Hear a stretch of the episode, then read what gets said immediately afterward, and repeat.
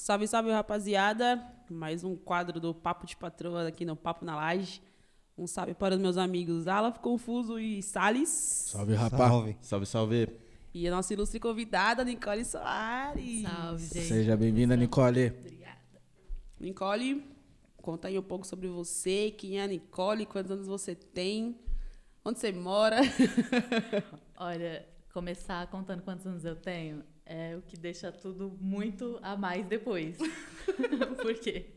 Eu sou a Nicole, sou cria daqui da divisa do Taboão com Campo Limpo. Tenho 21 anos Caramba. e 10 anos de correria. Hora. Top. E aí eu sou do, do movimento cultural, sou clubista da Zona Sul.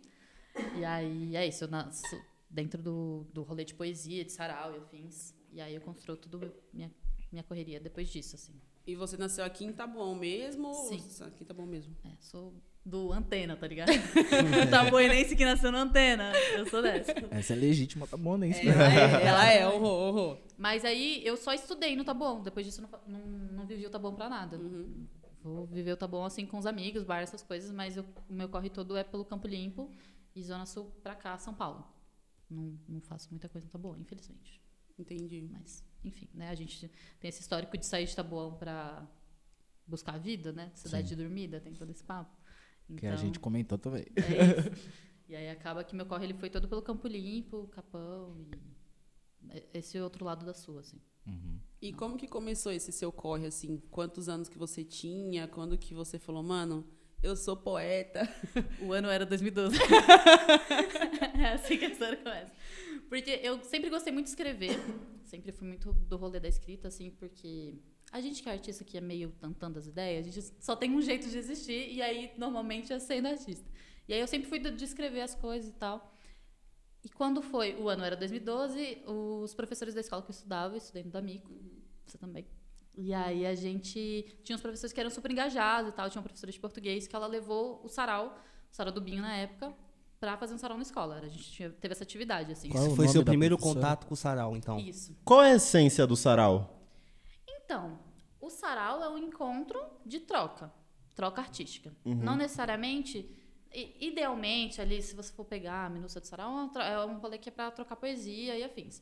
Só que, dos saraus que eu conheci, principalmente o sarau do Binho, nunca foi só poesia, tá ligado? A galera da música, você tem um quadro, você expõe, você dança, você dança também. Se você, entendeu? O que você quiser fazer ali é um momento. Tem outros, outros rolês, por exemplo, o slam, que é só batalha de poesia, e a batalha, tem não, essas coisas todas, o sarau não tem essa pegada. E aí, quando a professora levou essa proposta para a escola, a gente teve uma preparação antes, assim, né? Então a gente teve que escolher uns textos e tal. E aí, nesse- nessa preparação anterior, era muito uma literatura. Ela levou uns textos pra gente de sugestão, pra gente apresentar. E era muito um Drummond, um negócio mais clássico, né? Qual que era o nome da professora mesmo que A levava? Sueli. A Sueli. Teve a Sueli à tarde e aí tinha a Yara, que era de manhã, né? No período da manhã, na mesma escola. E aí, na época, também tinha o Guiné Oliveira, que meu professor do coração, enfim, professor de história, maravilhoso. E músico também, do Todo mundo tem um- uma conexão com o professor de história, Sim. né? Fio Pô, Wagner, ele verdade. é fora da curva. O cara é bom Você é demais. louco, mano. Vocês ouviram o podcast do Pedro? Eu ouvi. Eu não vi. Ouça. Pedro Henrique. Professor de história, amigo nosso, colou aqui. Muito bom. E aí, teve Guinão, e aí ele era músico, é músico ainda, enfim, nosso professor de história. E aí, nesse, nessa preparação, foi esse rolê mais clássico e tal. E aí, quando chegou no dia, tava todo mundo bonitinho com suas apresentações, papapá. Eu já escrevia, mas nunca cogitei apresentar nada que eu tivesse escrito. E aí, chegou a hora do Binho, e minha vida fez assim. foi tipo um super divisor de águas. Porque era uma galera, tipo, poetas vivos, que já era uma super diferença, porque o clássico que a gente tinha visto até aquele momento era só gente que já tinha morrido. E era uma galera que podia ser meu vizinho, tá ligado? O pessoal do Campo Limpo. Eu falei assim, gente, gente real faz isso aqui, produz literatura, trabalha com isso. E aí foi um momento, assim, muito, uma virada de chave muito grande, assim, porque aí depois disso eu fui atrás de, onde, de, de quem eles eram, o que eles faziam. E aí conheci o sarau, que rolava Sarau do Binho na Praça do Campo Limpo, aqui pertinho. E aí, perto da Praça do Campo Limpo também tem o CITA, que é a Ocupação, Canto de Integração de Todas as Artes. Tem a Casa de Cultura, que hoje em dia é Casa de Cultura, mas na época era um telecentro, assim, um bagulho de curso. E aí, na, na rua de trás tem uma biblioteca, na frente tem o Rastão, pra trás tem o Céu. Então, a partir do sarau, eu comecei a vivenciar o meu território também e conhecer o movimento artístico que acontecia ali naquele pedaço. Então, se deixar, eu vou com. Não, é Mas acho que começa por porque, aí. tipo assim, lá no Damico eu também não conhecia nada de sarau. Tipo, nem sabia o que que era. E aí, quando elas trouxeram pra gente, era sempre, eu acho que muito final de ano, assim. Uhum. É, meu, foi um bagulho muito louco. Porque ninguém esperava, não era coisa que a gente não sabia, tipo, que ia ter. Sim. E aí você vê aquela galera, assim, os caras tocando na ferida de verdade, você falou, mano, alguém me escuta, tá ligado? É isso. Tipo, tem gente que tá falando a minha língua no bagulho, entendeu? E mais do que não saber, a gente não sabia que, não, que ia acontecer naquele dia, a gente não sabia que existia. Como assim existe gente Uhum. produzir? A gente é artista, assim, que não tá na televisão, que não é. Porque tem essa- esse rolê, né? Da diferença do famoso pro artista. Exato. Tem artista que não é famoso, como assim? Pessoas próximas a mim, elas, elas têm isso como corre da vida, do, do trampo delas, é isso? Poeta? Tem esse. Existe essa profissão? é? Existe essa profissão, tipo, existe ser Estão artista vivos, né? como, como profissão, levar isso Uhum. como profissão, senão um hobby paralelo. Sim. Então foi um bagulho que, que foi muito surpreendente, assim, foi um mundo que, que eu fui conhecendo. E aí depois, um ano mais ou menos depois disso, o Binho me deu o livro do, do Sarau do Binho, a primeira antologia. E aí foi muito louco, porque eu fui, eu, eu conheci as, eu conheci alguns já naquele momento, eu já conheci alguns dos autores, aí depois eu encontrei, eu devorei o livro, obviamente. E aí eu colava num sarau que aquela pessoa tava, eu ficava tipo, Pera. Tem alguém nesse livro que tá aqui na minha frente. Então, esse primeiro livro ele é quase todo autografado. Porque eu ia tietar as pessoas depois, sabe? Nessa, nessa relação de admiração com gente real, gente próxima. E aí, e aí, assim, foi muito doido esse, esse comecinho de. Caramba, que massa. Então, tipo, na real, a primeira vez chat. que você recitou mesmo foi no Damico, foi na escola. E aí, depois que você recitou, como foi a sensação? Tipo, alguém chegou em você e falou, mano, você manja, você tem jeito, você domina. Como que foi Não. o procedimento aí? Zero. Assim, depois que. Foi, foi um rolê que todo mundo fez, mais ou menos, né? A turma toda se apresentou em algum momento nesse, nesse dia. Mas foi um bagulho que tocou diferente naquele momento. Eu vim entre aquele sarau e aí eu me, comecei a me apresentar nos outros.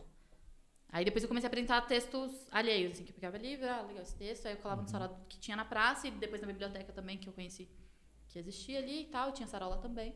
Então eu colava, recitava texto de livro, mas ainda era um processo muito muito empolgante, mas muito não, não sei a palavra, mas eu ficava ansiosa, sabe? Então eu lia, lia super rápido e, e apresentava correndo e saía correndo também. Então entre ah, comecei o sarau, a par- participei de alguns e ah, sou poeta, tem uns Foi aninhos de, tempo ali, né? de intervalo, assim.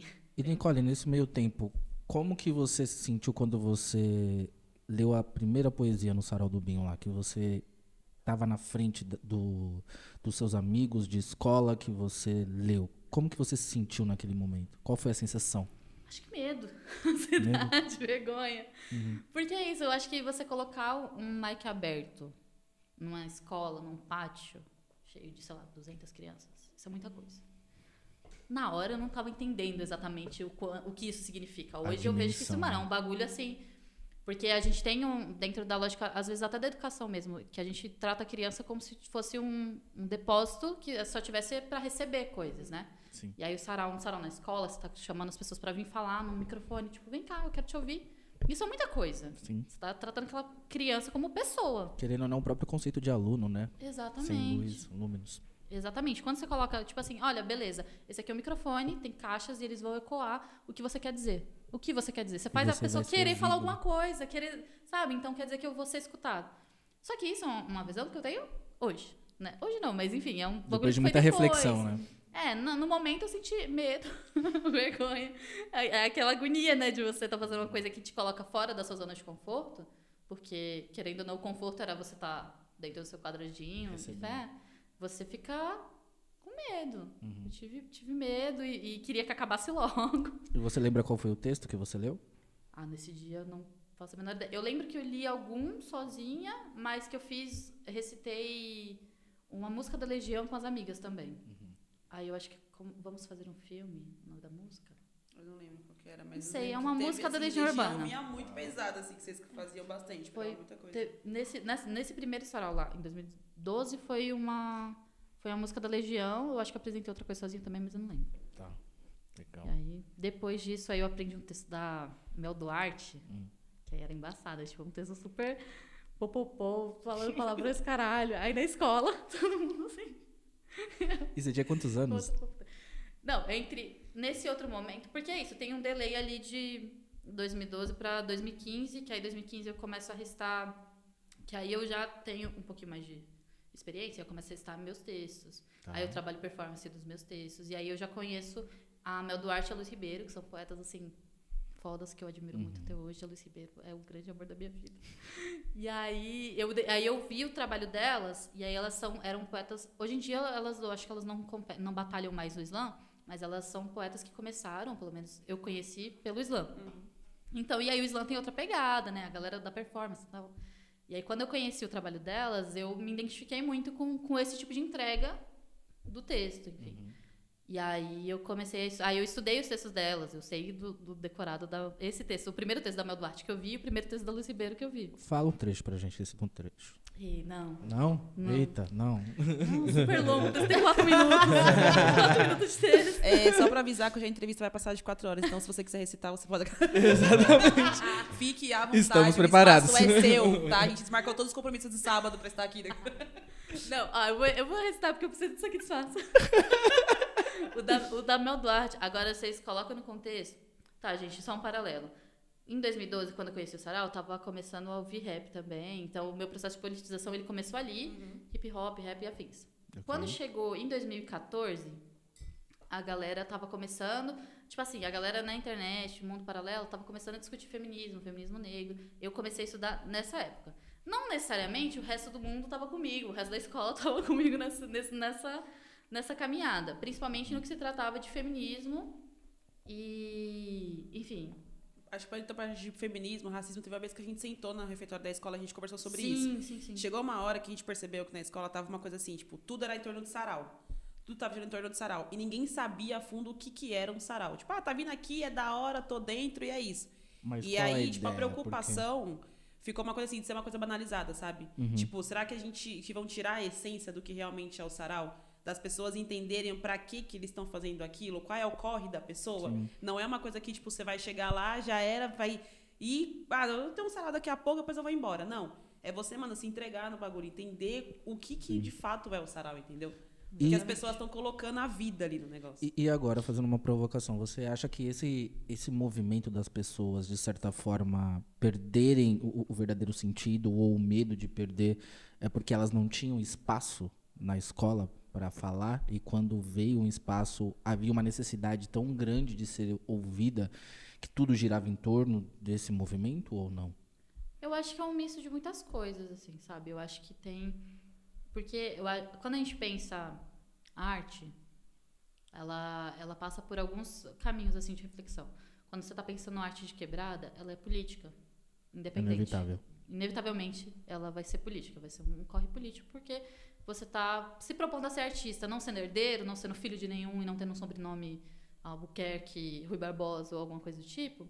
Então você já está sendo contra uma corrente ali. Você já- só de você sair do, do Fordismo ali da, da- da tua obrigação, você já está fazendo um, um outro exercício. Só que ter essa consciência de que isso é político são coisas diferentes. Entre ser de fato um ato político e você ter essa consciência, são coisas diferentes. Entre você estar viabilizando um espaço dentro de uma escola para que, enfim, as pessoas sejam entendidas como pessoas, né, para que crianças e adolescentes sejam entendidos como pessoas e passíveis de reflexão e, e, né, que tem potencial para trocar ideia, enfim. Isso é um ato político você viabilizar um, tipo, um espaço desse- nessa pegada. Só que as pessoas que estão lidando com isso, terem essa consciência também é um outro caminho. Sim. Então, eu acho que existia essa, essa preocupação entre o que de fato estava acontecendo. Essencialmente, era uma atividade com o mic aberto, você apresentava o que você queria.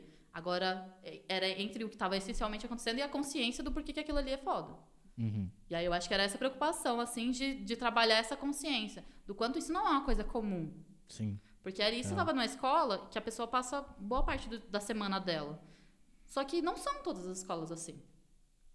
Na verdade, são poucas as escolas assim. Hoje em dia tem mais, mas na época não tinha.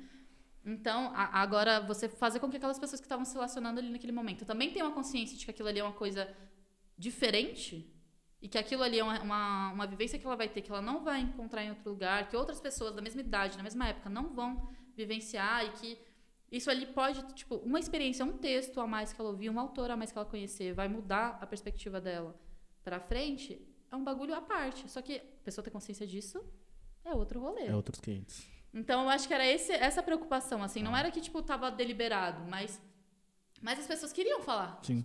Mas aí você tem que querer falar, fala o que você quiser, obviamente, mas fazendo isso com consciência do que, Sim. que aquele espaço significa. E essa preocupação partiu de vocês, estudantes, ou dos professores? Olha, o, o sarau ali no Damic sempre foi construído a muitas mãos, assim.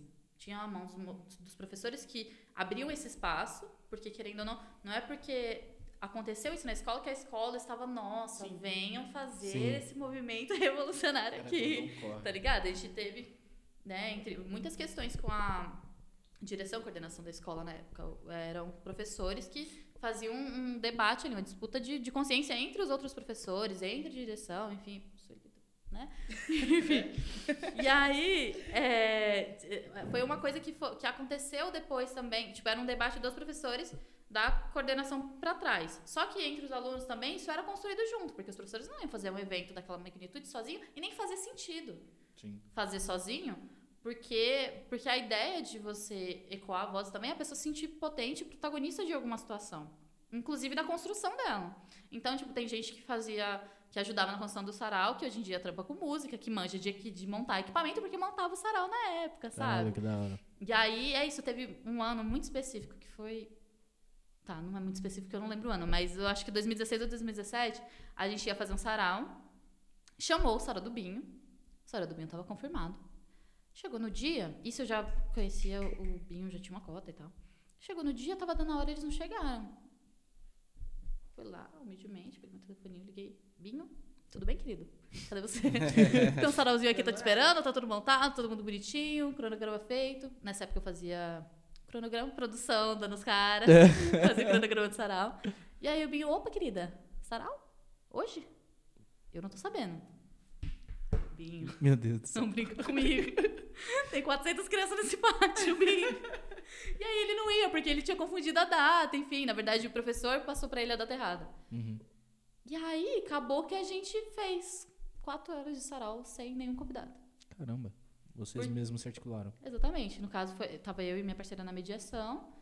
E aí, de MC ali, né, tocando rolê. E aí, os meninos que manjavam de técnica fizeram a técnica, porque o professor que fazia a técnica não tinha chegado ainda. Eu, puta com ele também, você, você marca a data, você não vem, o cara não vem, ninguém vem nessa porra.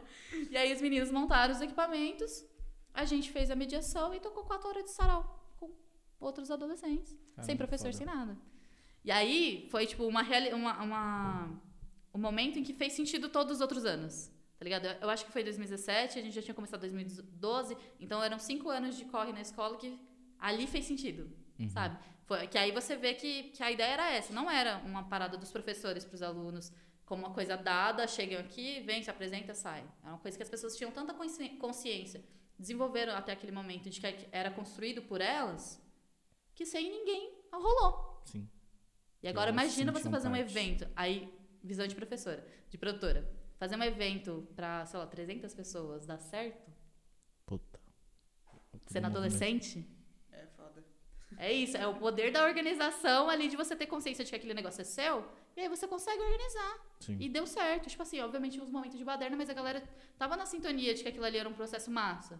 Que as pessoas estavam se apresentando. Era, um- era uma troca legal, que ela ia ser escutada no momento seguinte. Que ela ia ter o momento dela ali. Então, mano, foi foda. Caramba, mas Foi do caralho. incrível vocês conseguirem rodar quatro horas de algo que quando você saiu de casa você não imaginou que seria desse jeito. Nunca. Porque é isso. Quando você vai se planejar pra um sarau, você planeja o quê? Seus três minutinhos ali, teu timezinho, três minutos, sua poesia, seu, seu negócio você vai apresentar, e acabou. Você não planeja cuidar do sarau inteiro, tá ligado? Quando a gente chamava o sarau do Binho, o Binho fazia a mediação do sarau. Ele, ele, ele tinha os, tem os poetas do sarau do Binho que chegam como convidados, e aí eles são intercalados entre, os, entre as apresentações da escola. E aí, nesse dia, a gente não tinha os convidados. A gente só tinha as apresentações da escola. E aí foi um- aí começa com uma lista de uma página, e aí no decorrer da, do rolê vai a, assim, isso se triplica, porque as pessoas vão assim, vai vendo os outros, aí fica empolgado e vai também. E aí acabou que a gente conseguiu fazer o período todo. Que demais. Mano, é surreal, Eu, assim. eu, eu sou do tipo de pessoa que eu acredito que depois de uma ação você consegue ver o quão capaz você é. Eu acredito que depois desse dia você conseguiu se, se observar muito, né? Sim, O quão sim. você tinha evoluído. Mano, Que foda. sim. Foi um, foi um momento muito louco, assim, porque eu, foi em 2017, com certeza, porque era o meu último ano. Então eu tava ali no primeiro ano que o Sarau chegou na escola, e aí no meu último ano eu falei assim, mano, deu certo esse negócio, tipo, rolou. E aí rolou e envolvendo várias pessoas, o que é ainda mais foda, porque é isso, quando a gente faz um faz uma coisa que fica centralizada, ela não tem continuidade, porque se eu me formo, acabou, já é. Verdade. Mas não era, entendeu? A- a- o rolê aconteceu. Aconteceu sem os professores, porque se o professor saísse também acabava. Não, tipo, aconteceu sem o professor, aconteceu né, com, com uma- um grupo muito grande de pessoas na frente e as outras pessoas que não estavam organizando tinham consciência do que estava acontecendo ali, de que é possível. Então foi um, um rolê muito massa, assim. Hoje em dia, eu não sei se ainda está mobilizado dessa forma, assim. Eu ia te perguntar isso agora. Mas porque a escola passou por muitos processos, muitas pessoas, enfim, né? Coisas que não me cabe falar aqui agora, que eu sei, talvez um pouco, mas, mas enfim. Mas é esse processo, assim, dá. Dá pra você construir um, um, um rolê é, democrático, horizontal, com 300 crianças na escola? Dá. Vai ter a moral de, de assumir isso, de assumir que aquelas pessoas que você tá que, que o sistema trata como depósito. Você tem a moral de assumir que aquilo ali são pessoas, que elas são potentes e que elas conseguem? Se você tiver a moral de sustentar isso, você acredita que eles fazem. Agora, se você não tiver, eles não vão acreditar também. Exato. Aí entra naquela questão que você falou sobre o se conscientizar, né? O ato Exatamente. político. Se você não, não consegue também, e é isso enquanto adultos para com as crianças. Se você não, tipo, acreditar nelas, que são ali, é o primeiro contato que elas estão tendo com muita coisa. Estão descobrindo muitas coisas ali naquele momento. Se você não botar fé que elas são potentes, elas também não vão. Da mesma forma que a minha geração acreditou pra caralho, porque acreditaram muito na gente também. E aí. Boa, hein? Sábado de reforma, hein, galera? Gostosinho. Galera, naquela- Você trouxe um, um ponto que esses dias eu tava observando. O- é, alguém da escola postou que tinha um professor, o André Guimarães, Uhum. tinha postado que um professor tava recitando lá um, um poema. E aí, tipo, isso bateu muito forte, assim. Eu lembro que a primeira vez que a galera foi à loucura, assim, na escola, que foi muito marcante, foi o dia que o Guinão pegou o violão e tocou Racionais. Sim. E todo mundo sabe que a Mônica era muito porreta. A gente, mano, tipo, a gente tem que medir as palavras, o que vai falar, não vamos soltar um palavrão. Quem é tipo, Mônica? Aí, diretora. Ah. Não vamos, né, tipo, tocar tanto na ferida, assim, e tal. Que a gente percebia que os caras do Binho tava, tipo, deitando ela, tipo assim. Uhum, Tipo, sabe? "Ai, esse povo aí, tá ligado? E aí, quando o Guinão pegou o microfone e soltou Racionais, e aí todo mundo começou a cantar Espírito do mal, onde você diz? Ai, tipo, mano, e aí todo mundo cantou essa parte. Uhum. Mano, e tipo, a Mônica, mano, o que, que eu vou fazer, tá ligado? Era, tipo, a escola inteira versus ela. Então, tipo, isso foi um marco muito assim, a galera foi à loucura, tipo, cantar Racionais na escola, tá ligado? Tipo, você É cantando exatamente a letra certinho do que tá rolando, e o professor, tipo, dá a voz pra galera cantar. E aí, depois que, que a gente saiu do ensino médio, eu saí em 2015, a Aninha saiu em 2017, tipo, eu comecei a me perguntar isso. Falei, mano, e agora? Será que vai ter sarau na escola? Será que a galera, tipo, vai vir com tudo, assim? Vai ainda ter esse negócio, tipo, frenético da galera entender o que, Ter que esse é? apetite, Tem né? esse de continuar. apetite? Ou tipo assim, será que vai ter outras Nicole, outras Larissa, outras pessoas, outros Guinão, sabe, dentro da escola pra reavivar isso? Uhum. E aí, tipo, isso é uma coisa que eu peguei muito forte ontem. Eu falei, mano, será que ainda tem esse negócio, sabe? E aí, eu acho também que a escola poderia trazer, tipo, a galera de volta, sabe? Que participou, que fez o bagulho frenético. Falar, mano, Sim. A Mônica tá lá vamos- ainda? Não, ela saiu. Ela saiu faz tempo. Já tem um bom tempo já que ela saiu. Mas, tipo, vamos trazer a galera que participou, que viveu isso, pra apresentar pro pessoal que tá aqui, que não tem uma noção de como que é. Uhum. Porque é isso, mano. 2017 eles tocaram o bagulho sozinho, tá ligado? Sim. Então, tipo, talvez não precisa do professor ali, mas um professor falar, mano, vamos trazer essa galera que eu conheço pra explicar pra pessoal como é que Sim. funciona, pra, tipo, acender esse negócio dentro deles, pra eles entenderem como funciona o processo. Sim. Então, tipo, é muito foda, porque parece que durou, assim, um período e depois morreu. Eu sei que, sei lá, uns dois anos depois que eu me formei ainda tava rolando. Essa aqui veio a pandemia e desmobilizou tudo. Uhum. Eu acho que até 2019 rolou. Rolou. E eu, eu lembro, eu, voltei algumas vezes de em sarau, assim, aí que, eles o sarau do Binho era chamado. à noite também, que Sim. não tinha. E aí, e aí rolou alguns anos, assim, depois, mas eu- hoje em dia eu não sei como tá. Se, tipo, ainda Que- acontece. tá? Que coisa da hora. É, o, o que eu acho bacana do, do lance do sarau é que realmente eu acho que faz muito mais sentido se a própria escola, ou pelo menos os professores ali, enfim, os diretores, os coordenadores, estiverem fazendo parte da produção, principalmente evidenciando a importância, porque aí faz com que muitos alunos saiam um pouco da visão de que eles não podem falar. Porque na escola a gente tem muito isso, que a gente tem vontade de falar muita coisa, mas a gente se sente ao mesmo tempo dentro de uma caixa. Como se a gente fosse julgado logo em seguida depois de falar. Mas sabe qual é foda? Não foi uma caixa que só os alunos estavam, Meu, eu ia falar isso agora. tá ligado? Caramba, Pedro que visão. falou isso pra gente. Que visão. Ele falou que é um puta desafio você é, articular qualquer movimento que fuja do padrão, do convencional dentro da escola. Que muitas vezes todos os professores eles estão ali com aquele pensamento arregado e falam, não, tem que ser assim, assim já era. gente E, e quando disso, né? você. Professores que duvidaram do potencial da gente. Exato. Eu vou dar nome aos bois. Quem pegou, ah, eu pegou. dava. Quem pegou, pegou. Aqui a gente gosta de dar nomes. Trabalhamos Nossa. com nomes. Meu último sarau de aluna foi maior treta.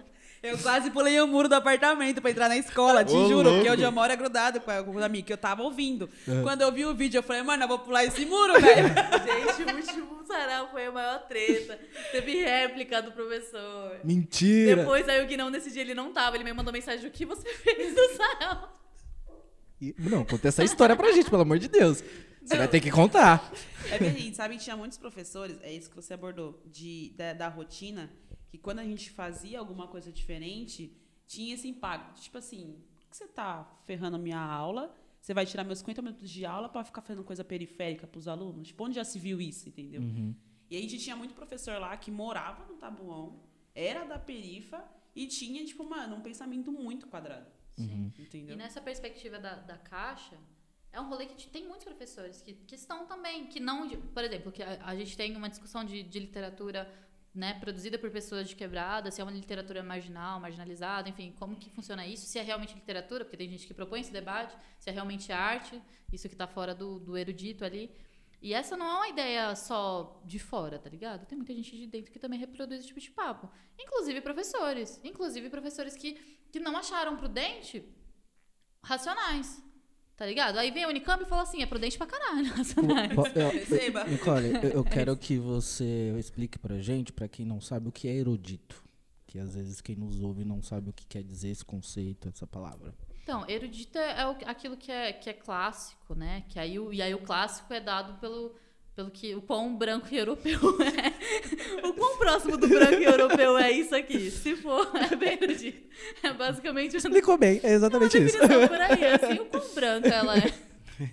Boa. O quão branco das ideias é isso aqui. Sim. E, e agora faz um, um paralelo pra gente entre o que é considerado erudito, que você conhece, traz uma referência, e o que é algo periférico, que vai totalmente na contramão. E por quê tem Por esse exemplo, movimento? Uhum. música clássica. Música clássica, ópera, são coisas que são consideradas eruditas. Porque Tá. também é um saber limitado. Não são todas as pessoas que já foram à ópera. Quantas pessoas já foram à ópera? Eu nunca fui. Quantos de vocês já foram à ópera? E uma vez. Então, Só é uma por coisa de passeio da escola. ne- nesse pique, assim. Quantas, é, aí é isso que é um. Aí o erudito, ele parte não só de quem domina aquele conhecimento, de quem pode dominar aquele conhecimento. Porque não é para acesso. ser uma coisa de livre acesso. Porque senão não é erudito.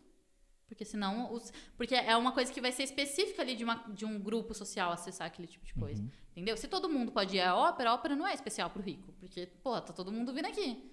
Então não é legal. Uhum. Então, aí, tanto a, a- a questão de, de acesso como público, como de acesso como Cultura, conhecimento. cultura e, e produção também. Quantas pessoas você conhece que toca harpa? Que vai tocar, sei lá, órgão. Que são tipo Violoncelo. violoncelo, violino. Tem, mano, uma trocentas variações do que é o violino. Violão grandão, mano. É, mano, é um bagulho Imagina o cara levando isso no busão, no 078. Sim, é. Você tá maluco, Tá velho? Quem o passa?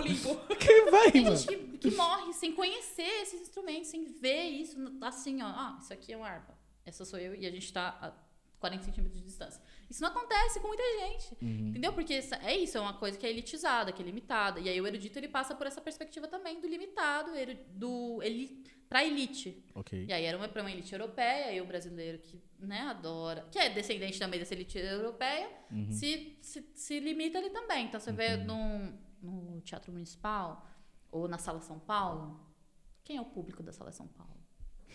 Gente, eu fui na Sala São Paulo com o curso que eu tô fazendo, e aí, assim, de pessoas pretas tinha eu e mais algumas pessoas que faziam o mesmo curso. E o público da Sala São Paulo Assim, a senhora, sabe quando a pessoa vê que tá podre de rica? Que aquela. Sabe? Que ela tem. Semblante muito- de rico. Aquele, aquele cheiro de gente Aquela de laque. bolsinha, É um cheiro de laque. É isso, a bolsinha. A bolsinha aqui. assim, ó. Só- meu, era essa a galera, tipo, que é muito Cachorrinho rica. dentro. Você sabe que você vê que a pessoa é muito rica. Só gente branca, assim, um mar, gente branca, acessando aquilo ali. E é uma parada da hora. É um tipo de música, mas que uma gama da população pode acessar e a outra não. E uma gama Entendi. muito maior não pode. Na verdade, é um grupo específico que pode acessar aquilo, que é Uhum. prudente, que faz sentido. Porque pra gente não é nem cogitável. Sim. É tão não pra gente que a gente nem pensa sobre isso. Ninguém pensa, hum, será que um dia eu vou numa ópera? A gente não acorda e pensa isso. Uhum. Porque já é uma coisa que não é pra gente, de um jeito tão dado, que a gente nem cogita. Que a gente já assume que não é real. A gente já assume que, tipo, é isso. Ópera não é pra mim, Teatro Municipal não é pra mim, Sala São Paulo não é pra mim. São lugares que, por exemplo, Sala São Paulo tem programação gratuita de fim de semana, Não sabia. recentemente. Agora. Mas aí também, às vezes, mete uma programação gratuita duas horas da tarde uma sexta-feira. E aí, quem, quem tem livre duas horas da tarde sexta-feira? Ninguém. Entendeu? E aí? Os Periferia, pelo menos não. Os boy tem, Que é que tá você ligado? percebe, né? Como tão limitado é, né? Tipo, Uhum. ah, tem rolê gratuito terça-feira. Parça, quem vai terça-feira pra um rolê, mano? Não tem como. Exatamente, aí me- emplacam duas horas da tarde, dia de semana, parceiro. Você sabe quem vai. Já é limitante, de certa forma. E é, e aí, mas a ideia é essa, Uhum. tá ligado? Aí o erudito ele passa por esse caminho, assim, de classe, de raça, de quem tem que acessar, não só como produtor, como o público também. Entendi. E aí o que é marginal é o slam. Entendi. São as batalhas de rima, são saraus, são as exposições. Tipo, tem, tem um, um rolê na, na Zona Leste que chama Favela Galeria. E aí, a Favela Galeria, mano, é um bagulho que eu pago um pau, assim, que quando eu conheci, eu fiquei fascinada. Desde então, eu falo, espalho a palavra da Favela Galeria por todo lugar que eu vou. Porque é uma quebrada que é, tipo assim, toda grafitada. E aí, pra além de uma quebrada toda grafitada, de você descer nas ruas e você ver as casas, tipo, com grafite monstro, assim, foda, arte foda, que também não foi pichado em cima, sabe? Que a, que a comunidade também Respeito. reserva um respeito ali. Tem um espaço, não, não, não- necessariamente ser um prédio, né? Mas um espaço que é uma galeria de arte dentro da quebrada. Caralho, foda. Sabe o que que é uma galeria de arte dentro da quebrada, tá ligado? É, de vo- é você trazer a ideia de galeria de arte pra uma coisa próxima. Se não for aquela galeria de arte, talvez outras pessoas não conheçam. Não, não lidem, não acessem, não vão uma exposição de quadros ali, não vá ver isso. Uhum. E aí lá dentro tinha um trampo, no dia que eu fui, tinha um trampo do. Porra, agora eu esqueci o nome do cara, velho. Mas é um cara muito foda que ele faz umas miniaturas de quebradinha. Uhum. Então era tipo um morro, uma maquete de um morro. Maquete do nosso jeito, né? Mas conceitualmente uma escultura Tá. de, uma, de uma quebrada, de um morro, assim. Caralho, casinhas, foda. os bagulho. É muito foda isso. E tem gente que produz isso, gente que é, que é dos nossos. E às vezes a gente não consome. Tá ligado? É Uhum. por isso que às vezes a galera não vai consumir o podcast de vocês e assistir o Flow e assistir Pode Pá. Porque é isso, a galera. A gente- acaba tendo essa, essa relação com a arte do, do famoso, da coisa que é distante, da coisa que a galera rica que produz. E aí a gente tá só como consumidor, a gente nunca tá como produtor. Sim. Sim. E quando E- tem os e- parceiros produtor também não dá moral. Essa parada é tão forte que ontem eu tava ouvindo o podcast do Mano a Mano, Uhum. do Mano Brau, e o convidado foi o MC. Ah, e o nosso tá zoando. Putaço já. O Alaf é o nosso pincher. o Alan é. o nosso pincher. Gostei. Mascote do, pod, do Papo na Laje. O que, Mas que você ia falar aí? Pode ir. Você pegou! Você pegou! Foi quase! É que você tava falando de Foi podcast, quase. papo e não sei o quê. Calma, não se altera não! Não se altera não, fica calma, fica calma. Personagens. Foi Talvez, quase, quase, foi no limite. talvez essa seja a última vez que vocês me vejam Foi um prazer, família. Ai, que da hora. Não, não foi da hora. Eu quase gelei aqui agora. Mas enfim. Bom, nesse, nesse episódio que eu ouvi ontem com o Emicida, o Emicida falou uma parada muito foda, porque assim, é, é, um- é uma parada louca. Pra quem vem assim do rap, pra quem produz poesia, enfim, tá nesse ramo cultural, ele comentou sobre isso. A gente nunca sabe quando a gente é reconhe- reco- reconhecido. Quando a gente faz um show, quando a gente vai na televisão. Ele falou, quando eu começo a ganhar meu, meu dinheiro, já posso viver do que eu faço. Quando realmente eu sou um artista? E eu consigo me ver como isso, tá ligado? Porque, tipo, existem várias fases que você pode ali colocar ali e falar, ah, a partir desse momento. Mas às vezes é uma parada até mais com você mesmo, porque você vendo externamente, de, de- meio que em terceira pessoa, é, é muito isso. Às vezes o pessoal consome muito do pessoal que tá lá em cima e tem muita gente ali embaixo produzindo também e a qualidade é muito boa muitas das vezes. Depois que chega é fácil apoiar, né? Exato. Deixa eu perguntar uma coisa antes, por favor. Pode voltar, irmão. Obrigado, tá? De nada. O seu primeiro contato com o sarau foi na escola, certo? E você sempre falou que morou entre divisa de Campo Limpo e Tabuão. E só na escola que você ouviu falar de sarau, mano. Antes você não tinha conhecido. Como que foi pra você? Caralho, o bagulho sempre estava aqui próximo a mim e eu nunca tinha percebido isso. Cara, por isso que a minha cabeça explodiu. Porque qual que foi o rolê? Eu moro, a, sei lá, quatro minutos da Praça do Campo Limpo. Rolava o sarau na Praça do Campo Limpo a uma cota. O, o bar do Binho, que é onde o, o sarau do Binho surgiu, também era muito próximo da minha casa. Obviamente, eu tinha 12 anos, não estaria frequentando o bar. que bom, né? Tá indo frequentando o bar. Tá bem, né? Ainda não, né? Ei, fica super chato. 13, vai, daqui a 13 anos, vai, um ano depois. Com 13 tudo bem, mas com 12... Brincadeira, gente, imagina. E aí... A mãe ouvindo isso aí, né? Imagina. Daqui a pouco vai ver um monte de comentário. A gente, nossa, quanto comentário. Meu, vocês estão levando a menina por 13 anos, tipo, Não, bar, velho. 16 anos, eu e meu pai, a gente teve um bar, mas 16. É, outros 500. outros 500. Mas aí foi, foi o momento que a minha cabeça explodiu, porque os caras estavam do lado da minha casa. Só que aí tem um, um rolê com a Praça do Campo Limpo também. Que aí, tipo, não sei se vocês sempre moraram por aqui, Sim. mas antigamente, Praça do Campo Limpo era barra pesada, tá ligado? Sim. Você atravessava a rua porque ali era um bagulho tenso. Hoje em, hoje em dia não, mas tem, sei lá, uns seis anos, mais ou menos, que eles botaram, reformaram e tal, tá agradável, iluminada. Mas antigamente era mó, mó treta, assim, tá Você ligado? lembra Era quando tinha um palquinho ali? Querendo Nossa, a- a, gente frequentava essa época, a quadra do Campo Limpo. Era quando a gente jogava lá. Verdade. Mas Talvez atravessavam a rua tá por nossa pra causa. Gente, adolescente, menina, passar ali era um bagulho perigoso. Vários casos, assim. Minha mãe sempre foi a pessoa que saía muito cedo pra trabalhar, voltava no meio da tarde. E aí, tipo, tinha várias histórias, assim, dela chegar. Ah, porra, hoje a pessoa que veio depois de mim falou que fulana foi assaltada. Ali naquele pedaço. Então era um pedaço perigoso. Então eu já não tinha muito. Pô, imaginar que ali naquele, naquele pedaço do território vai estar rolando um bagulho super massa que é trocar poesia de domingo à tarde. Sabe, a gente não tinha isso. Tanto que quando eu comecei a colar no sarau, que eu descobri que tinha na praça, minha mãe ficava tipo assim, mano, o que você tá fazendo Eu ia te lá? falar isso. Quando eu fui na primeira batalha de rima, foi no Campo Limpo. Minha mãe, como assim Praça do Campo Limpo? Não, pelo amor de Deus. Mas é um lugar fechado? Eu, não, é na praça. Ela, não, você não vai. Mas é isso, porque tem- tinha esse estigma dali e que demorou uma cota assim pra passar. Meus pais, eles ficaram suaves depois que eu ganhei dinheiro. Primeiro sarau que eu fiz que eu ganhei dinheiro, eles falaram assim, não, beleza, seu trabalho. beleza, vai lá, até te levo. No dia que meu pai conheceu o Binho, ele, não, eu sempre apoio.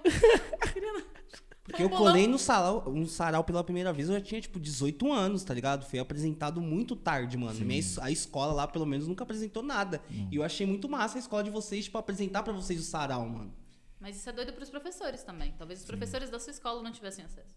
É, é eles que, na verdade, principalmente aonde a gente estudou, querendo ou não, no- acho que não foi no meu terceiro ano, a gente fez um sarau lá. Só que a proposta de apresentação foi totalmente diferente. Vocês estudaram onde? A Denilson. Entendi. Nós levamos a, a ideia de construir um evento onde houvesse essa troca de, de, de teor artístico. Só que o Roberto ele cortou na hora. Falou, não, não é para ter essa perspectiva, vamos fazer uma festa. O seu terceiro ano foi em que ano? Ai, você pegou pesado. Não, só pra me localizar no tempo.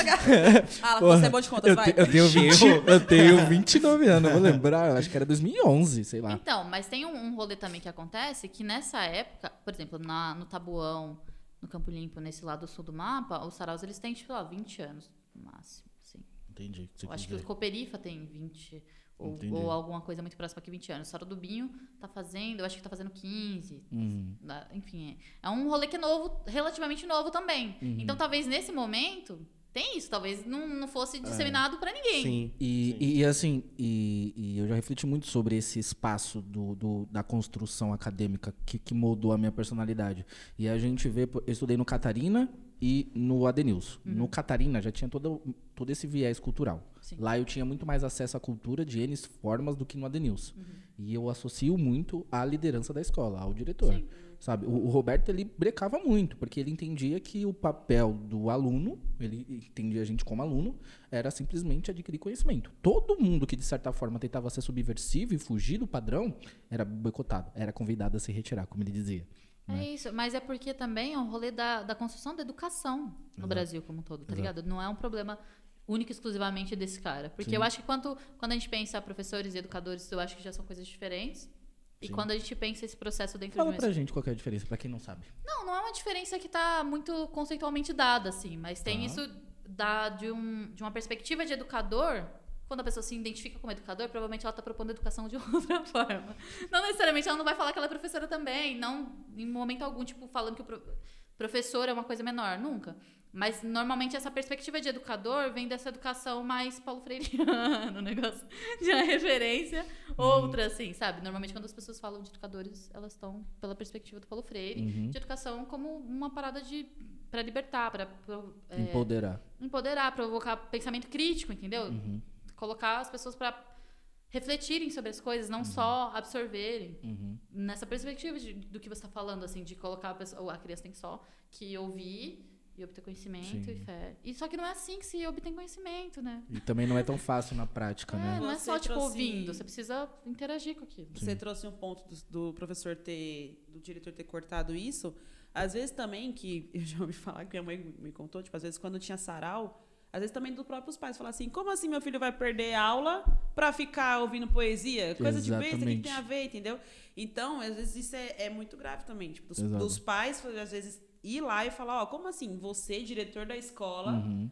tá dando esse tipo de coisa entendeu? tipo assim, tá aceitando que os alunos percam Não. aula, que era pra eles estarem aprendendo pra ficar no pátio fazendo nada. Sim. Então, isso é muito foda, entendeu? Não. Mas isso tem a ver com a visão de cultura. Para além da visão da educação, tem a ver com a visão do que, as, do, que, do que as pessoas entendem como cultura. Tá ligado? Cultura é um direito. Uhum. Cultura é um direito básico. Você tem que ter acesso à cultura, você tem que ter acesso ao que é música, ao que que é artes visuais, o que que é desenho, o Uhum. que que é escultura. Você tem que ter acesso a esse tipo de coisa. Exato. Isso é, um- isso é cultura. É produção cultural, isso é um direito, é básico, é essencial, fundamental para a construção de um ser humano, né? De acúmulo e enfim. Sim. Só que quando você entende a cultura como um- uma parada de entretenimento, Aí, aí você fica pá, seu filho tá tendo entretenimento na escola, não é pra escola é pra você obter conhecimento, não entretenimento. Só que em que momento tem essa, essa divisão entre o que é conhecimento e o que, tipo, o que você separa a cultura do conhecimento, tá ligado? Não é separado. Sim, Se você pensa em educação sem cultura, você tá pensando em educação errado. exato. Porque é isso, aí você tem o Racionais na, na lista obrigatória da Unicamp, tá ligado? Porque é isso, a cultura é fundamental. Gente, se explica a língua portuguesa é através de literatura, através de texto. Aquilo ali são artistas que produziram aquilo, foram escritores, eles são artistas. Sim. Então você estuda toda um, um- uma matéria na, na, na, na escola, dentro do, do- da sua da, da experiência dentro da escola, baseada em artistas. Quando você vai estudar história, você vai ou artes, você marca ali por tipo, ah, teve quadro tal. O, o livro de história, ele é todo desenhado. De Ilustrado. tal, ó, isso é todo ilustrado. Teve isso aqui, ó, esse momento histórico com uma arte ali. Isso ali é Sim. arte, caralho. Sim. Tá ligado? Você vai estudar história sem ter uma referência. Você, tipo, você vai bater um, um- um quadro ali de, de guerra. Sim. E aquilo ali é arte. Alguém produziu aquilo ali. Foi um artista que produziu aquilo ali. Exato. Se você vê a, a educação como uma coisa isolada, o conhecimento, texto, letras. Quem produziu aquele texto, caralho? Sim. sabe? E, Só que as pessoas veem separado, aí dá errado. e, e eu ia te fazer uma pergunta até um pouco antes do Aleph fazer a dele, que vai muito de encontro disso e para ver o que você pensa sobre isso. Você comentou que muitas vezes eh, quem, a, a gente não se sente no direito de acessar determinado determinada conceito de arte ou ir numa galeria e afins. Isso pode ser um reflexo do, do nosso modelo educacional hoje, que de certa forma nos faz só receber essa informação, que nem o adendo que você trouxe lá no início, quando você falou do início do sarau do Binho, onde vocês estavam somente na posição de receber conhecimento, quando de certa forma vocês pegaram um mic aberto e falaram, ó, agora vocês vão compartilhar, é a vez de vocês falarem.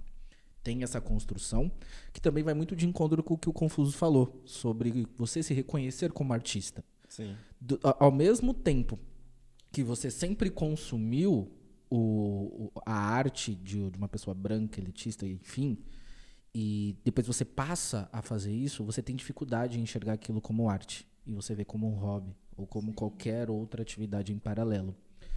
E, e você vê artistas brancos que, por exemplo, iniciaram hoje e amanhã eles já se reconhecem como artista muito facilmente, porque eles tiveram muito mais acesso. Você acha que tem a ver isso? Eu me fiz entender?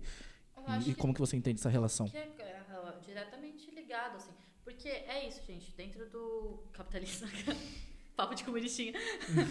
o, o- o capitalismo ele, ele tem essa, essa construção de, de realidade também para as pessoas. De que pessoas pobres, pretas de quebrada, elas são é, para mão de obra, basicamente. Mão de obra não é artista, tá ligado? Não precisa ser artista, não precisa viver a vivenciar a arte para além de consumir. Quem tem, porque quem produzia, né? Vamos, vamos pensar aqui historicamente quem, quem é o Drummond, tá ligado? A galera que produzia arte antigamente era a galera que portava, que tinha acesso à literatura, que tinha acesso Que tinha acesso- tempo para reflexão. Exatamente, tempo para refletir, pô, tempo para produzir arte, tempo para refletir sobre o seu tempo e escrever sobre ele e pintar sobre ele. Isso era um bagulho você era entende o momento, como principalmente é, pintura. O, o- o exemplo que você trouxe de história, eu lembro um fato histórico, eu já vejo uma pintura. Eu, eu não vejo livro escrito, eu vejo uma pintura. Então, para você ter aquele tempo de se dedicar a representar aquilo, seja qual forma for, requer uma reflexão e um tempo que muitas vezes a mão de obra não tinha, né? Exatamente, quando você pensa ali o- a, a, a galera que estava produzindo quadros durante a escravidão, tá ligado? Que retratam pessoas escravizadas de uma maneira assim, racista na maioria das vezes. Sim. Por que, que aquela pessoa tava com tempo para fazer aquilo ali, tá ligado? Porque ela tinha grana, porque ela não era pessoa escravizada. É As pessoas escravizadas estavam produzindo arte? Estavam, mas não estão nos nossos livros, né? Só Sim. porque elas é uma arte muito, muito via- via- viabilizada. Mas, mas tem isso, tá ligado? Quem produz, produzia principalmente antigamente, tinha. Não que não, outras pessoas não produzissem, mas que tinha visibilidade, era a galera que tinha grana. Uhum. Então, quando você não é essa pessoa com grana, isso automaticamente não é pra você. Exato. Você tem tempo? O tempo que você tem, você tem que estar trabalhando, você tem que estudar para você trabalhar. Você fez 16 anos, você tem que estar trabalhando já no Jovem Aprendiz da Vida. Antes disso, você tem que estar fazendo alguma outra coisa. E aí você trabalha, você se forma. Quando se forma e arruma outro trabalho, e essa é a sua vida. Você Trabalho. trabalhar. Ponto. Então, é óbvio que as pessoas não vão associar viver, vivenciar a cultura como lazer, tipo, como se fosse um direito, assim, um direito ao lazer, o direito à cultura. Isso não é uma coisa garantida, porque as pessoas têm que trabalhar, porque todo o tempo delas é direcionado ao trabalho. Então também não vai ser apoiado que essa pessoa seja artista, porque ser artista nem Uhum. é considerado trabalho. Quando na verdade é um puta no trabalho, mas não é E já vamos aproveitar esse gancho e dar um salto temporal. Por que você escolheu ser produtora? Como que foi essa mudança? Como Eu me que... odeio. Para com isso, cara. Porque eu não quero dinheiro, porque eu quero ser fedido pra Quero ser pobre. Como assim, pobre, cara? Brincadeira, humor, humor. Co- co- como que você entende e- essa transição? Como que você se enxergou de poetisa a produtora? E como que se deu tudo isso? Calma, tem outras perguntas pra fazer aí. Tô calmo, Calma. desculpa.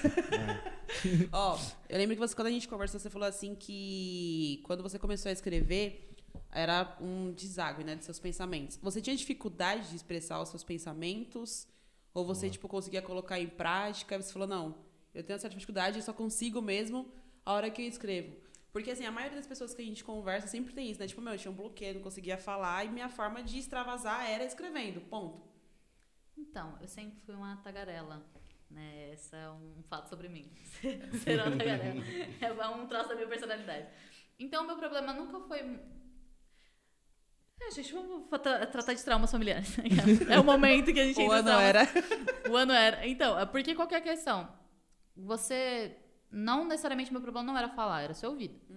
E aí, como eu não estava sendo escutada, e eu precisava tirar aquilo de mim de alguma forma, eu escrevia. Porque era o exercício de contar para alguém, mesmo que fosse um caderno, que não fosse responder, não se importar necessariamente. Mas era o exercício de, já que eu não estou sendo ouvida, eu vou colocar aqui e é isso. Com um tempo depois, aí queria o bloqueio, um, um certo bloqueio de, já que eu não fui ouvida por esse time todinho aqui, eu agora também já não falo mais. Então, muitas coisas foram escritas porque eu não, eu não esperava que eu fosse ouvida. Então, eu só escrevia e quando eu recitava era o momento que eu ia ser inevitavelmente ouvida. E eu falei, pronto, agora vocês vão ouvir sobre isso. Tanto que tem um texto que ele que, que surgiu assim num, na época ensino médio. E aí, quando tava naquele papo que eu falei que tava, tava começando a pensar sobre feminismo, sobre racismo, sobre consciência de classe racial, enfim, entender como mulher negra naquele momento. E, e pensar politicamente, enfim, o que estava acontecendo. Não era um rolê que tava todo mundo na mesma fita, acompanhando, tá ligado? Eu tava nesse pensamento, tava nessa ideia, mas não era todo mundo ao meu redor que tava na mesma ideia. Então, quando eu falava alguma coisa nessa, nesse, nesse assunto, gerava uma certa treta. Porque, querendo ou não, tinha o senso comum ali que é dado e que não é um. Sim. Não, não é necessariamente um problema, porque as pessoas não não estão pensando aquilo porque, nossa, é uma imposição, tá dado. Ela tá só reproduzindo uma coisa que se espera que ela reproduza. Sim. Ela tá só cumprindo um papel, não é um, um, crime, né? Mas era uma coisa que acontecia. Então tava, tipo, um papo meio crítico àquela situação versus o senso comum. Então, em vários momentos tiveram vários debates, assim, na escola e tal. Eu lembro que teve uma época que a galera quis debater apropriação cultural. Pra quê, gente? e aí, quando eu comecei a, a, estudar política, feminismo, essas coisas todas, né? Ter aquela localização que você vai entendendo os seus atravessamentos, né? Ah, o quão baixo na pirâmide, se é que existe uma pirâmide. Hoje em dia a gente tem outra perspectiva, mas enfim. Se existe uma pirâmide, o quão, quão na base, quão próximo da base você está, Nesse momento, então, eu já eu tava revoltada, tava puta da vida, ouvindo Pepe que eu 24 horas por dia. No veneno. Exatamente, no ódio. Só que não era todo mundo que tava no ódio. E aí teve esse debate sobre apropriação cultural. Eu fiquei super puta, assim, mas eu tava puta trocando ideia ainda. Porque eu sou a tagarela que troca ideia. Eu vou. Vamos dialogar aqui.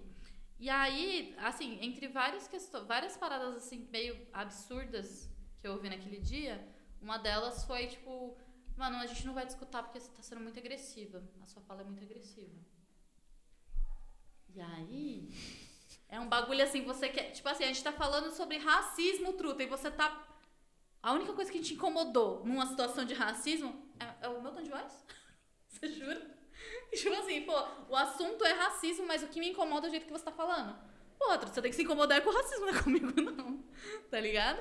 E aí, nesse dia, Nesse dia não, mas a partir dessa vivência, assim, que me deixou puta e, e magoada e uma série de coisas, porque eram de pessoas próximas, né, que eu, que eu vi umas paradas meio pá, eu fiz um texto agressivo. Por quê? Porque eu não esperava que eles fossem me escutar no debate, porque é isso, eles estavam bloqueados pelo jeito que eu tava falando.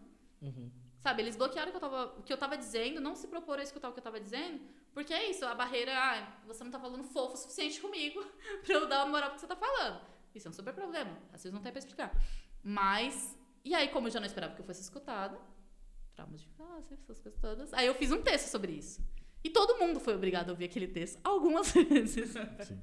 anos depois. E aí, anos depois, teve, tipo, uma situação muito X, assim, que vieram me falar assim, ah, pô, você nunca falou sobre isso. Eu falei assim, mano, eu tenho um texto exatamente sobre isso. Tá ligado? Era só Toma. ter escutado. Uhum. E vocês ouviram esse texto muito tempo, muitas uhum. vezes.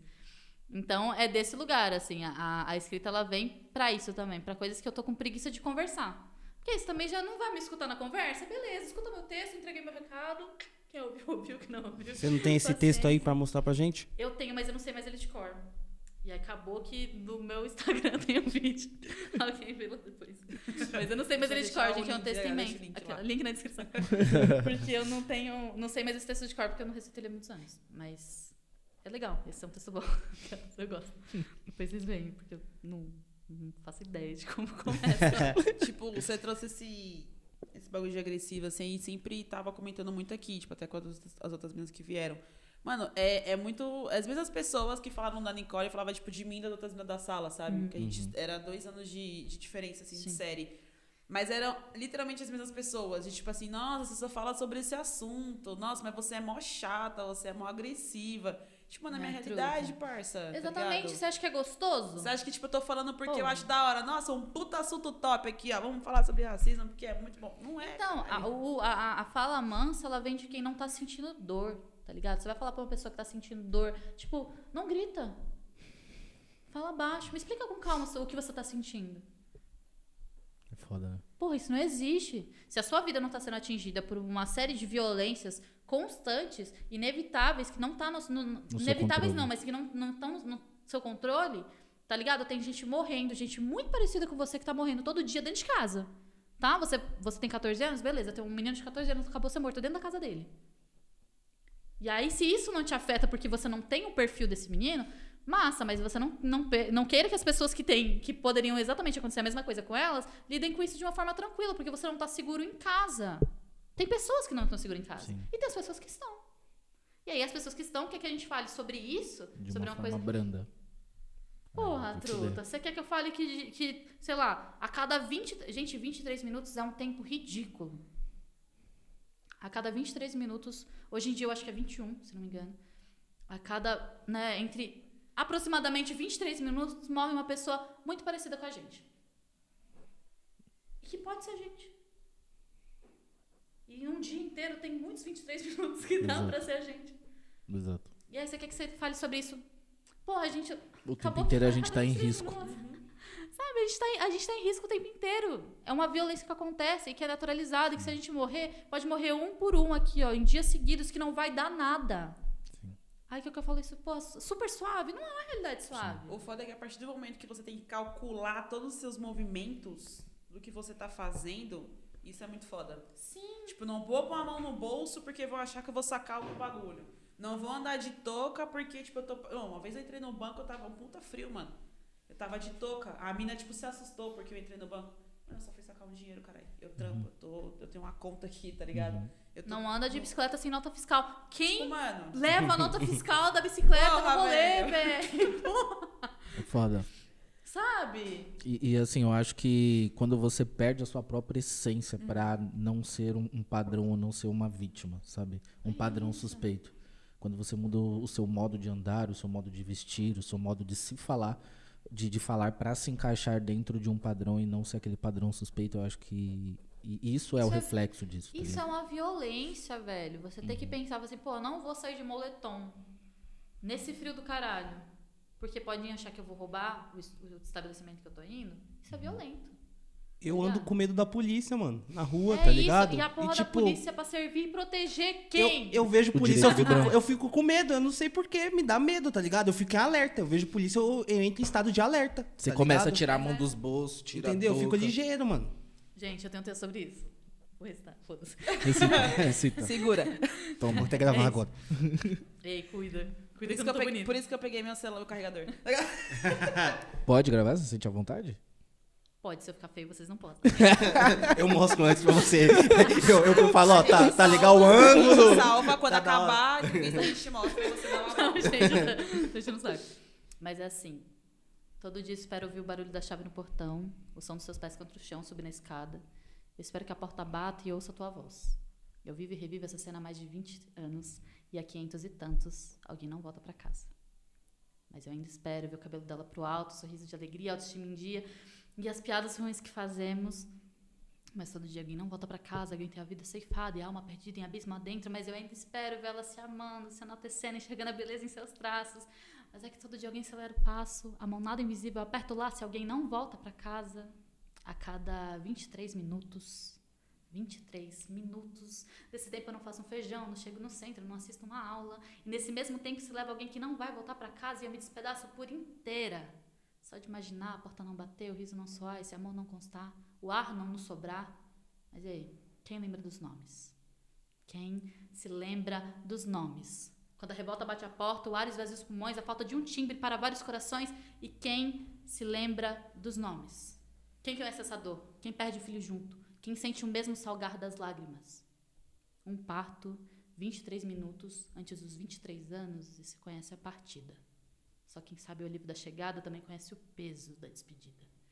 Por isso eu desejo que todos voltem para casa, que todas voltemos para casa, que tenhamos uma casa para voltar, uma vida, alguém para amar, preocupações corriqueiras, sem nota fiscal, sem RG, sem a voz que falha, alma que treme, que a vida não nos passe pelos olhos ao soar das sirenes. E ao sistema que nos mata, os afada, mas valia e distintivo, um aviso. Quem apanha nunca esquece, luta pelos que perecem, nem que seja na marra, fica vivo. É isso. Eita porra. caralho. Tá maluco? Esqueça tudo. É Fiquei até arrepiado. Mas Cê é é isso, esse, a, a- cada um dos. Aí, ó. dos- Eu Aí, fico ó, tá nervoso. vendo? É emoção, é emoção. Ficou nervoso. Eita, É emoção. Calma, menor. estrofes, eles são sobre as pessoas, as principais pessoas negras da minha vida. Primeiro meu pai e aí minhas duas irmãs. assim. Caralho, que foda. Eu espero que eles voltem pra casa, tá ligado? Mas a gente tem Uhum. o medo de não voltar. E quão violento é você ter medo de não voltar pra casa. Tá ligado? Isso é surreal. E aí quer que eu falo fofo? É foda. Ó, o caso que eu não esqueço nunca. A primeira vez que eu fui num. Na, num protesto, na manifestação. E aí, tipo, eu tava subindo com. Tava com os amigos meus, a gente foi ali no bar da Borba. E aí, a hora que. Eu falei, mano, eu preciso ir embora, porque, né, todo mundo morava perto, meus amigos tudo morava ali perto do centro. E eu, né, perto da Mackenzie, morando na Zona Sul. Falei, vou embora, tipo, tá dando horário, vou fechar o metrô, vou correr. E aí, tipo, tava com a camiseta vermelha, né? Porque eu fui no protesto, fica aí a reflexão. é, e aí... Quem pegar, pegou. Quem pegar, pegar, pegou. pegou. Quem for É te isso. pegar a visão, pega a visão. Quem não for, fi. E aí, tipo, a galera saindo da faculdade, eu de mochila e tal. E aí, a hora que eu subi, tipo, eu subi no, mano, a pampa de boa, o carro da, da GCM, tipo, começou a sub, tipo, diminuir. Aí, eu falei, fudeu, mano. É hoje. Acabou meu dia. Eu, mãe, socorro. e aí, tipo, eu só não fui parada porque não tinha um- uma policial feminina dentro. Porque os caras, tipo, me acompanharam, eu até brinquei com meus amigos. Falei, então eu subi pra estação de escolta. Subi do começo da borba até a estação, com os caras me encarando, tipo, tudo apagado e subindo bem devagar do meu lado. E eu falei, mano, eu não posso ter nenhuma reação, eu só vou seguir em frente. Se eu tirar a mão no bolso, fodeu. E isso me marcou num grau, mano, que, tipo, não esqueço nunca, nunca, nunca. E foi a primeira vez, tipo assim, que eu me senti com medo. Eu falei, mano, é hoje, velho. Mas sabe qual Eu acho que é como você começa a ver, tipo assim, sabe a estatística da televisão tá do meu lado? E aí você fica com muito medo, assim, mano. É isso. E aí, quando você pensa que a PM é pra servir e proteger, não é a gente, tá ligado? Uhum. A- o- os estudantes do Mackenzie se sentem servidos e protegidos. A galera que mora no Alto de Pinheiros, que mora na Bela Vista, são servidos e protegidos. Tanto que ele vai na calçada e xinga o, o PM de filho da puta e ele não toma Tá um tirão no meio da cara dele. Mas se você tem um guarda-chuva e você é preto e você tá andando à noite, pode ser que você tome um tirão. Sim, só porque precaução. Só por precaução. Isso é bizarro, velho. Mas é isso, servir e proteger a quem? Tá ligado? Se você não ter- tiver a consciência de que não é você, você corre, caralho. Aí, aí você se fode. E se correr é pior, muitas vezes. né? É, correr- esse é não, se negócio, não correr, tem com tempo de correr. não. Você corre. Mas Você imagina, você tá com medo, você é pirralho. Você vai fazer o quê? Tu corre. E Sim. nessa, a galera. Você é louco. E aí, então, voltando, né, ao que a gente Clima super pesado. atenção, assim.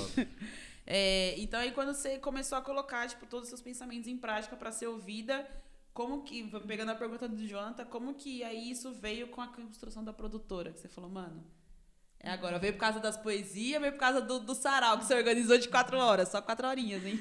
Cara, foi muito doido. O rolê da produção é porque assim, é, nisso de, de você ser artista, todos os artistas que eu conhecia eram músicos e professores. Ou ele é artista plástico e trampa em outro lugar. Ele nunca era só artista.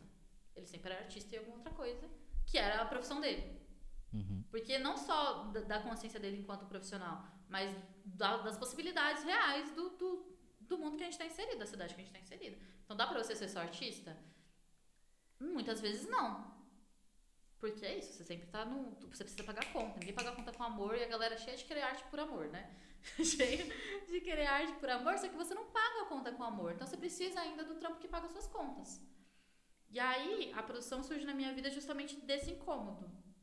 Tipo assim, mano, eu queria tanto que as pessoas que são artistas fossem só artistas. Tipo, eu queria tanto segurar um corre pra você subir no palco e fé.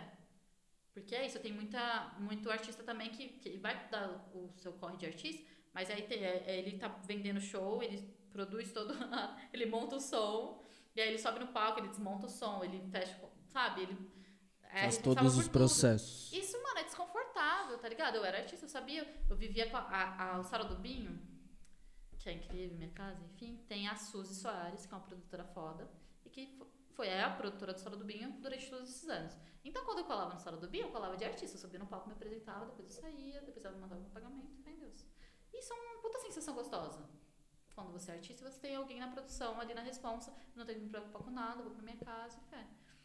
E aí era uma coisa que eu achava importante de você estar entregando o seu trabalho. A produção da sua arte já é o seu trabalho. Você pensar isso num espetáculo, você pensar isso num show, você pensar a entrega disso também é outro trabalho. Você ensaiar, você produzir esse material. Quando você vai entregar isso, é a sua entrega e pronto. E já é suficiente, tá ligado? Você já tá ali na manutenção do direito à cultura, seja, ser artista já é suficiente, já é trampo suficiente.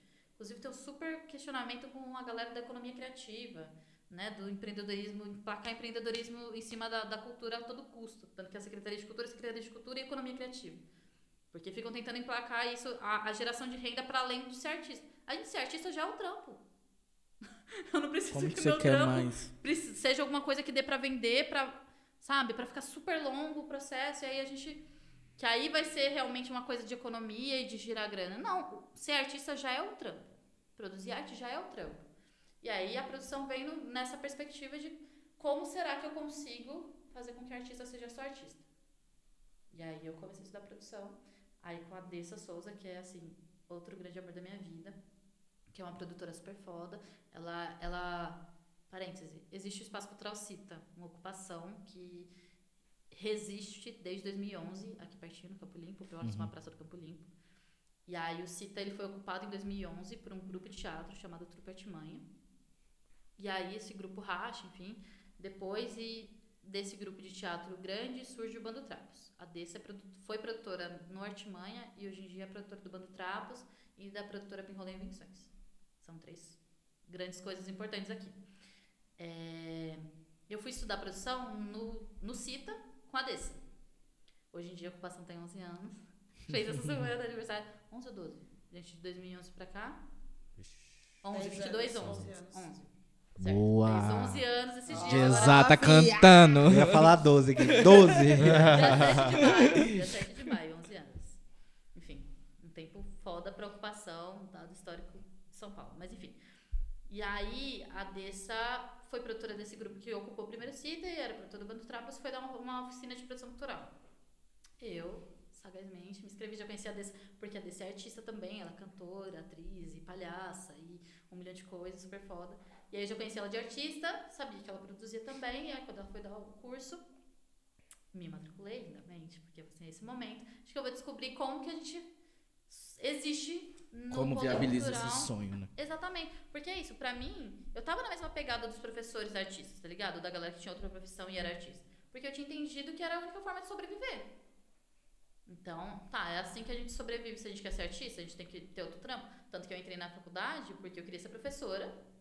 Que aí, sendo professora, eu levar, tentaria lidar com a cultura dentro da educação, dentro de uma escola. Seria o trampo de professora que ia me dar grana. E aí eu ia ser artista paralelamente a isso.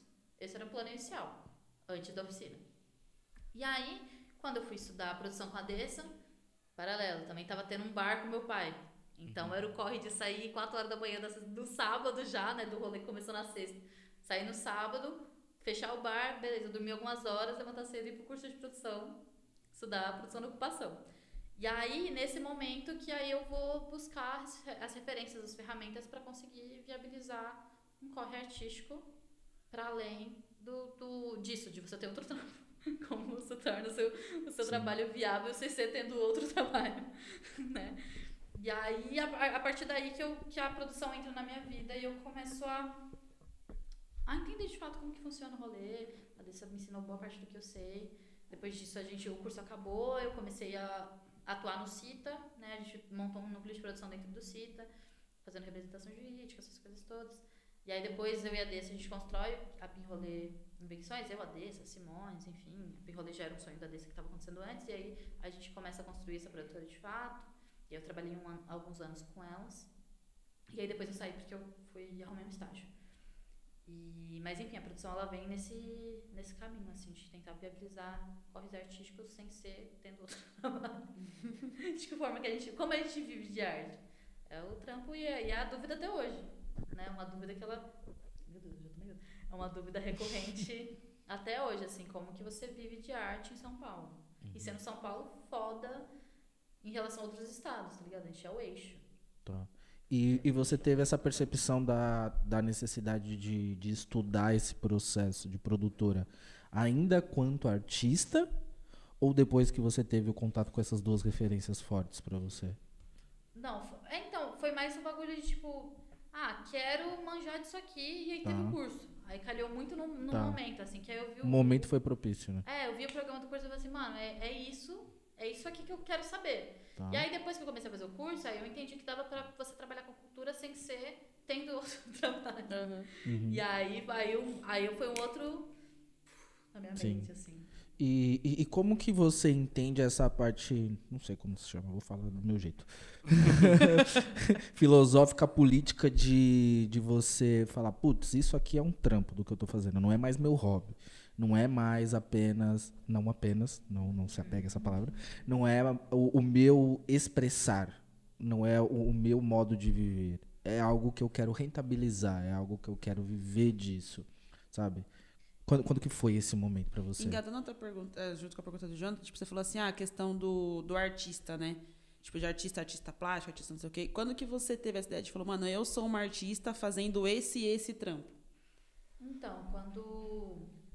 Eu, eu, eu ia responder por esse caminho, assim, entre ser artista e lidar isso- com isso como um trabalho, como uma possibilidade de trabalho real, foi, foi um processo. Tem um intervalinho entre, entre os momentos, mas, mas eles são complementares, assim. Porque eu lembro que existe o Sara do Binho, constrói desde 2015, a Feliz, que é a Feira Literária da Zona Sul. Inclusive, conheçam. Pessoal, né, gente, essencial. Tem até a página no Facebook, né? Tem a página no. Facebook, viu? Seguem lá. Instagram, tem Elas tudo. fazem live, tô ligada porque eu participei já. Assisti, Exa- é assisti, isso. assisti. Não, nos últimos dois anos foi online. Dois? É, 2021 foi online. Então tem uma puta de uma programação foda digital. Você vê no seu YouTube ali, ó, Paz de Cristo. Ótimo. Enfim, feliz, que é foda. E aí a Feliz, a, a programação normalmente são duas semanas de programação e o sábado acontece na Praça do Campo Olímpico. Aí tem show, monta papos, caralho, o dia inteiro de programação. E é muito foda. Nesse, nesse sábado de Feliz, normalmente a gente costuma encontrar muitos artistas do corre.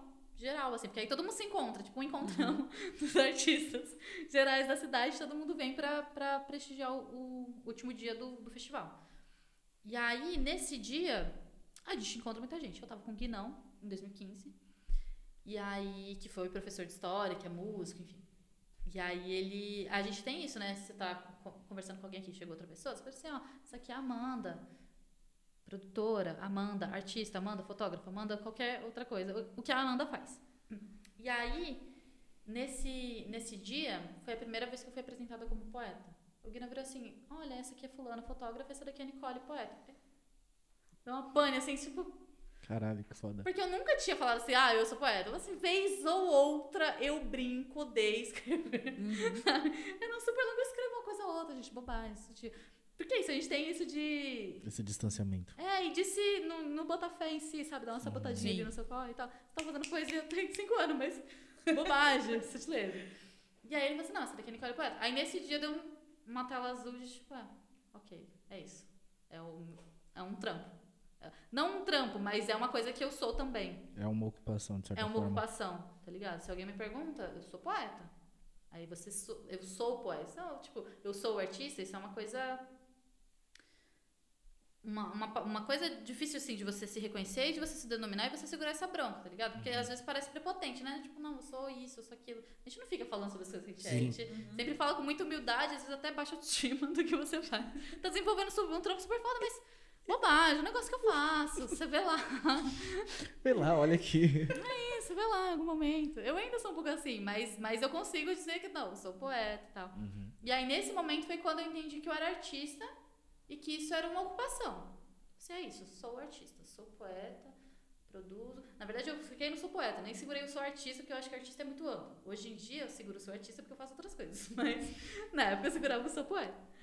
E aí, nesse momento, foi quando eu, eu, eu tive essa consciência, assim, de, de ocupação.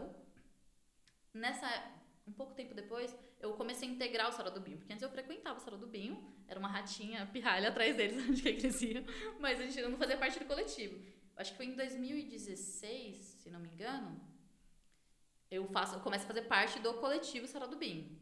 E aí, nisso, a, a, os saraus eles circulam, são contratados, aí, né, tem pagamento e a gente recebe também enquanto poeta.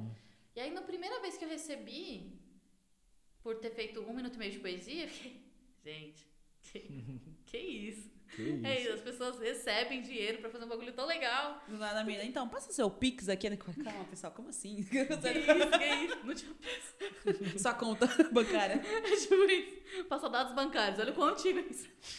E aí, é, aí foi um momento, aí foi um momento que eu entendi mais num campo profissional. Porque, porque é isso, a gente tem uma associação de trabalho com coisa que gera renda. É uma associação direta. Sim. Que é meu trabalho é o que me dá dinheiro.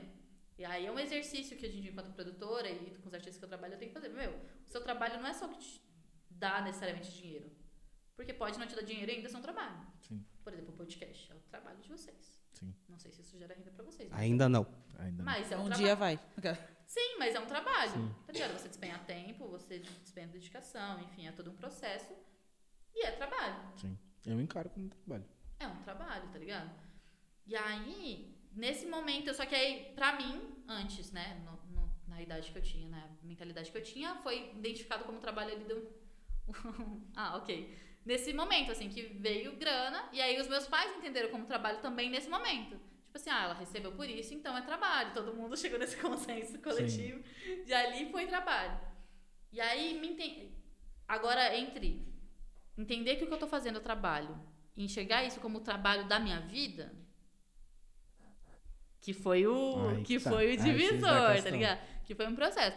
Mas eu só consegui enxergar quando quando eu não como poeta, né? Trabalhar com cultura como poeta não foi um processo que pelo pelo caminhar da minha vida eu identifiquei como o meu trabalho central assim.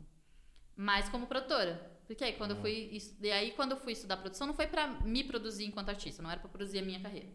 Mas era pra produzir a galera que eu acreditava e tal, organizar esse tipo de coisa. Antes de estudar produção, eu já tinha feito dois eventos que foram pra discutir, tinha 15 anos, produzir, discutir feminismo periférico.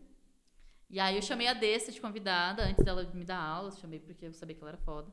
Ela nem se identificava como feminista nesse momento, assim, então foi um, um rolê assim de. Porque na época isso estava começando a ser discutido ainda, né? Esse rolê que você fez foi na Casa de Cultura? Uhum. Eu lembro. Exato.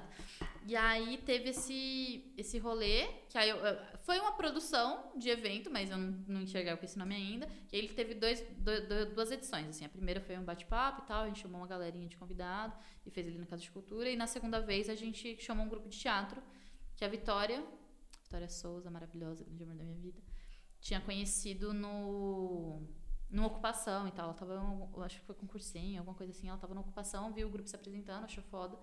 E aí as meninas fizer- quiseram circular e tal, e aí a gente chamou elas pro, pro, um, pro um segundo evento. O grupo se chama Madeirite Rosa, super foda. Acompanhem também aquela link na bio. Vários links na bio, né? Fazer uma planilha de links para pessoas a acompanhar. Madeirite Rosa. E aí foi um segundo evento assim que a gente fez no mesmo ano. Isso foi em 2015, eu acho. E aí era uma galera. 2015 ou 2016, gente, não lembro. Mas enfim. E aí foram dois eventos que eu produzi. Aí depois teve o, o rolê de produção. Eu falei assim: ah, posso ser essa pessoa que produz eventos? Fiz isso, gostei. Me identifico, sou a mulher da, da, da organização. É o meu rolê, me identifiquei. Então foi mais na perspectiva de, de trampar pros outros, assim, não foi nem pra mim, ou nem pra gerir minha própria carreira. Até porque eu nem enxergava meu trampo como uma carreira, né? Não tinha essa, essa. essa visão. E aí, depois, quando fui entender cultura como trabalho, foi justamente quando eu entendi que a produção poderia me gerar renda e ser realmente, de fato, um trabalho. Que eu não precisaria esperar me formar como professora para trabalhar com cultura dentro da sala de aula. A produção seria esse caminho. Legal. E aí eu entendi como trabalho. Isso foi 2018. Bem recente. É recente, porque aí finalizei o curso de produção com a Dessa no meio de 2017. Depois eu entrei pro núcleo de produção do CITA, escrevi um projeto pro Sara do Bim, inclusive foi aprovado, para fazer o Sara do Bim na praça. Legal. Acabou que eles tinham ganhado outro projeto também, aí esse não foi pra frente, porque só pode escolher um. E aí, é, fim do ano, o Bando Trapos, que é esse coletivo de teatro que ficou do grande, enfim, que a Dessa também produzia, aprovou um Fomento à Periferia, que é um edital massa e tal. E aí ela me chamou pra ser assistente de produção desse projeto. Legal. E aí eu fui trampar com produção executiva por um ano e quatro meses.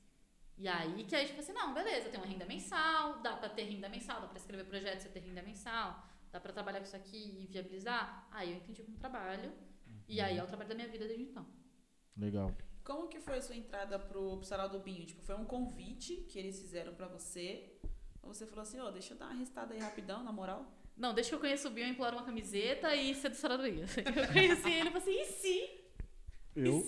E se eu, e se eu fizer parte? Mas... uma Mas fotógrafa lá, Binho, por favor. É isso. No caso, foi a Suzy, ela me a Suzy é a produtora do Soro do Binho, né? Aham. E ela falou assim: ah, a gente queria muito que você entrasse pro nosso grupo de poetas e fiz, fiz, circulasse junto com a gente. Foi bem um, um convite, assim, mas eu surtei. Porque era o meu sonho. Tipo assim, já era uma coisa que eu queria, já colava em todos. Nicole fazendo uma pose assim, tipo, não, claro. Chegando Foi em casa, tipo, Não, eu tava em casa. Eu falei assim, poxa, Suzy, claro, com certeza. E eu saí correndo, pulando, desesperada. Porque era isso, era um sonho, tá ligado? Porque eram as pessoas. Porque era nesse momento, e até hoje, eu tenho. Hoje em dia a gente é amigo, né? Da, do coletivo, mas na época era ainda mais a relação de artistas sodas, eu tô do lado deles, sabe? Eu era muito tiete da galera, então, tipo, fazendo parte do meu coletivo. Era, era a referência que a gente tinha ali. Você de Exatamente. pessoas vivas, né? A primeira pessoa que a gente Exatamente. viu ali de contato, essa galera, tipo, meu, você vê Sérgio Vaz na sua frente, assim, eu fiquei tipo, mano. É isso, eu era mó fã da Maluco, galera. tipo- Eu trombava eles pedia pra tirar foto, É, autografar meu livro, aí agora a gente tá no mesmo coletivo, sabe? Toma. E aí foi muito foda nesse, nesse lugar, assim, foi um convite, mas eu fiquei assim, surtada, porque eu queria muito. Desde que eu conheci o Binho, eu peço uma camiseta. Assim, Binho, e uma camiseta do Sarau do Binho? E se? Porque o Binho também faz entrega de livro no terminal. Não sei se já Uhum. presenciaram esse corre. Mas ele costuma fazer no 27 de novembro, Dia Mundial do Não Matarás Nenhum Brasileiro, que é um- uma bandeira que o Binho levanta, que é o dia do aniversário, enfim. E aí ele costuma fazer, é, entregar livros no terminal do Campo Limpo. E aí, né, eu conheci, eu vivi o Sarau 2012, 2013, te- ou no mesmo ano, enfim, teve essa entrega de livros. Eu colei, então, tipo, eu co- conheci o Binho desse corre, assim, de ajudar ele a tirar os livros do carro pra espalhar no terminal, enfim. Caralho, que da hora. E aí eu já tava tipo, gente, se eu fizesse parte, eu ganhei essa camiseta, será que tem toda essa força aqui hoje? Eu mereço essa camiseta. Demorei anos, me ganhar a camiseta recente. Ah, o importante é que ganhou a camiseta, né, Mas é mano? porque tinham Não. parado de produzir. Aí depois, quando voltaram a produzir, eu acho que a minha é de 2019, gente. A lei da atração é real. Mas é isso, mentaliza e inferniza o coletivo que dá certo. Como Funciona. trouxe, né? Vai lá, de ratinha, vai lá entrando. Falou, oi, pessoal, tô aqui mais um dia, hein? Ó, hoje é o dia 30, sei lá quanto, tô aqui de novo, hein? Olha, Olha mais eu. sarau e quem Opa, veio. mais Olha um, ó quem tá aqui, que coisa, não é mesmo? É tipo isso. Na segunda antologia do Sarau do Binho foi um momento muito foda também, porque a- o primeiro.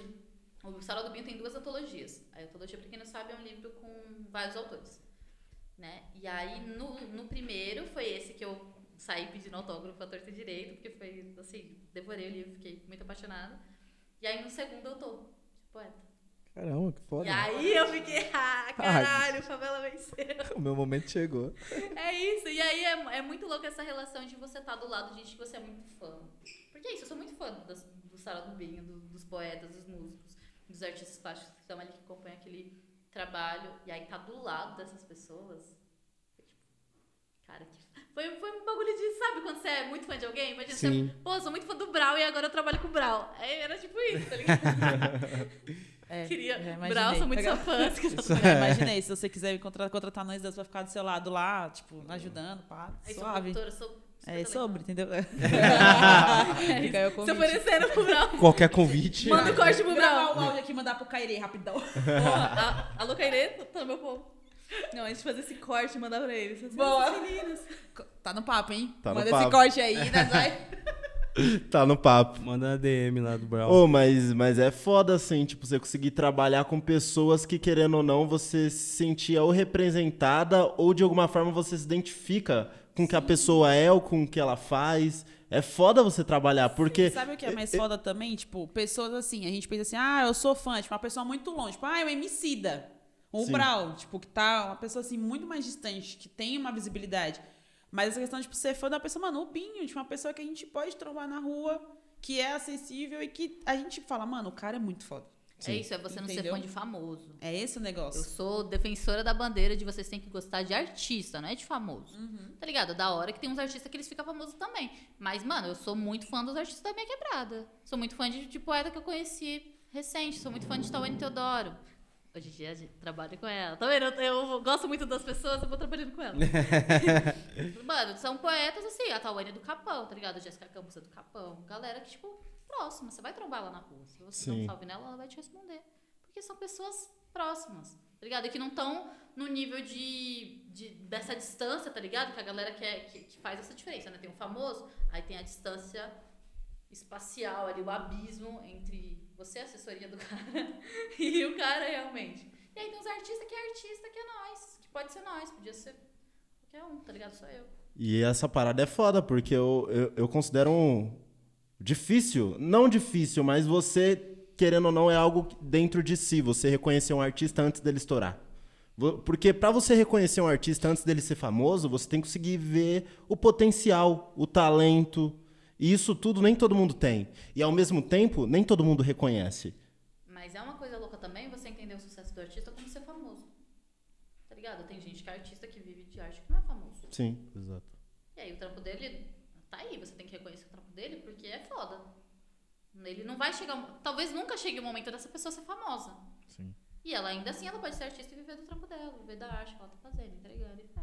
Você tem que reconhecer a arte, não necessariamente a Exatamente. validação alheia, né? É, tipo, é porque é isso, a gente tem essa validação de sucesso com base em número, com base em quem, você, quem te conhece, quem fala do seu trabalho. Só que a validação do seu trabalho é o seu trabalho, cara. Exato. Tipo assim, o seu texto. Você é uma escritora de um livro e isso te faz foda, porque o seu livro é foda. Igual a pétala. Exatamente. A Pétala é uma escritora. Foda pra caralho. Foda pra caralho. Ela pode viver do trabalho dela, né? Dentro das possibilidades que isso hum, for viável. E é isso. Ela não precisa, em algum momento da vida dela, ganhar um jabuti. Ganhar, ótimo, maravilha, um prêmio pra literatura.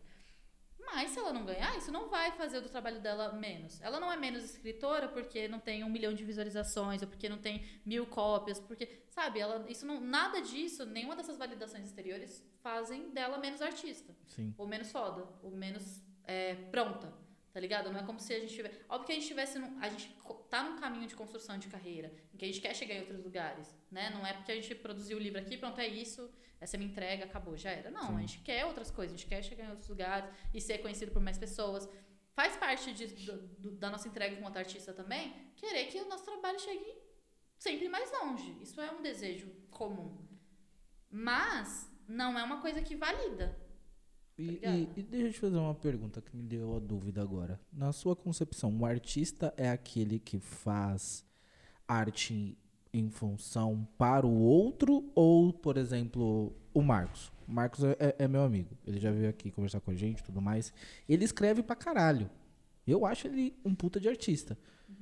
Talvez ele não se reconheça como artista, ele não compartilhe os textos deles assim abertamente, mas eu acho ele artista. Como que é isso pra você? Você acha que o artista ele tem que essa necessidade ou ele tem que colocar pro mundo a arte dele ou ele pode fazer arte ali para os dele e já era? Olha, eu acho que isso é muito muito relativo, assim.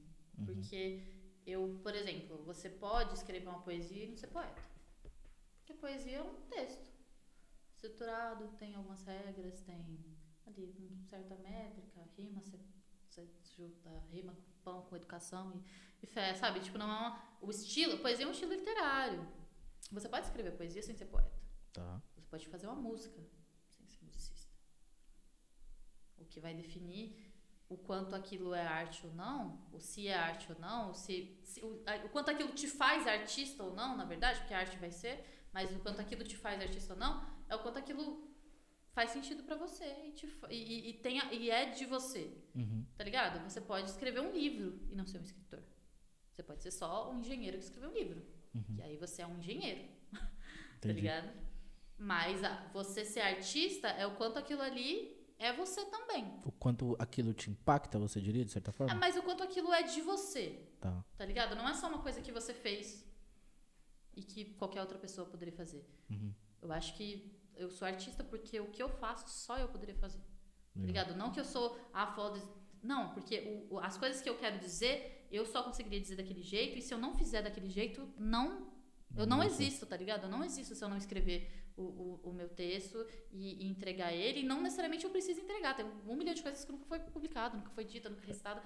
E, Exatamente e essa ainda são. pergunta. Uhum. E ainda é a minha arte, tá ligado? Eu não preciso necessariamente mostrar isso pro mundo. Tá. Mas eu não existo sem aquilo.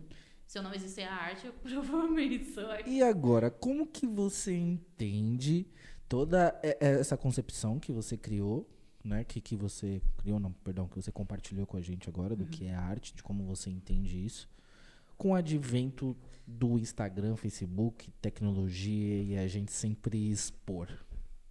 É, Cara, tudo tem um porquê. Eu não pergunto as coisas à toa. história do meu. Não, sabe? Isso é uma. Tem duas questões, assim. muito, eu acho que até contraditórias dentro do, do Eu que gosto eu disso. sobre isso. Eu gosto. Porque que acontece? A internet é um bagulho louco. Tá. Que eu posso estar postando, vocês podem postar esse episódio aqui, e aí ele pode ser visto por alguém que está no Campo Limpo e por alguém que está na China. Porque a internet tem esse poder de, tipo, ser acessado em diversos lugares, por qualquer pessoa. Qualquer pessoa é forte, né? Mas enfim, tem uma, um alcance maior, tem a possibilidade de alcance. Isso é foda. Uhum. Tá ligado? Você fazer um rolê e aí o mundo pandêmico com atividades online foi da hora, às vezes por não o mundo foi da hora, mas enfim, essa fazer atividade online na internet foi interessante por conta disso, de alcance. Você poderia convidar alguém que está na Bahia, você está em São Paulo e fazer um evento com essa pessoa. Sabe, ter essa pessoa te convidar no seu, no seu evento, isso é foda. E é uma coisa que não é viável num, num mundo que a gente faz tudo presencial e tal. Isso é da hora. Alcance, você conseguir entregar o seu trabalho e ele chegar em várias pessoas. Isso é foda. Você sabe, tipo, tem, tem gente que posta vídeos de poesia na internet que tem, sei lá, 9 milhões de visualizações. 9 milhões de pessoas viram o seu trabalho. Isso é foda. Né? E talvez você nunca conheça de metade pessoas. delas, um terço delas. Mas o seu trabalho chegou. E isso é foda. Agora, tem isso e tem a realidade que você tem que ser artista e blogueiro. Senão o seu trampo não é validado. Se você não tiver visualização, o seu trampo não é validado. Se você não tiver uma quantidade mínima de visualizações, aquilo ali não é relevante. Porra, velho, se um bagulho tem 100 visualizações, isso é muito pouco. Só que se você tem 100 pessoas no seu evento, isso é muita gente. Tá ligado? O que, o que me deixa puta, né? Que é, que aí, é isso. Por mais que eu valorize super o alcance, eu fico muito puta. Porque tem essa. Esse, é- é- essa, esse desligamento da realidade. Tipo, os números, eles são uma parada que é tão desligada da realidade que você não vê aquilo ali como gente. Se o seu vídeo tem, sei lá, 150 visualizações, quer dizer que isso é um teatro cheio. Dependendo do teatro também, né? Mas, pô, você tem duas mil visualizações, isso ainda é pouco pra internet, mas isso é um teatro, tá ligado? Você tem 10 mil visualizações, tem gente que posta rios, que aí o, o, o Reels, TikTok tem, tipo, um alcance maior ainda, né? Que chega mais gente, menos tempo, mas enfim. Meu, imagina um bagulho com 10 mil pessoas, tá ligado? A áudio, a áudio, o espaço, o áudio, sei lá, o lotado deve ser 6 mil. Caramba. Tá ligado? Imagina 6 mil pessoas assistindo o texto. Você, sabe, isso é muita coisa. Se você vê isso como gente. O impacto, né? Exatamente, só que você não vê isso como gente quando tá na internet. Isso é verdade. Você não enxerga como pessoas. Então, sei lá, se você tá. é, se posta o episódio aqui deu 50 visualizações. É a mesma coisa que tiver 50 pessoas aqui na nossa frente, assim, ó. Sim. Vendo a gente trocar ideia. E isso é coisa pra caralho. Se tiver 50 pessoas aqui, isso aqui ia estar cheio. Sabe? Mas a gente vê na internet, a gente. Ah, pô, há pouco, né? Não circulou tanto. A Galera não Fica até frustrado, de certa Fica forma. frustrado. É isso, gera uma frustração, tá ligado? Mas quando você vê, olha isso como gente, é coisa pra caralho. Sim. Pô, um bagulho que, que deu 300 visualizações num, num... Mano, isso é gente pra pôr, isso é um teatro cheio, velho. Imagina você fazer um trampo com o teatro cheio. Sim. Sabe? Sei lá, deu 40 comentários, como se 40 pessoas no final do seu evento viessem cumprimentar você. Caralho, que foda. Tá ligado? Mas a gente não tem essa perspectiva porque a internet desliga o, o que é número do que é gente. Aí você fica. Você, não, você perde essa, essa sensação do quanto o seu trabalho impacta. Mesmo que a pessoa comentou, foi lá, te mandou uma mensagem, nossa, muito legal o seu trabalho. Só que você não vê isso. Como se fosse uma pessoa no final da sua apresentação vindo aqui te abraçar e falar assim, pô, você. E, e- e querendo ou não, tem, tem uma reflexão que eu faço muito sobre isso. E até um, uma questão que o Alaf brincou no início dele dar um 220 na galera pra ajudar a gente no engajamento e tudo mais. Que, que é real- realmente isso. Às vezes a gente compartilha um, um conteúdo, seja ele qual for, e o alcance dele é legal, mas a gente não pensa no, no, no impacto, né? Que, nem- que nem você trouxe. E, e às vezes a gente tá aqui nessa conversa, quantas pessoas não vão ouvir e talvez elas terão um momento de reflexão tão forte que muitas vezes elas não vão conseguir traduzir em palavras. E às vezes o que é, faria sentido ela ir te dar um abraço no final, sabe? Tipo, pô, a sua poesia me tocou, sabe? Com, com o que você me disse, me fez refletir muito. Sim. E, e às vezes isso não, não se traduz no emotion, num parabéns pelo seu trabalho. Exato. Sabe? E aí, às vezes, por exemplo, quando a gente tem o, o, o sarau do Binho na escola, tiveram, foi um, um sarau para Eles fizeram, sei lá, uns três períodos do sarau, não sei exatamente. Mas eu acho que naquele dia eles deviam ter visto no mínimo 800 pessoas. Eu faço parte do coletivo do sarau do Binho hoje em dia. Tipo, eu entrei pra esse, caminho, eu vivo de poesia e eu a- aquele dia mudou a minha vida. Caralho, Tá que ligado? foda isso. Impactou 80 800 pessoas, mas mudou a minha vida. Isso é coisa pra caralho. Sim. Tá ligado? Então, por mais que a gente possa, sei lá, ver um milhão de pessoas viram aquilo, ou uma pessoa viu. Se aquela única pessoa vi- que viu fez sentido pra ela, mudou alguma coisa, ou despertou algum pensamento, provocou de alguma forma, isso vale a pena. Tá ligado? É pra isso.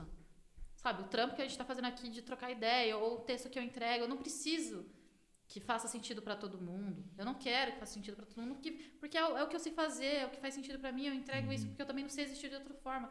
Mas quando a gente entrega, também a gente espera que isso chegue nas pessoas. Mas eu não preciso que, que, nossa, mude a vida de todo mundo. Se uma pessoa fala assim, Puta, peguei essa visão. Sim. Olha que sabe, que não precisa falar nada, você só fica, porra, É é, isso. é isso. Sabe, aquela confirmação que você tá recitando. Aí no meu caso, né, que eu tô recitando, eu tô vendo a pessoa assim, é isso. Ela olhou pra mim, ela fica. Ou quando, sabe quando você, você sente que a pessoa tá ali. Você sente a respiração. Que ela né? caminhou contigo na ideia? É Que a isso. pessoa foi, foi, foi junto com você? Isso é suficiente. Tá ligado? Nenhum número na internet diz isso. E muitas vezes não tem tradução, né? Não tem. Tá ligado? Mas, mas é, isso já vale o meu trampo. Uhum. Mas aí a gente tem uma realidade paralela em que se você não tiver tantos seguidores, se você não tiver tantas visualizações, seu cachê é mais baixo. E aí. Bom pode- ponto. É por isso que eu falo que a comunicação é hipócrita. Eu tô aqui só observando que vocês estão falando da minha profissão, mas tudo bem. Daquela... Aquela cara. Se sentiu ofendida. Então vamos, então vamos partir para um ponto polêmico, vai. Como que você entende a mídia? Obrigada. Ela reconhece o artista? Como que é essa transição do artista para o famoso? E, e quem dita isso? Quais são as regras? Por que o cachê de um cara que não tem 9 milhões de visualizações é, é tão baixo comparado com aquele que tem? Às vezes ele não é tão famoso, não é tão artístico assim? Como que funciona esse mundo para quem não conhece? A mídia gosta de famoso. É isso. E gosta de famoso quando ele já ficou famoso. Né? Não, não tem esse processo de você acompanhar, tipo, viu, pessoal, da hora seu trampo. Vou te chamar pra Record, vou te chamar pra Globo. Agora, você é um artista, você, é ato- você tá estudando teatro na ocupação, tá ligado? Ninguém vai vir e falar assim, ei, vamos fazer novela. Eu acredito em você. Eu acredito em você. Você tá entendendo? Ninguém vai vir aqui, tipo, bora ali fazer novela. Você quer comentar o caso da Jade? Não, não. Não? é Tá bom. não, não, é. É que eu senti uma referência assim muito Entende, forte. tá ligado? É, Mas é vamos falar que eu isso. já tô puta com isso, tá? Por favor. Mas é isso. Não, mas eu fiquei puta com isso também, porque, tipo, tem gente que tá estudando isso pra caralho. Mas ninguém. Mas é isso. A mídia gosta de famoso. E aí, como você ficou famoso?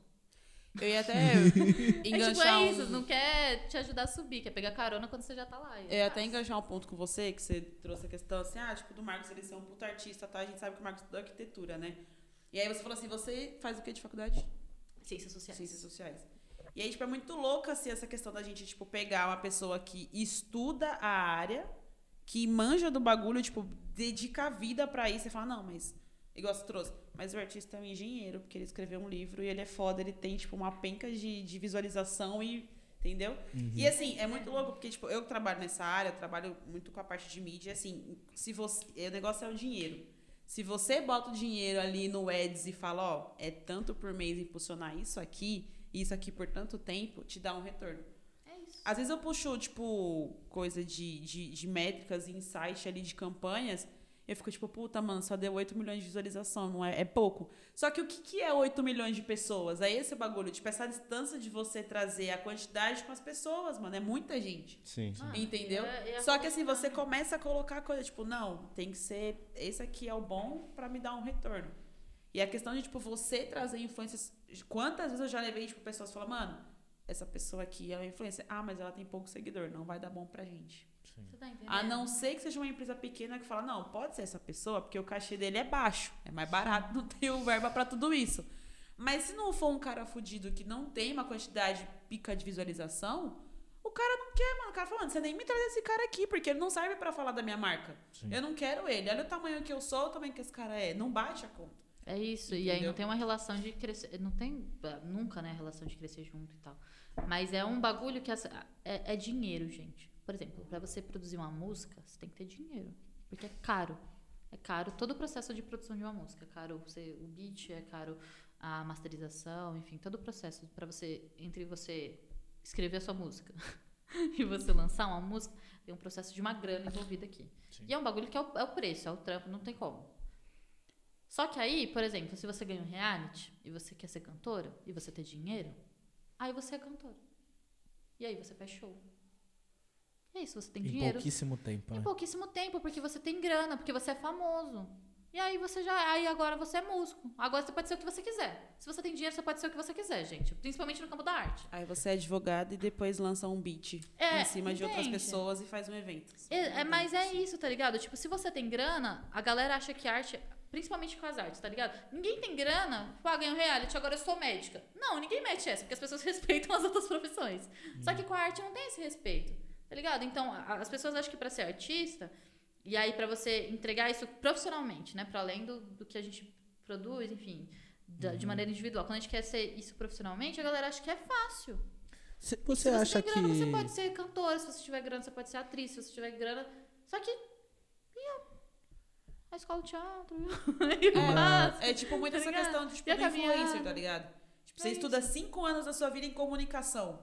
Pra você, tipo, pegar isso e falar, não, vamos contratar o Confuso porque ele tem, sei lá, quantos milhões de, de seguidores e ele é o pica. Ele vai falar da minha marca. É Você, isso. tipo, não bate a conta, tá ligado? Então, tipo assim, você estuda um bagulho que depois você tem que se modificar ao longo do tempo pra falar, não, eu preciso contratar outra pessoa pra fazer esse trampo, esse trampo. Então é um bagulho muito foda, assim, E sabe? é isso. E aí, às vezes, não necessariamente essa visualização se mata. Porque é isso, uma- um debate que a gente tem entre visualização e, e vida real.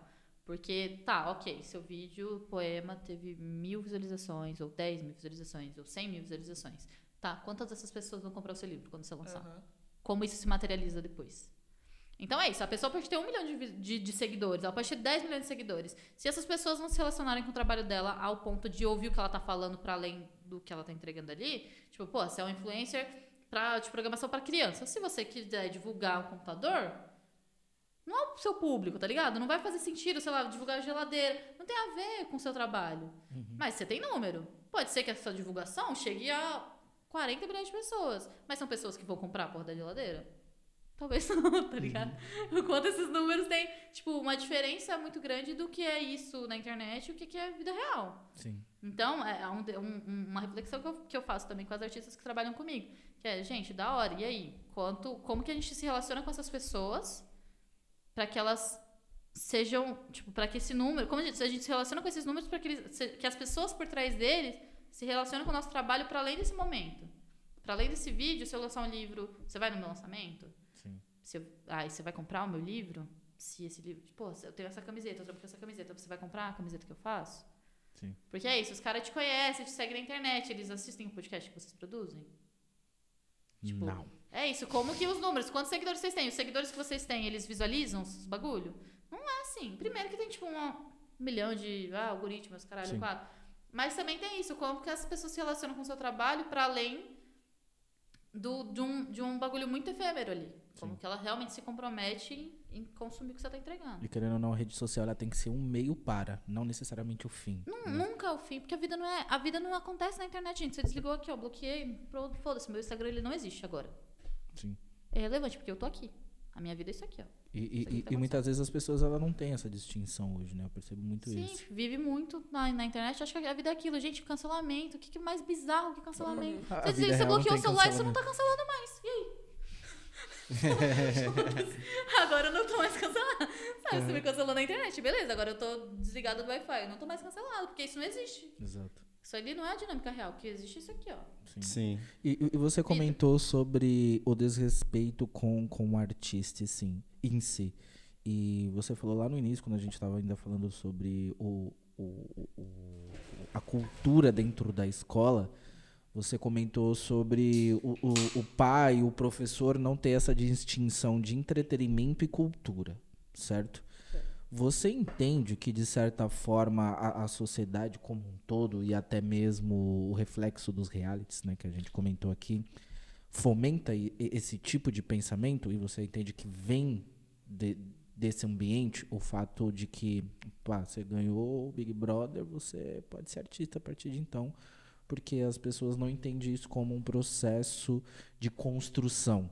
em si um start. Ah, a partir de hoje eu sou e já era e, e é isso. É, é porque quando você entende as coisas com entretenimento, não necessariamente entretenimento é, ar- é só arte, né? Você pode buscar entretenimento, sei lá, na influência, X e tal.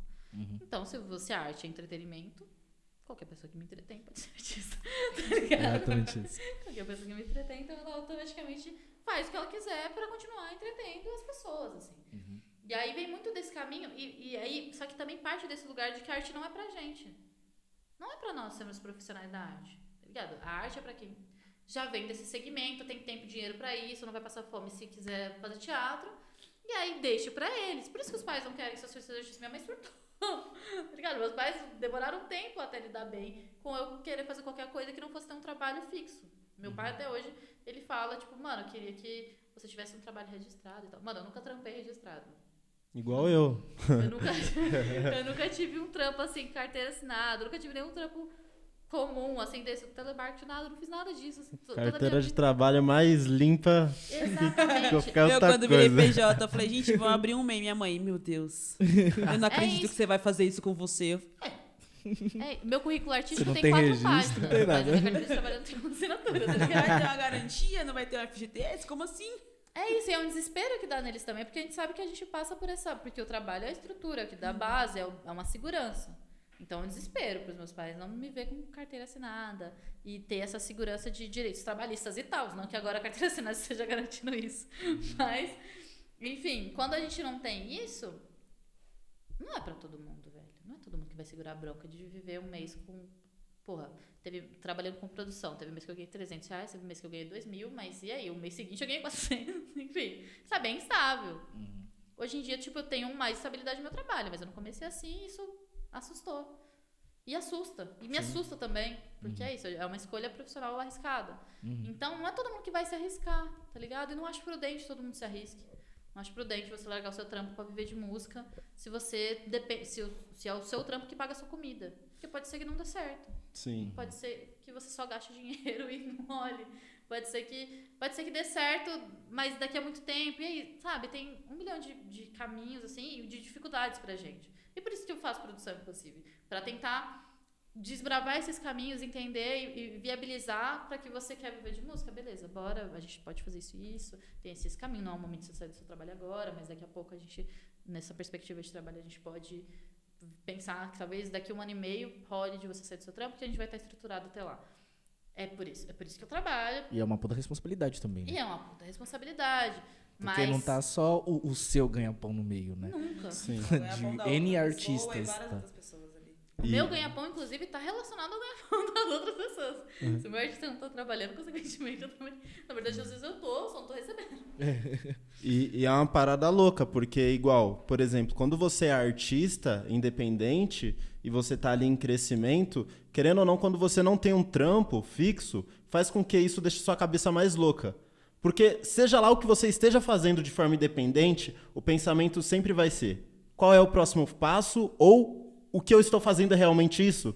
E quando você, junto com isso, tem outro problema que é: caramba, e amanhã? Preciso de grana É isso. o que, que eu faço? Então, por exemplo, eu- quando eu gravava clipe, tinha muito disso. Os caras no dia do clipe, mano, era folga dos caras. Mano, hoje é folga, vamos gravar um clipe, mas os caras chegavam na semana, tava trampando pra caramba de novo. Porque, tipo, é aquela forma de você olhar o que você ama, você falar, mano, eu quero viver com isso, isso aqui é o que eu quero fazer, eu quero morrer fazendo isso aqui. Mas hoje não dá dinheiro pra mim.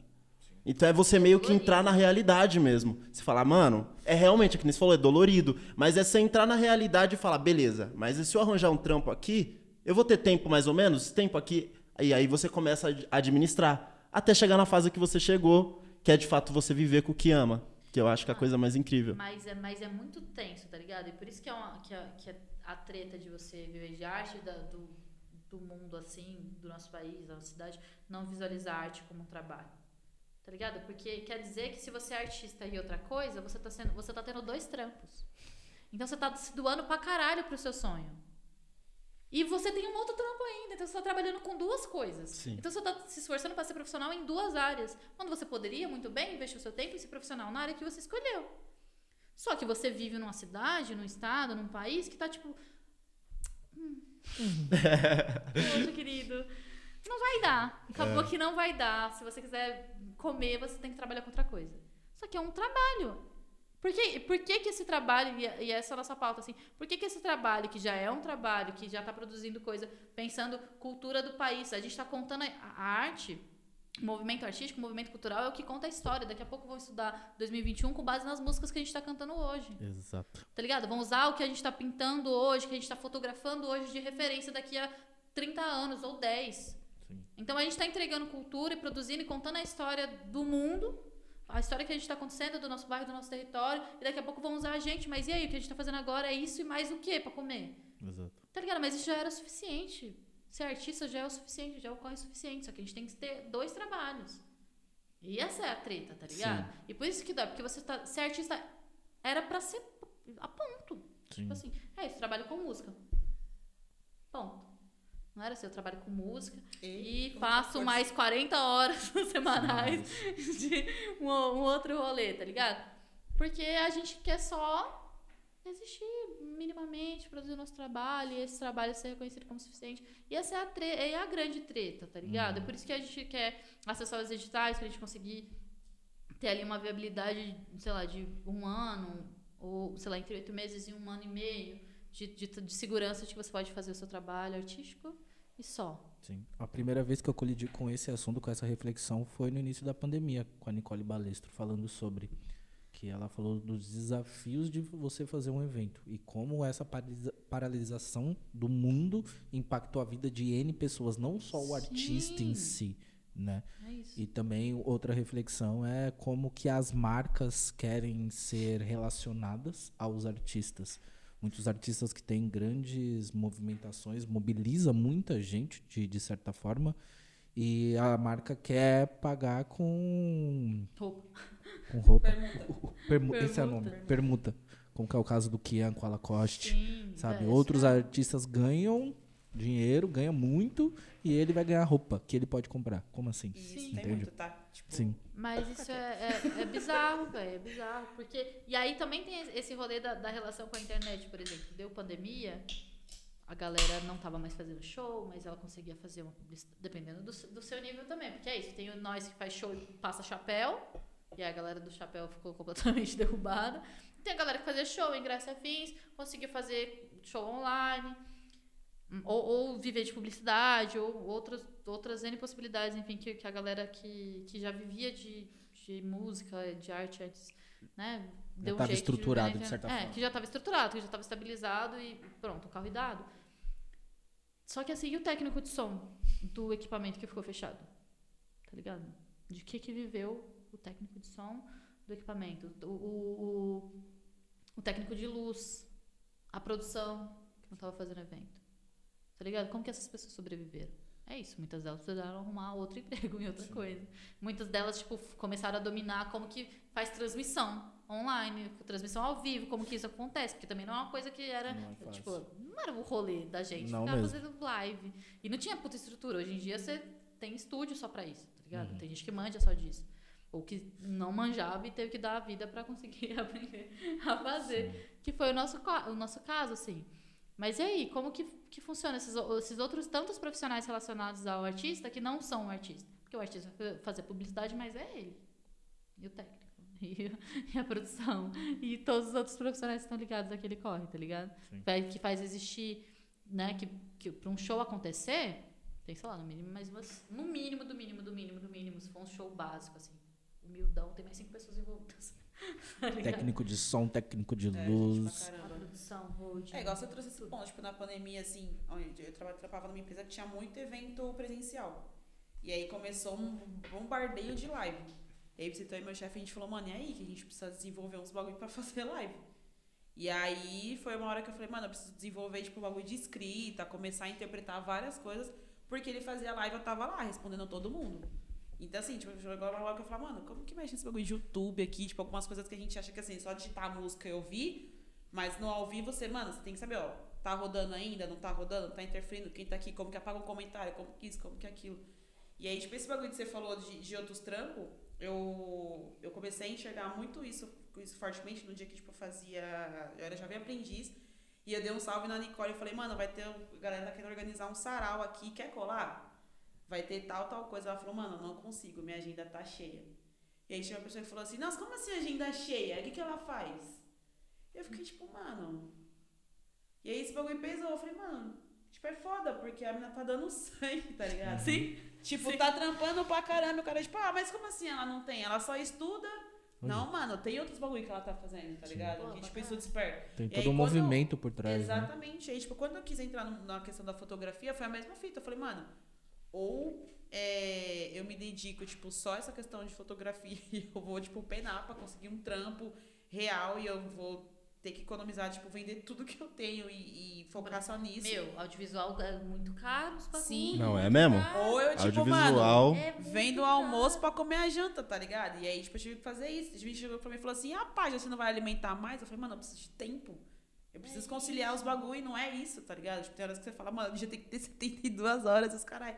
Porque é foda esses negócios. E aí, nisso que eu entendi, tipo, eu peguei e falei, mano, a Nicole não pode, tipo, vou dar um papo no Sérgio Vaz. Ele falou, ó, preciso ver. E aí foi onde eu despertei. Eu falei, mano, os caras tão num corre muito fudido. E tem gente Meu. que não entende isso, tá ligado? Acho que, tipo assim, ah, você trabalha com arte, você não faz porra nenhuma, mano. Você só costa o dia inteiro, e não E é isso. Corre entendeu? pra você, tipo assim, no caso, quando a gente, artista independente de quebrada, entre você começar o seu corre e você cobrar por ele, tem uma caminhada. Sim.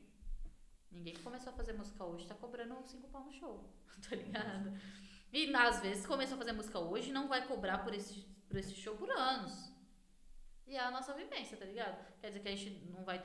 E é isso, às vezes a galera tá fazendo show de graça, dando trampo, tá? Ela tá fazendo o trabalho dela, por mais que ela esteja começando, ela ainda tá entregando trabalho. Tá fazendo trabalho, tá fazendo trabalho de graça, trabalhando em outro bagulho pra conseguir se alimentar. E aí é porra nenhuma, né? É. Porque daí, foda-se. Acabou que.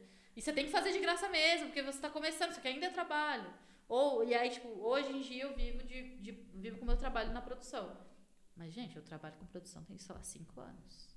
Que eu, tipo assim, ah, vivo de produção, vivo hoje. Tá ligado? Mas foi um trampo. E, e até hoje eu trabalho com um milhão de coisas. Mesmo na produção, eu faço um milhão de coisas. Eu não, não, não faço gestão de carreira de um artista e tá suave pra mim. Porque tem gente que, né, num dado momento da vida, a galera que trabalha com outra coisa, com que lida com, com a cultura no meio da indústria, que também é uma realidade paralela que não é a que eu trabalho. É, tem uma. Dá pra gerir a carreira de um artista e fé, aquilo ali já banco e tal. Acredito que a produtora, sei lá, da Luísa Sonza trabalha só com a Luísa Sonza. Só que eu não produzo a Luísa Sonza, tá ligado? Então eu, eu tenho que produzir três pessoas e dar conta de, tipo, sei lá, um trampo, um freela pra, pra uma editora tal. E, e aí eu trampo com a ocupação também, sou representante legal do CITA. Então eu tenho eu trampo com a, com a ocupação. E aí eu faço um curso de gestão cultural. E aí eu dou aula de segunda-feira. Eu ainda faço faculdade. E aí, com a faculdade, em 2020, eu fiz um estágio dentro de cultura, mas porque eu tava, tô graduando ainda, enfim. Então, é um bagulho assim, tô fazendo mil e um trampo pra. Tipo, eu vivo de cultura, mas não vivo de um trampo só, tá ligado? Eu vivo de um milhão de coisas. Então, é, é- essa é a fita também, de você tem que. Quando você tá num, num segmento que não é valorizado, estruturado e, e- e tem um- uma visão profissional do Estado para aquela área, você tem que fazer uma- mil coisas, tá ligado? Amanhã eu vou cobrir um evento, segunda-feira eu vou dar aula, de terça a sexta. É, segunda-feira eu tenho reunião de manhã, eu tenho ter, sabe? É um bagulho, um- vários trampos que não estão me dando grana agora, mas que eu sei que eu tenho que investir meu tempo agora para daqui a pouco esse evento rolar, para daqui para frente essa, eu sei que esse artista vai ser que eu vou conseguir uma coisa da hora com esse artista daqui para frente, mas eu tô trabalhando há meses. Vou fazer um lançamento em junho, eu tô trabalhando de- desde dezembro. Caramba. Você tá entendendo? Tipo, é um corre. E eu vou receber pelo lançamento que aconteceu, pelaquela atividade. Eu não vou receber por todos esses meses. Mas vai da minha consciência de acreditar num corre a ponto de, de saber que eu vou trabalhar meses por ele, vou receber uma vez, pontualmente por um evento que, tipo assim, o que eu vou receber pelo evento não paga os meses, paga o evento, paga o meu trabalho com aquele evento, paga aquele, aquele, aquele processo ali. Mas eu tô há meses investindo meu corre, meu tempo na, naquele foco ali. E aí, são as escolhas que a gente faz. Entendeu? Porque, por que eu escolhi essa produtora? Pra me fuder. E é um bagulho foda, porque, tipo assim, quando a gente entra nessa área, a gente vai aprendendo muito com o tempo. Mas, tipo, é, é bom também pra quem está tá escutando, tipo assim, mano, é um processo lento.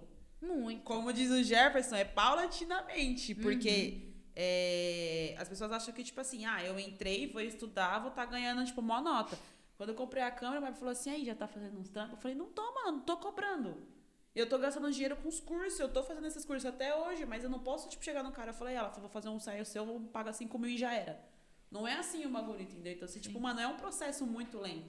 E, as quando- pessoas acham que é tipo assim, não, você tá, tá rico, filho. Já vamos, já paga os bagulho aí, porque você já tá em grana. E não é assim que funciona o negócio. Mano, e quando a gente trampa com artista de quebrada, isso não vai funcionar assim nunca. Não.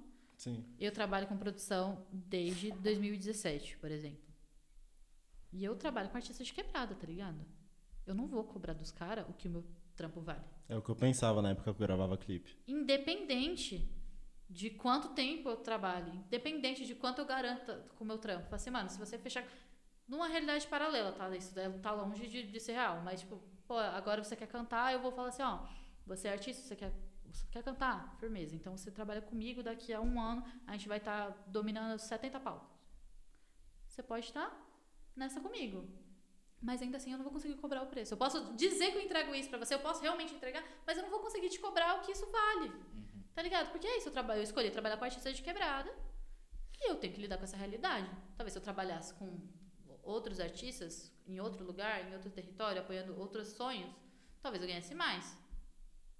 Mas não é. Tá, aí, escolhi por Mas é isso, quando a gente é. Porque tem a ver com princípio, velho. E a gente paga pelos nossos É, princípios é isso que eu também. ia te falar. Tá ligado? Entra no que você custam. escolheu. Qual que é o Exatamente. seu princípio? O que, que você quer? E aí, tá se você ligado? quer ser fotógrafa de evento de quebrada, você não vai cobrar 5 mil no ensaio nunca. Pode valer? Pode, mas você não vai. Porque às vezes 5 mil é o orçamento do evento inteiro. Porque a questão, E às tipo, vezes nem isso, né? às e vezes- às vezes nem isso. Às vezes você abraça como. um cara, tipo, um bagulho muito grande. Você tá tirando uma nota, mas você tá feliz com esse bagulho? Tipo, tá indo com o que você defende? Não tá, mano. Então, tipo, você tá sendo hipócrita pra caralho, entendeu? É isso. E às vezes você tem que assumir um bagulho grande que vai ferir um princípio ou outro. Pra você ter grana, pra você conseguir pagar suas contas, pra você conseguir apoiar os que você acredita, Exato. tá ligado? Real. É isso. E nessas muita gente tem trampo paralelo. Né? Que, tipo, trabalha com outra coisa, trabalha em outra área. Porque ele precisa de alguma coisa que pague as contas pra ele conseguir fazer o que ele acredita. Porque às vezes você gasta pra fazer o que você acredita. Sim. Ferir um princípio va- viabiliza outros sonhos, né? De certa forma. Exatamente, tá ligado? Agora eu vou fazer um trampo com uma pessoa que, tipo, não é nossa, que pessoa massa. Também não é um bagulho que, tipo, eu não me orgulho, tá ligado? eu posso Mas não quero nome- citar nomes. eu Respeitando posso- medida, né? Tipo, é... Não, eu posso deixar meu nome associado, mas não é uma coisa tipo assim, ah, ah, pô, super. Eu preferia ganhar a mesma grana trabalhando com outras pessoas. Basicamente, é uma pessoa da hora e tal. Mas não é do meu ciclo, não é do meu ambiente, não. Não, não é o meu Você pessoal. pode dar os nomes nos bastidores? Ah, sim, mas não é grande. de- tipo assim, não, não vai fazer grande. Não é grande relevante. Jonathan. Não é relevante, mas enfim, posso, claro. Mas é isso. É um bagulho. É um bagulho que, tipo, vai me dar uma grana. Eu vou conseguir viver um tempo com essa grana da hora. Inclusive, eu vou viajar. Boa. Mas é isso. É um trampo que eu tô fazendo pela grana. Eu sei fazer o que precisa.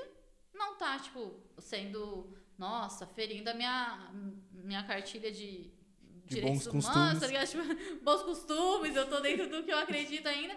É dentro, do que eu sei é dentro do que eu sei fazer, mas não tá dentro tanto do que eu acredito, tá ligado? Tipo, eu penso cultura desse jeito pra essas pessoas. O meu foco do meu trabalho são artistas de quebrada, são artistas da Zona Sul. Esse, esse é o meu rolê. Não todas da Zona Sul, que hoje em dia eu trabalho com a galera de outros lados, inclusive o pessoal. Não vocês. Mas, é. eu- leque, assim, né? É. Calma, calma, galera. Não quero calma, me calma. limitar. Pra você tão com Não quero me Galera limitar. Leste, aquele abraço também, É viu? isso, um artista que trabalha comigo super tempo da CL. Mas enfim, tá tudo em paz. É Eu tudo sou- nosso. Sou clubista, mas, é, exatamente, é tudo nosso. Mas eu sou clubista com calma, né? E aí, é isso, não é uma galera que é de quebrada, por exemplo. Vai pagar meu corre? Vai pagar meu corre. Vai me dar a possibilidade de investir mais tempo e dedicação com tranquilidade para as pessoas que eu acredito e que ainda não estão me pagando? Vai, e é isso. Entendeu? Às vezes é o preço que a gente paga pelas, pelas coisas que a gente acredita. Porque, no fim das contas, a gente tem contas, tá ligado? Boa. No fim das contas, a gente vai ter contas pra pagar, a gente tem que comer, a gente tem que andar, a gente tem que vestir, Tem lazer e cultura. tem lazer e cultura. E aí a gente tem sonhos. Tem os investimentos pra gente continuar no corre, Exatamente. que não é barato. Investimentos pra continuar no corre. Só que aí a gente. te- E aí a gente tem os nossos sonhos. E aí a gente não pode colocar também, no meu caso, eu lido com sonhos de outras pessoas. E eu tenho os sonhos das pessoas que estão ali, a gente tá compartilhando a responsabilidade sobre ele. E tem os meus sonhos também. E eu não posso, tipo, colocar o seu corre acima do meu, porque senão, se eu colocar o seu acima do, do que eu acredito pra mim também, eu não como, caralho. Tipo, eu vou fazer sua carreira dar certo, pra isso eu preciso viver pra- em fun- em função do seu trabalho. Não é Aí eu vou, assim. vou comer o quê? Vou viver de quê? Não, não dá pra ser assim, tá ligado? Então a gente tem que estar sempre ponderando as coisas que a gente acredita, as coisas que a gente precisa fazer, porque é isso, tem as coisas que a gente quer e que a gente acredita e que a gente. Porra, é isso. É pra isso aqui que eu tô. É, é isso aqui que eu amo, é, é isso. É isso. Uhum. E tem as coisas que a gente precisa fazer pra que isso aqui dê certo. Boa. Tá ligado? Pra eu realizar o sonho, eu preciso fazer outras coisas. E é isso, necessidade.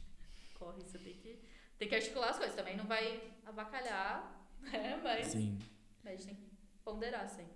E agora dando um salto temporal, Nicole, você passou toda a sua, vamos dizer, adolescência e pré-adolescência com arte, com cultura, é, está estudando e trabalhando como, como produtora, com produção artística. E por que ciências sociais? Porque eu me odeio. De novo, gente, eu não fiz uma escolha. Para de falar isso. Ela quer ser pobre e tomar no cu. Desempregada para sua. Brincadeira, gente. Humor, humor, tem nada a ver com a realidade. Se o índice de pessoas que estudam ciências sociais cair, vocês sabem por quê. Não, mas devia.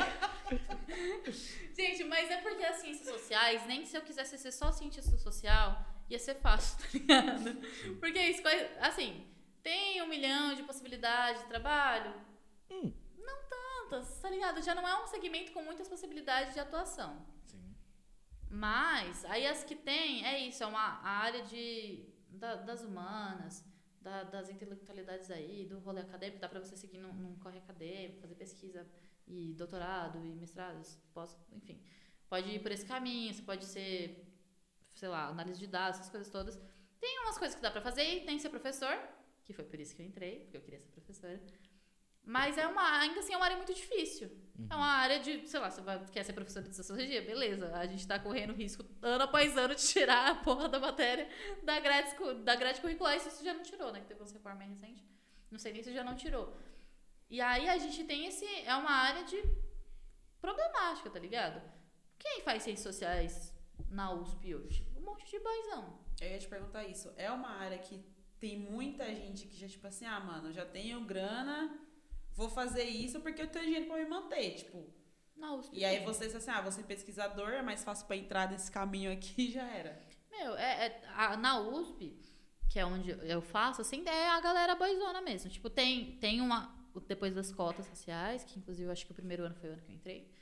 2018, tudo bem, eu tô no quinto ano de um curso de quatro anos, mas qual que é o problema? Qual que é o problema? Nenhum. Né? Nenhum problema, Tá gente. tudo bem. Tá tudo certo.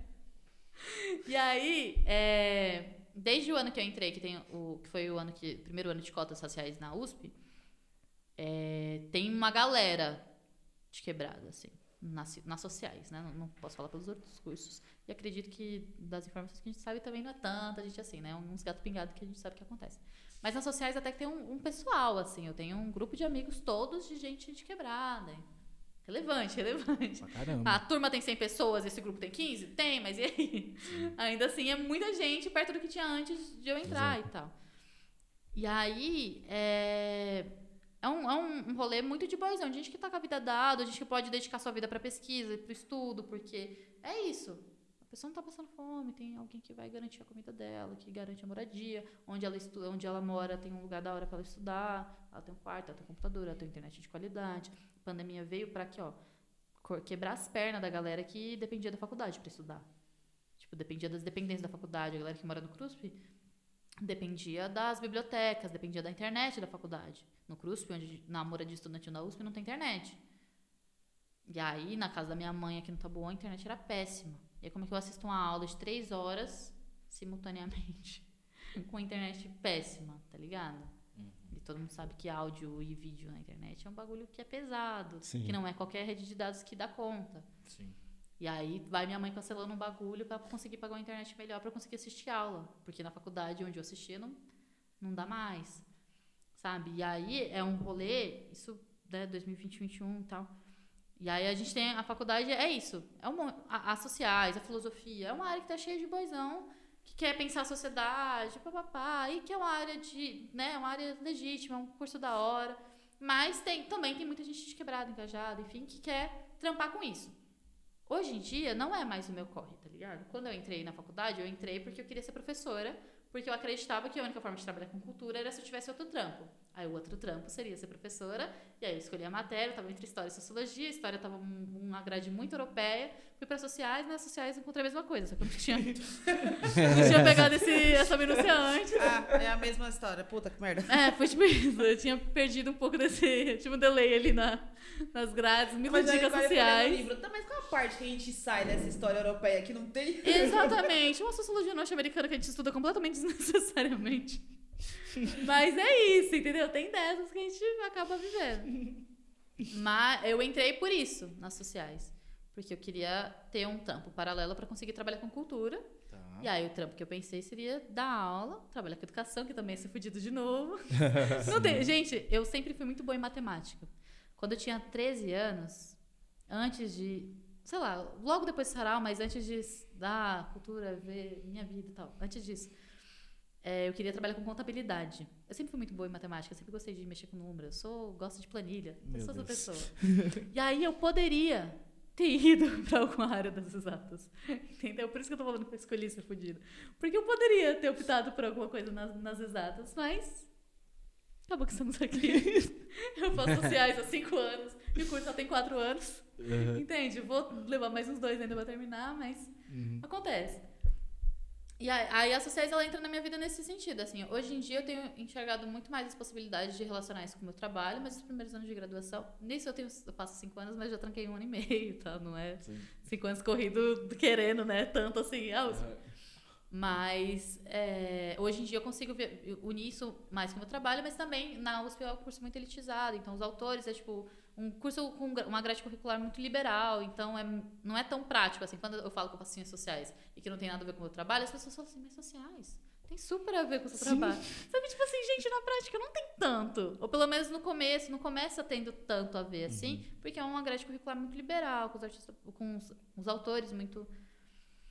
Uma galera paia, assim, sabe? E, querendo ou não, vai de conta com o que você falou sobre o que é erudito e não também. né? Exatamente. Para A gente você tem- fazer é, é, é, essa disruptura do que eles entendem que é cultura, o que é arte, e para o que você quer construir, o que você entende como arte, o que você vivenciou. Porque não é só entender, né? Você viveu isso. Exatamente. E você vê que lá o que eles estão propagando é tudo totalmente diferente. É, tem um abismo. Sim. Você já chegou a discutir com outras pessoas que estudam ciências sociais, outras faculdades, se também, tipo, a grade é similar? Ou tem alguma diferença? Tipo, ah, porque até. USP, aí talvez seja num nível. Aí você pega uma outra faculdade já é uma coisa mais diferente. Eu tenho. um- Tipo assim, a galera diz que a grade da Unicamp é mais legal. Grade curricular da Unicamp não é tão liberal, então. USP, legal. É isso, sim, sim, sim, na verdade sim. Tem uma galera que fala que a grade curricular da Unicamp em ciências sociais é mais interessante, mais marxista, né? Tem um pouco mais de autores marxistas, então se aproxima um pouco mais da gente. Mas ah, tem outras galeras de outras faculdades particulares que tem umas matérias mais da hora também, tipo, que vai tratar mais objetivamente de alguns assuntos e tal. A outra é que a gente tem muita matéria geralzona, sabe? Umas matérias. Mano, sociologia norte-americana, assim, foda-se, tá ligado? Não devia ser obrigatória isso. Não foda-se também, mas também não, não é tão Entendi. importante, né? Pra gente tá, ter um semestre só com essa matéria. Mas é isso, tem outras faculdades que tem umas matérias mais legais, assim. Aham.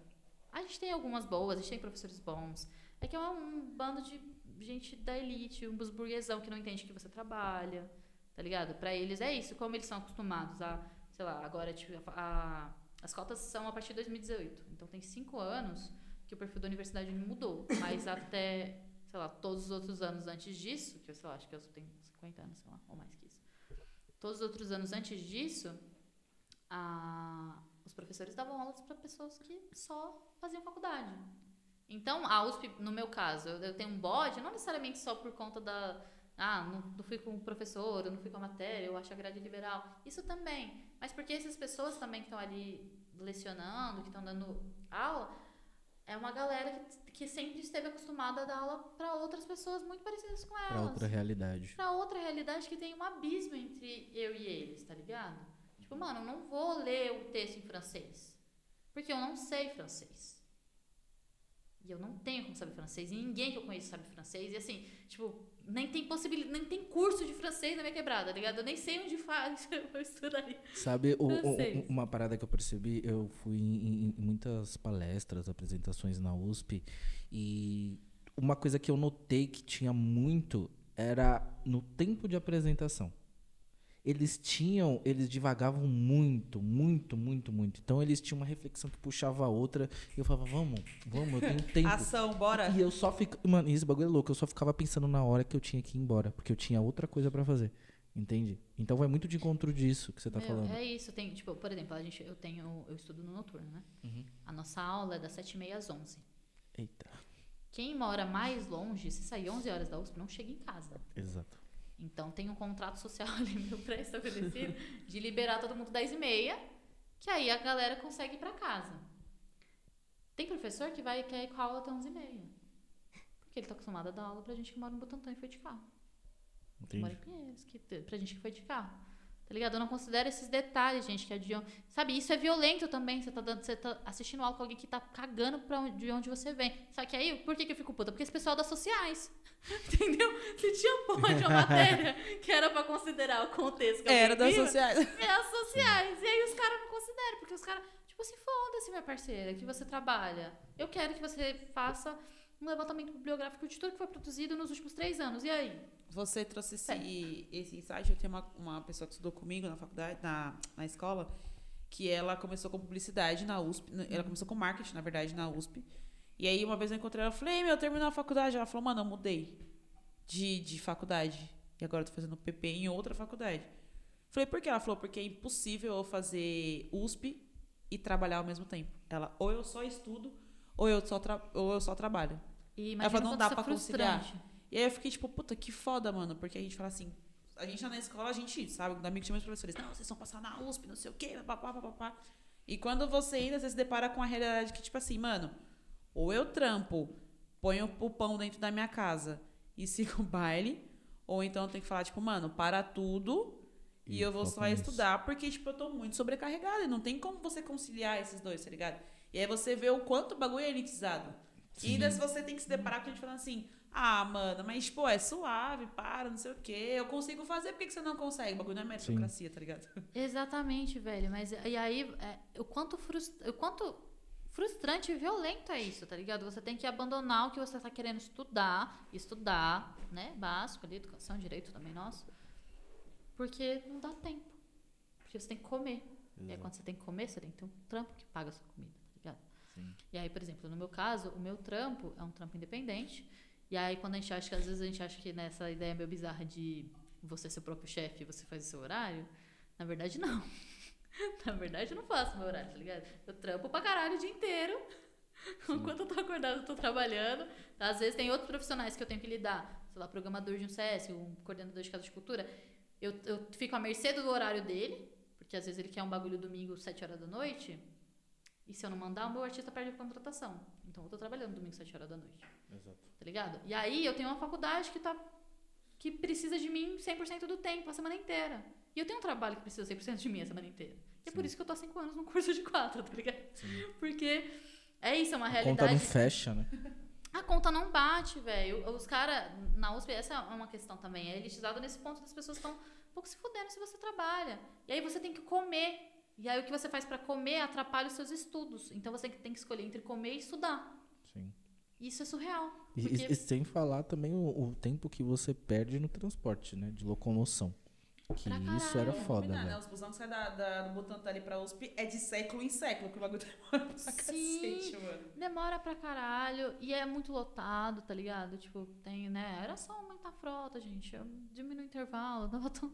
tem, tem coisa pra fazer pra Dá pra melhorar, fazer. tá ligado? Não é tão difícil assim. Mas é isso, os caras, eles não, não consideram que tem gente que não vive em função da matéria dele, na, na aula ali assistindo. Sim. Sabe, esses dias tive uma- um, um conflito, assim, não, não chegou a ser uma treta assim, com a professora, mas ela tava pedindo um bagulho surreal no, trampo, eu no trabalho, né, da, da disciplina dela. Eu falei assim, mas vocês, você acha que a gente tem tempo viável para fazer isso nesse semestre, dado que tem gente que trabalha? Ela, não, super dá. Assim, eu tava tipo assim, mano, Que mundo você tá vivendo? não dá, tá ligado? Aí na hora da sair da, da, da aula e não deixa se puta. Ela falou assim, não fica brava. Ela encostou em mim e falou, não fica brava. Eu ia essa era a minha próxima pergunta. Tipo, puta pra caralho, ela falou Você já teve conflito, tipo, com os professores, assim, de falar, mano, não tenho como ler essa porra em francês porque eu não sei francês, mano. E ele vai falar assim, foda-se. Ele, não- então, não vale a pena a treta. Não vale a pena a treta, porque ele sabe que tem gente que não sabe francês. Ele, Ele tá sabe. cagando, né? E ele colocou justamente porque você devia fazer francês. Se você não sabe, então, se tem alguém no lugar errado, não é o texto. Exatamente isso. Se alguém tá errado aqui, não é o autor do texto que escreveu em francês, é você que não sabe ler francês. E aí você se sente uma merda. Porque como assim eu não sei ler francês? E aí, sabe, tipo, não tinha que saber francês. Eu tô no Brasil, cara. o idioma do meu país não é francês. Eu Fala sei. português. Exatamente. É, tipo, falar o próprio idioma do meu país não é o suficiente. Não, na verdade não. Aparentemente não. né? Aparentemente não. Mano, cara, no primeiro semestre, assim, nisso eu já, já tava na faculdade há um tempo, mas era uma matéria de. Pra calouro. Uhum. Que é isso, fiz algumas com os calouros. alguns anos. E aí o cara meteu essa, assim, você tem que. Outro professor, né, além do. de- foram vários que metem essa dos idiomas. Ele falou assim, gente, mas assim, é, inglês e espanhol é básico. Já tem que estar sabendo. Vocês também têm que saber agora é francês e alemão para conseguir ler os textos no original. Agora imagine alguém que acabou de sair do ensino médio, de uma escola estadual, ouvir que inglês e espanhol é básico. Numa escola que ela teve inglês de um jeito muito sumário, assim, que provavelmente não deixou ela nem perto do básico do, do saber inglês. Aí ela tem, que sab- ela tem que saber o inglês e o espanhol. Já entrar sabendo. Então você parece que você tá sempre atrasado. Porque você tá num lugar. Tipo aqui, a galera que tá ali na, naquela aula tá aqui, o professor tá aqui, tipo, eles estão tão junto, e você tá muito atrás querendo correr pra chegar junto com o aluno. Imagina que o professor tá mexendo, tá ligado? Imagina com o profissional que você quer ser no final da sua graduação, você tá correndo muito, muito atrás, partindo de muito atrás, e pra chegar aquilo ali é um trampo. E é assustador, tá ligado? Meu primeiro semestre na faculdade eu larguei porque eu fiquei assustada, porque eu tava trabalhando, eu não tava dando conta de trabalhar e estudar, e é por isso que eu fui trancando alguns semestres depois disso, justamente porque é isso, quando aperta entre o meu trampo e a faculdade, eu escolho o trampo. Porque eu preciso comer, eu preciso existir. E o meu trampo me faz mais feliz do que a minha faculdade. Então, eu escolho também pela alegria. Pela felicidade. Pela felicidade. Mas é isso. Tem, foram vários os momentos, assim, que, que, a- que o rolê aperta e você tem que escolher entre trampar e estudar. E aí eu estudo, muitas vezes, na minha, no meu caso, eu tenho uma área profissional que não depende do meu estudo. Da minha faculdade, no caso. Então, isso não é tão frustrante pra mim. É frustrante pra mim estar muito tempo na graduação, mas não é tão frustrante porque o meu sonho profissional não depende daquilo. Mas se é alguém que, tipo, mano, o meu sonho é ser cientista social. Aí você vê, Aí você tá nessa situação, tá ligado? De que você tem que pausar, porque você precisa comer. Puta, Sabe? é foda. O meu sonho não depende daquilo, mas de uma galera depende. Uhum. E aí você tem que mudar de faculdade. Porra, o meu sonho era entrar na USP e me formar aqui nessa merda, mas, porra, não vai dar porque eu preciso comer. Então eu vou ter que mudar pra outra faculdade. E aí parece que a gente sonha alto demais pro, pra realidade que a gente tem que lidar. E, e, Ah, e merda. assim, não Acho tem nenhum professor que questione eh, eh, esse estado quo lá dentro? Eles são beneficiados. É isso. É Não, isso é não, pra eles é confortável. Pra eles estão na zona de conforto. Quem tá desconfortável é a gente. É, é um pouco da realidade que o Mano Brown já até falou no- na música, né? A gente tem que ser duas vezes melhor. Exatamente. É, eu peguei muito isso porque assim, meu primo ele estuda na. Ele faz é, medicina veterinária no sul. E, ele trouxe muitas vezes algumas coisas assim que eu ficava tipo em choque. Eu falei, mano, é sério que isso acontece lá dentro? Tipo, não, não faz sentido. A visão que eu tenho de fora não, não bate com o que você tá trazendo, sabe? E ele falou, mano, é assim. Ele falou, primeiro, tipo, eu sou uma pessoa preta num curso de medicina veterinária. Ele já tá errado aí. Errado, né?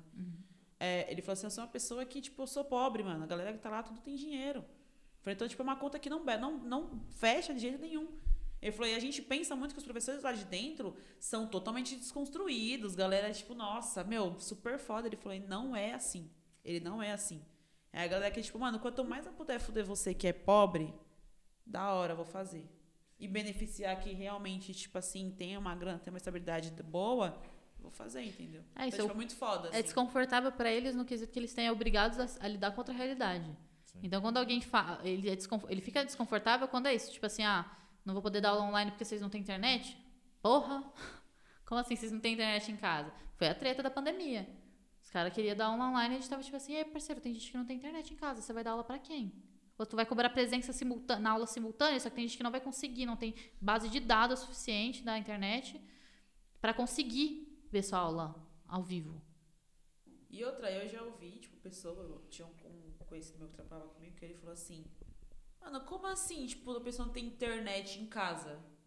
Fez que é a realidade, vai lá na quebrada, entra lá na Meu, favela e vê a quantidade de pessoas Olha, que não a tem gente tem internet. uma, a gente vive num, num- numa noção paralela também de que todo mundo tem celular. Mano, você olha a porcentagem disso, tipo assim, é, é- eu acho que sei lá, 40 pessoas, 40% da população não tem acesso à internet e celular, esses bagulho. Isso é muita gente. Caralho. Mas a gente tem essa sensação meio dada de que todo mundo tem internet, todo mundo tem celular, todo mundo assiste televisão, todo mundo tem. Só que não é todo mundo, gente. É uma galera que não tem, inclusive. Tu- tipo assim, se fosse uma coisa gratuita na internet, ainda não ia ser acessível pra todos. Porque tem gente que não tem celular, tem gente que não tem internet. Internet não ser um direito garantido é um bagulho que limita também, você vê. Tipo, aí se Sim. você tem que pagar. A gente tem que pagar pelos nossos direitos, já fica tudo errado, né? Mas Sim. não faz sentido. É. Não, e outra, tipo, quando você tem assim, ah, a gente instalou internet em tal ponto. Mas a internet é uma bosta, não carrega um vídeo. Você não Exatamente. consegue assistir uma Ah, aula. gratuita na Praça Campo Limpo. Vai lá, Entendeu? assistir alguma coisa. É, não, Primeiro não que tu vai ser funciona. tomado, A internet da tipo praça graça- não funciona. E o Exatamente. foda é que é uma questão de acesso, porque não é de hoje que eu sei disso, mas no Brasil existem mais celulares do que habitantes. São 242 milhões de celulares. E a gente somos o quê? 215? Não não sei quanto que tá Ah, agora. Mas, tipo, você percebe que tem mais celular, ou seja, não é acessível pra quem tá lá e ainda tem a questão da internet, né? Nem só o celular, ainda tem depois a internet. Sim. Então, tipo, São a renca... fatores, né? É, N fatores, exatamente. E outra, a gente que vive numa condição um pouco melhor, a gente também tem que quebrar esses paradigmas. Porque te- teve uma vez também que eu fiquei tipo, mano, como assim ninguém tem, tem gente que não tem celular? Tem gente que vive em condições muito piores do que a gente. É literalmente precária. A gente fala, mano, não tem como a pessoa, ela, entre comprar um celular e comer, Verdade. ela vai ter que optar por comer, mano. Tipo, é, isso é nítido, é Mas fácil, a, entendeu? a desigualdade é um bagulho tão bizarro que a gente que tem um básico, acho que a gente tá numa condição melhor. Sim. Ligado? A gente é pobre, a gente é fudido, a gente é fudido pra caralho. Sim, real. Mas parece que a gente tá mais da hora, Sim. parece que a gente tá da hora. Quando na verdade a gente só tem o básico. Sim. Tá ligado? A gente muitas vezes na discussão de ah, privilégio e tal, às vezes a gente entra nos bagulhos que as pessoas não, não, não necessariamente elas são privilegiadas, elas só têm o direito garantido. Sim. Tipo, Faz é só o sentido. direito tá sendo atendido ali. Então as pessoas, elas- vezes, aquilo ali não é um lugar de privilégio, às vezes é só direitos. Acesso aos direitos. E, e isso é muito básico. real e É só o maluco. básico. É só o básico. A gente ter celular, tipo, não é foda. Não é tipo, uau, que massa, venci.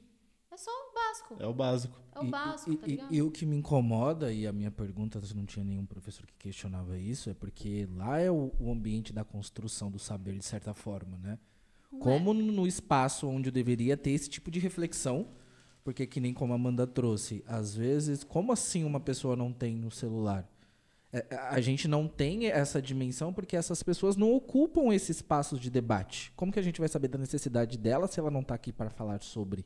Né? Exatamente. E o que você falou é muito real. Às vezes a gente tem o básico e a gente acha que tá bem. E muitas vezes não é nem o básico, né? É um, um pouco dos nossos direitos que estão sendo assistidos ali, estão sendo garantidos, enquanto outros estão sendo negligenciados. Exato. Só que a gente ab- abre mão desses porque esse aqui, a priori, nos satisfaz e no- nos encaixa ali um pouquinho mais próximo do amiguinho que tem todos. Sim, Né? exato. E aí é um bagulho, porque, tipo, aí a gente entra no debate do que é a esquerda no Brasil, né, velho? Aí você é um monte de pessoas que, na maioria das vezes, é, isso pensa numa esquerda institucional, ou essa esquerda acadêmica, que inclusive são os professores do, do meu curso de graduação, tá ligado? São as pessoas que vão falar.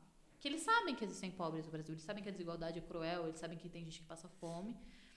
E aí, só que eles não estão em contato com essas pessoas Sim. tá ligado? Tipo, é muito, muito fácil você falar sobre elas. E não ver, não ser confrontado com aquela realidade na sua Não frente. vivenciar de fato. Ou não né? ser confrontado a ponto de que isso que interfira na sua vida. Porque é muito. Porque é isso, gente. Eu posso ser uma acadêmica aqui. Eu posso assim, olha, de fato, o, o Brasil vive uma desigualdade e é ocasionada por isso, isso e isso, essa administração, não sei o que, direitos, isso, caralho.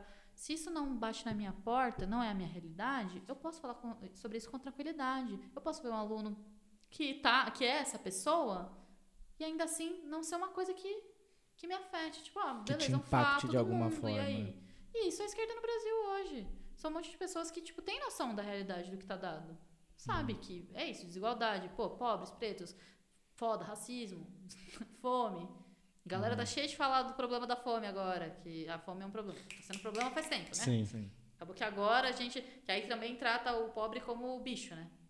É. Porque, porra, vocês estão com fome, tem que votar porque você tá com fome, né? E aí vem o Como negócio se a gente não tivesse ideia um critério. tempo atrás, né? Foda Sobre isso, né? Pode ser crítico. título, né? Tava num papo com a Nicole esse tempo atrás, esse negócio, tipo assim, todo mundo agora decidiu, não, galera, vamos tirar o título de eleitor, hein? Porra, nunca foi falado sobre isso. Nunca ninguém chegou e falou assim, ó, é assim que você tem que fazer, tirar o título, você não votar, é assim que funciona isso, isso e isso. Vamos entender o que é política, como se vota, como que... Aí agora todo mundo, vamos tirar o título. Tá, mas e aí? Você vai tirar o título e que mais? E o depois? Você só vai tirar e você não explica o que tem que fazer depois? Você também tem que dar uma cultura pra pessoa, ó. É assim que funciona, o processo é assim, assim, assim, entendeu? E é ser. E é um bagulho de, de, de entender política como construção. E por isso que eu acho foda isso de. Ah, só tira o título, isso de vote em tal pessoa, porque você tá com fome, você tem que votar nesse, tá? Porque aí você não constrói, você não visualiza a política enquanto uma construção coletiva. A política, ela não se faz, tipo assim, você votou e agora você tá fazendo política. Porque tem gente que tá aí, tipo, porra, fazendo porra nenhuma a vida inteira e de dois dois anos aparece e votem. Isso não é fazer política, velho. Política é construída com, com a base. Papo do Brown. Tem que voltar pra base, tá ligado? Porque a política é feita na base. Você quer que as pessoas votem em você, você tem que convencer ela que você vai mudar a vida dela. E, tipo assim, isso, acreditar, que aí já não é um bagulho que eu, que eu acredito tanto que a via institucional é, é o caminho pra mudar alguma coisa, porque todo mundo que entrou lá Se corrompeu de certa forma. se corrompe pra, porque é isso. Pra se manter lá, o cara precisa fechar com Alckmin. Sabe? Porra. Caiu da onda. Sabe? Tá ligado? Aí entra no quanto você precisa abandonar seus princípios pra estar num lugar. Quais E o princípios vale a- você está disposto E o quão vale a pena. Tá ligado? Você passar 20 anos. Aí, gente, vou, vou ser meu momento aqui. meu momento de revolta do desabafo. Mas assim, você me passa 20 e poucos anos falando que o cara é, é um filho da puta que não tem nada a ver contigo e que você é oposição a ele. Aí tu chama ele pra fechar chapa contigo? Como assim? Porra, truta. Tá Em São Paulo. Não, e aí eu fico puta, porque, tipo assim, a galera de outros estados podem não ter dimensão do que foi o Alckmin, mas a galera de São Paulo. Ainda mais gente que veio de escola estadual, mano, a tem o cara roubou muito grande. merenda, truta. Muito grande. Merenda. O que foi, tipo, mano, roubar a comida das crianças, tá ligado? Uma polícia violenta pra caralho, genocídio estralando. A gente se fudendo em São Paulo. Se fudendo, cultura se fudendo, todo mundo se fudendo em São Paulo. O cara chama. Sabe, ma, ma- mano, quantas pessoas foram mortas nesse bagulho com aval, tá ligado? Eu, eu, eu tenho uma, uma a consciência ali da estrutura de que o governador não apita a PM necessariamente, mas existe um aval político de tipo, mano, você pode matar, você não vai sofrer nada, porque você tá certo. De, mano, bater em professor. Manifestação de professores, o professor tomava uma PA, uma PA, professor trabalho precarizado. Aí você vai falar pra galera de São Paulo, ou pelo menos a galera de São Paulo falar que tudo bem o Alckmin? Depois que o cara passou 20 anos fudendo a cidade e deixou o Dória fudendo de novo. E, tipo, E acho que aí, o negócio é o- a desculpa, né? Ah, mas se a gente não se unir, a gente não derruba o cara que tá aqui hoje. Tipo, mano, foda-se. E qual Não é é o bagulho, o bagulho não é, não é essa Mano, a essência, tá diferença ligado? do, do Alckmin pro Bolsonaro é uma gravata. É a forma com que ele fala. É que ele é mais polido, ele não vai ser escrachado, mas a política que ele tá querendo fazer É é a mesma. mesma. Política de genocídio, política da fome, é fome é conveniente, porque ele acredita como programa. Os caras abriu mão, abriu as pernas, caralho. Porra. É que nem o Boulos fala, a diferença é que sabe usar talher. A diferença é essa. É, porque, tipo assim, quantas vezes no D'Amico, trazendo pra nossa realidade, a gente ouviu o professor falar assim, é, a gente chegava, tipo, mano, e aí, mano, como que foi a greve? O que que desenvolveu? O professor falou assim, não desenvolveu porra nenhuma. Eu tive que voltar porque eu preciso botar alimento na minha casa. E eu tô sem dinheiro. Porque congela a e a gente falou assim, mas tipo, mano, mas como assim, professor? O bagulho não resolveu nada. Ele, não resolveu nada, não vai resolver. E se eu não voltasse, mano, tipo, não tem como eu alimentar. Eu tenho conta pra pagar, minha conta atrasada, tem fatura do cartão, tem minha filha, tem não sei o quê, tem não sei o quê. E tipo assim, olha que bosta que é. Tipo, você sai de greve pra lutar pelos seus direitos e você é obrigado a voltar com o rabo entre as patas, porque senão você não vai receber salário. E os caras tá, tipo, dando risada. Fala, aí, otário, pau no seu cu.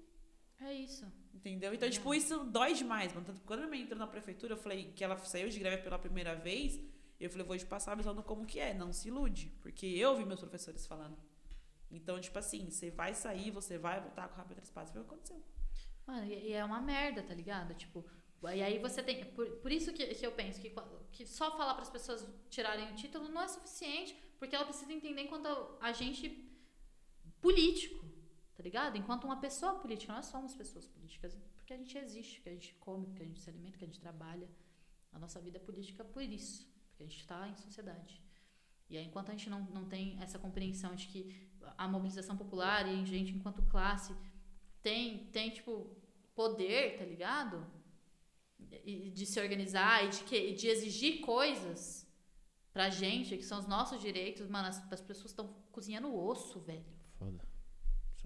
Sabe que, mano, isso é surreal.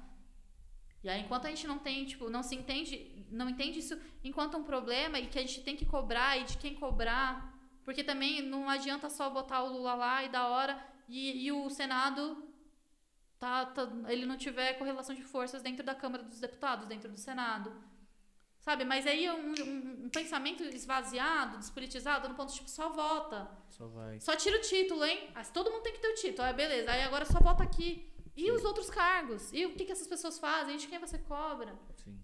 Que é informação básica, né? Pra você conseguir lidar com as coisas. E, e, onde que tava, velho? Isso não é um debate de se construir dois meses antes de, da eleição, não. Não faz sentido. Pô, e as pessoas não estão passando fome agora para votar em você por causa da, porque ela tá com fome. Elas estão passando fome, é uma cota. Tá, e onde você tava? Na hora que as pessoas estavam puxando o ato, onde vocês estavam? Tá ligado? Os caras. Mano, a frente sindical da CUT, de, de vários. Mano, os caras estão na frente de vários bagulho. E onde que os caras tava? Resolver em 2022, uma galera morreu de lá pra cá, e aí? Vai resolver em 2022 de quem tá aqui vivo ainda. Mas teve gente morrendo uma cota, tem gente morrendo uma cota. Tem gente passando fome, se o rolê é a fome, se a gente é bicho que, que, que volta em troca de comida, a gente tá passando fome é uma cota já. Mas os caras estão tão vinculados com esse rolê da eleição, de que é a única, única forma de, de, de existir, de, de viver, de construir qualquer coisa, que aí esperaram essa cota toda. Que estão esperando a eleição. Mano, não era o Bolsonaro ter terminado o mandato e o cara vai terminar. Foda. O cara vai terminar o mandato. Mano, a, Lu, a Dilma mortes, caiu por nada, né, mano? A Dilma Isso que é foda. caiu por nada. Ela caiu por nada e, tipo, o cara tá aí até hoje. Vocês viram o episódio dela no Mano a Mano? Sim. Ainda não, mas, mano. Recomendo. Eu vi. É foda porque, tipo. O negócio é assim, mano. Ah, pedaladas fiscais é proibido. Quando ela sai, pedaladas fiscais agora tá aprovado. Pode ir, pode ir que tá É suave. isso. Tipo, mano. Muito foda, tá ligado? Ela, ela foi é, inocentada do Então. que tinham acusado ela. Ela tipo, não tem nenhum crime de responsabilidade. Ela pode se candidatar a qualquer coisa. Se ela quiser. E o cara que tá aí, tipo, mano. É, fudendo todo mundo. Vai Mano, não concluir era pra esse cara ter terminado anos, tá o mandato, tá ligado? Mas desmo- desmobilizaram. É isso. E o cara vai terminar o mandato. Deu quatro anos. E aí, aí é isso. Virou 1 de janeiro de 2023, todo mundo tá alimentado, mudou tudo. Se você não tem Não é programa, se, se você não muda. Mano, a gente vai reduzir o salário mínimo, truta. reduzir o salário mínimo. Sabe o que que é isso? Como bizarro? É reduzir o salário mínimo, porque já não é nem o mínimo. E vai ser reduzido. E aí, tá, ok. Eu acho que a gente precisa realmente de outra situação. Não é o Bolsonaro. Não, vamos, não é como se fosse exatamente a mesma coisa. Não é a mesma coisa, tá ligado? Não é. Mas se você não tem compromisso, e fechar com alguém pra mim é abrir mão de compromisso, Não faz qual a garantia também de mudança? Porque é isso, tava falando agora, não cobra agora, não é o momento de cobrar agora. Mas e aí, se eu não. O que me garante? Que não vai ter um programa parecido, tá ligado? Que não vai fechar pros mesmos caras, que não vai deitar pra mesma burguesia. Porque é isso, o Itaú ficou mais rico. Sim. Os bancos ficaram mais ricos, o Elon Musk é trilionário. Tá ligado? Não, ele não é trilionário por causa do Bolsonaro, mas enfim, a galera continua enriquecendo. Uma galera morreu, tem gente comendo osso e o resto tá enriquecendo. Dívidas foram perdoadas. E aí? E aí? Tá ligado? Tipo, vai continuar governando pra mesma burguesia? Se for, Dois pontos que você trouxe, tipo, é- que eu, eu tava pensando muito forte nesses bagulho, tipo assim, eu acho que a galera tá muito iludida no bagulho de assim, parece que vai virar 1 de janeiro e, tipo, pá, vai dar um negócio. brotando aqui Tipo, no puta, mano, olha só, a gasolina tá dois conto. Pá, do nada, Nada. assim. E, tipo, não é isso, mano, é um processo. A galera parece estar muito iludida. E tipo é um assim, processo vinculado a programa, que o cara Sim. não tá mostrando ainda. a galera tá achando que, tipo assim, se o Lula ganhar, a gente vai virar 1 de janeiro e tudo vai estar todo mundo feliz. a, a carne vai abaixar e tá Brasil tudo certo. E não é assim, mano. E aí, tipo, vai vir a galera falando: ah, mas eu votei em você e você não fez o bagulho. Mano, você tá tudo fudido, calmou, pé no chão. Não é assim que vai ser, não vai ser tipo de um dia pro outro. Passou 24 horas, tudo certo, entendeu? Exatamente, mas também o quanto ele tá se comprometendo a mudar. Sim. Porque, tipo, ser uma pessoa diferente não quer dizer que você vai fazer diferente. E se você, se você não constrói também uma relação de que você tem que é, mexer nas outras coisas também, no Senado, na Câmara, de quanto isso é relevante, importante, porque não, não tá tendo essa construção ainda. Sim. Aí os caras querem construir o bagulho em cima da eleição, assim, do nada, como se as pessoas estivessem ali só pra votar. É, porque dá pra apertar três na Lula e votar Arthur Durval, né? vamos vamos É, e combinar como- que não mas faz não, sentido. mas- mas porque não as pessoas esquecem que elas votaram pra Senado, pra deputado federal, estadual e afim, sabe? Sim, claro. Elas não lembram. E aí vem o ponto de é, que eu até pensei nisso, eu espero que não. Mas beleza, tipo, é, você tem que pensar muito na questão. Olha o que a Dilma sofreu de um golpe que o próprio vice-presidente dela deu Articulou. Entendeu? E assim, o que esperar de Alckmin e Lula? Você tá ligado? Tipo, Você tá Isso entendendo? que é o foda. A última vez que você fechou com um cara do oposto, deu Deu só um. Então, golpe. você ah, toma mas vamos fazer de novo. Que vai dar certo agora. Agora vai dar Pode certo. confiar, pode confiar. Agora vai dar bom. eu e Confia. você somos contra a mesma pessoa, então vamos ser parceiros, hein? É. Vai dar bom. O inimigo agora. do meu inimigo é, É, meu amigo. é, é. Sendo que os princípios são diferentes. Um cara, tipo, fala, não, vamos privatizar tudo, vamos foder tudo que é pobre, porque... Exatamente. Mano, você tá entendendo o bagulho? Como o buraco é muito mais embaixo, aí quer só emplacar um, um título, quer só emplacar um bagulho tipo agora? Porra, Os tu 45 do segundo tempo. Uhum. tá- Agora, sabe? Agora. Super Uhum. longos. Sabe, por, por isso que você tem que construir com a base. Os caras não escutaram o Brau. O Brau deu a letra, falou: você não tá comunicando com a quebrada, volta pra base. Os caras não voltaram. E aí agora quer falar que a gente tá com fome e que a gente tem que votar neles. E ainda saiu vaiado, né? Pra começo de É isso, porque tava conversa. falando com isso. boyzão que não tava com fome, não tava sabendo o que ele tava falando, não tava com, com problema e tal. E não, não é a pessoa que. Tipo, é isso, era os boyzão que, que se conversam, que estão no lugar de conforto, que pode pensar política com distância. É a gente pensa com política porque a gente vive os bagulhos. A gente a pensa, gente a gente pensa o preço da gasolina porque a gente que dói. Toda vez, cada centavo que aumenta, dói. Cada vez que a carne fica mais cara, a gente vê uma- um dia menos na semana a carne na nossa mesa. Uhum. Aí a gente, tá, a gente pensa política a partir desse lugar. E a gente pode pensar política a partir desse lugar. A gente pode ser crítico ao Lula. Tá ligado? Não é só porque o cara é oposto ao Bolsonaro, é a única pessoa que pode ganhar dele, que, que tá prometendo tirar a gente da fome, que a gente não pode ser crítico, porque parece é isso. Parece que se você tá criticando o Lula, você é de direita. E não, velho. Ou parece que se você tá criticando o Lula, você quer o Bolsonaro pra sempre, o Bolsonaro tá gostoso. Não é assim. Só que também a gente não pode deitar pra, pra pessoa que não se compromete. Exato. Tá ligado? Cadê os seus princípios? Eles Pô. criaram uma campanha em cima do desespero, né? Sim. Que o Bolsonaro levou a gente a um extremo tão negativo que ele fala que qualquer coisa que eles fizerem tá ok. Então, só que eu acho que era o desespero pra você usar exatamente pelo contrário.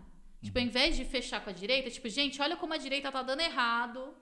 E você pode usar o desespero, a revolta das pessoas, a favor de um bagulho. O Lula não precisava do Alckmin pra ganhar, gente. Não não precisa. O povão é maior do que a classe alta. Sim. Exatamente. E tem gente que tem fé no cara. Eu acho isso meio bizarro também, mas tem gente que acredita nele, mano. Na, na Bahia, na terra da minha avó, a galera veio ter banheiro em casa. Governo Lula. No Tá Ceará, é no. Tipo, bem no sertão mesmo, eletricidade chegou, de tipo, bagulho de lamparina, esses negócios. É, não existia mais por causa do governo Lula. Exatamente. O cara mudou a vida de, de, uma- de um pessoal. E, e Tem olha, gente que acredita, Uhum. sabe? Botava fé no cara e o cara. Porra, eu fiquei puta. Eu fiquei puta. é- essa parada é muito louca, porque igual quando eu vi o podcast do Mano a Mano com a, com a Dilma, ela, ele, ele perguntou, uma das coisas que eu queria saber, ele, o, o Brau perguntou pra ela se um dos motivos dela ter sofrido o golpe se foi o maior fato dela ser mulher. Ela disse que não. E o que ela falou fazia muito sentido, que foi porque eles apoiavam tanto em colocar o pobre no financiamento, colocar o pobre No Real- orçamento. no orçamento, essa palavra que não veio. Colocar o pobre no orçamento, que foi por isso que aconteceu o que aconteceu. E detalhe, eles não fizeram tudo o que poderia ter feito. Sim. E já deu no que deu. Sim. Exatamente. apoio. E aí você vai. E, aí agora vai, fazer mais. Com Alckmin. É, sabe o que é o Isso que é foda? Quando Alckmin é o inimigo do povo no orçamento. O Alckmin bate no povo. O Alckmin chama a polícia pra bater no povo. Quando as coisas ficam escrachadas, é onde você vê o porquê que caiu. Tipo, ah, pobre não tem que viajar de avião. Sim. Vamos aumentar os bagulho, porque, tipo, tinha muito pobre viajando de avião. É o cara que, tipo, tem grana com a doméstica viajando no mesmo banco. Não pode, tá ligado? Tipo, gente falando assim, ah, pra mim, se aumentar a gasolina, tipo, mano, tô nem aí. Mano, Quem eu se lasca é o pobre. Teve um vídeo de um cara surreal falando assim, não, Que ele pode falou, pagar, eu pago qual for. Pode chegar a aumentar. 10 reais, eu vou pagar. Você Ah, entendeu? sim. Então, assim, é, é essa questão de que quando fica o mais escancarado possível, que é o que tá agora, é vão bater em preta, vão bater em professora, vão foder o pobre. É isso que você vê, tipo, mano, então assim, é, tá gostoso pros outros quando não é a sua realidade. E quando você começa a levantar essa galera, que você vem muito mais pobre entrando na universidade, muito mais preto com, entrando nas cotas raciais, tipo, galera comprando carro, comprando moto. Tipo, se você for no Ceará interiorzão, não tem mais ninguém andando de jegue, a galera tá andando de moto. Porque estão com, com, com salário da hora pra comprar os bagulho. E isso afeta, mano. Isso dói. Não é o que os caras querem. Tipo, como assim você é preto, você é pobre e você tá no mesmo patamar que eu? Tá errado? Seu lugar é na periferia e você E não tem nem nem que tava. pensar e cogitar sair de lá, entendeu? Exatamente, a gente, nem, a gente nem chegou perto, tá ligado? De disputar espaço com esse pessoal, mas, mas é isso, incomoda. E aí o cara tem, mano, uma legião de gente que acredita, que tem fé no homem. Fé no homem. Bagulho, tipo, a galera acredita que ele pode realmente mudar a vida das pessoas. E isso, sabe, tem um monte de gente que acredita no PT pra caralho. Que bota fé, que acha que é o único partido de esquerda, que tá ansioso com esse bagulho. Aí, mano, ele não precisava, velho. Não precisava. Precisava se vendendo. Não precisava, ele precisava ter feito o que o Brau falou, porque o Brau, o grande Brau. Porra, eu amo o Brau. O Brau é o Brau. O- exatamente, o Brau, Brau. se você só- quiser se candidatar pra presidente, é, filho, o Brau foi é lá esse blood e de- explicou. é, esse blood Aí esse blood de vice, filho, esquece. Quero ver quem bate de frente. chamando, eu levando o Brasil pras ideias, tá ligado? KLJ de senador, Sor, salve. esquece, filha, dá pra fazer na uma... base do salve. Mano, o cara, tipo, falou assim, deu a letra, tipo, ó, vocês precisam voltar pra base. Entendeu o que a base tá querendo. Se aproximar da base de novo, porque tinha se distanciado. Aí os caras falaram assim, ah, é? Aí vai pro lado do Alckmin. Você acha que a base tá do lado do Alckmin, querido? E tipo... Fez, foi pro lado oposto. Não entendeu, não entendeu. Não Mesmo com, mesmo com o podcast de, de- de episódio dele com o Lula, né? Que ele trouxe muito forte esse negócio. Ele falou: ah, quando eu falei, aconteceu isso, isso, blá blá blá. E o Lula, não, você foi certíssimo, o que você trouxe foi certo. E cagou. E aí o cara, tipo, mano, meu vice vai ser. Mas assim, vo- vocês não acham que muitas vezes não é o, o indivíduo Lula, mas o partido que defende os interesses? Porque talvez o Lula poderia até não querer. Mas como que o partido se articula em relação a isso? É essa a minha dúvida. Ah, ele meteu um, ah, eu não vejo problema nenhum. Ele, né? Meteu. Eu não vejo problema nenhum, seu Alckmin. Eu acho que é o Achei um cara conjunto. sensato. Porra, meteu que o Alckmin é sensato. Aí é fodeu. Então. tudo. É, é o conjunto. sem Tipo, levar pra jantar. o, cara, o cara disputou com ele a vida inteira, é, batendo de frente ali, tipo, não, eu quero ser presidente, Ah, quero eu ser achei- presidente e tudo mais. Como governador, tipo, fez muita coisa que fez. E aí você pega, acho que é o conjunto, assim, o partido e a pessoa, sabe? Tipo, se unir, assim, se vender. Não, o cara é o líder do pra um cara e, e trazer a discussão de tipo, ah, mas é que hoje o PSDB, né, não tá mais na mesma. Ah, meteu que o Alckmin tem um- mudou. é, tipo, ah, Ah, tem um certo porque tem uma galera que tá mais pro lado do Dória, que é uma galera assim, a gente que é mais assado não concorda, então tem uma treta e a gente. Então, tipo, é um pouco foda esses argumentos Ah, assim, eu sabe? acho que assim. No fundo, o ra- o raciocínio, a essência é toda a mesma, mano. É isso. Eu acho que, assim, dentro do cenário a gente precisa cobrar compromisso, velho. Tipo, mano, eu não vou votar no Bolsonaro, eu não vou votar nulo, tá ligado? Mas eu esperava que o cara tivesse algum compromisso com o bagulho, com o discurso, de, com os princípios, sabe? Mano, esse é um bagulho muito caro na minha vida, assim. Se eu, eu tenho princípios, eu acredito nos bagulhos. Se você dizer pra mim, assim, olha, isso aqui é desse jeito. Eu tá, beleza, pra Amanda isso aqui é desse jeito. Se você quebrar com isso, eu vou fazer, porra, Amanda. É o que você disse, truta. Então, se você tá falando que é o partido dos trabalhadores e você não tá fechando com os trabalhadores, você tá quebrando só o básico, tá ligado? Você não tá sustentando o seu nome. É foda. Aí, aí como é que você quer que as pessoas continuem acreditando? Compre a sua ideia, né? Como é que. É, exato, velho. E a gente. Se você não tem trabalho. Mano, vocês viram a cúpula do PT? São uns boizão tudo branco, só gente branca. Aí você tá dizendo que você tá defendendo por mim? Se você não me escuta? Se Quando a gente cobra, vê. você me tira de pobre de direito, você me tira de burro. Você... Pô, com certeza, a pessoa que tá criticando o Lula não, não pensa. Não é o momento. E quando que é de você ouvir a sua base? Me forma. Quando que é o momento? O momento é quando a, a pessoa, você tem o direito de não ouvir? Que já passou, beleza. Tô, tô pá aqui. Fui eleito. Aí não precisa ouvir de mim mesmo, já tá lá. Sim. Pô, aí não tem estabilidade, não tem construção. Ai, fico puta. fico puta, fico puta. né? Eu acho que isso. tem- dá- Eita, gente. Pergunta? Era um negócio Vem mais assuntos? Ou vocês querem partir pra pergunta? Ah, assunto aqui não falta, né? Ah, é, isso é verdade. Não mesmo. Ni, eu Vamos. queria. Eu fui fazer um queria, parêntese de crítica aí, tem duas horas. Eu Vamos para as queria. perguntas, confusão. Bora. Eu só queria fazer uma perguntinha. Eu queria entender que você passasse, tipo, muito rapidamente como que foi sua entrada no CITA, até porque eu fiz um trabalho de faculdade com CITA, que você foi minha intermediadora. e como que foi esse, esse processo? Você tem um, um puta, uma puta participação importante lá dentro, né? O Cita, ele chega. Porque assim, eu- como eu conheci o Cita? Eu comecei a colar no Sarau do Bi na praça. E o Cita é colado lá atrás da praça, né? Na rua de trás da praça. E aí, às vezes, chovia. E aí, o sarau entrava pro Cita. O Cita é o. Par... é, Eu, tava falando esses dias, né? Que onde duas pessoas se unem na praça, o Cita tá apoiando, enfim, fecha com equipamento, essas coisas todas. E aí, o Sarau do Binho é isso. Era um coletivo muito parceiro nosso, do espaço, antes de ser nosso, né? Do, do espaço na época, que eu não fazia parte. E aí, a galera, quando chovia ou dava alguma treta, eles faziam um sarau lá dentro do, do espaço. Aí eu, comecei, eu conheci o Cita assim em 2013. E aí, me relacionei com o espaço. Depois, quando teve oficina lá, comecei a vivenciar a ocupação. E aí é isso, ocupação é um bagulho construído a várias mãos. Se você não tirar isso aqui daqui, ninguém vai vir tirar, não tem um funcionário de limpeza e tal. Então você consegue, começa a viver a ocupação enquanto um bagulho. É isso, construído a muitas mãos. Eu acho que falta vivência de ocupação pro PT. O PT Sim. tá vivendo um pouco, tá ligado? Enfim.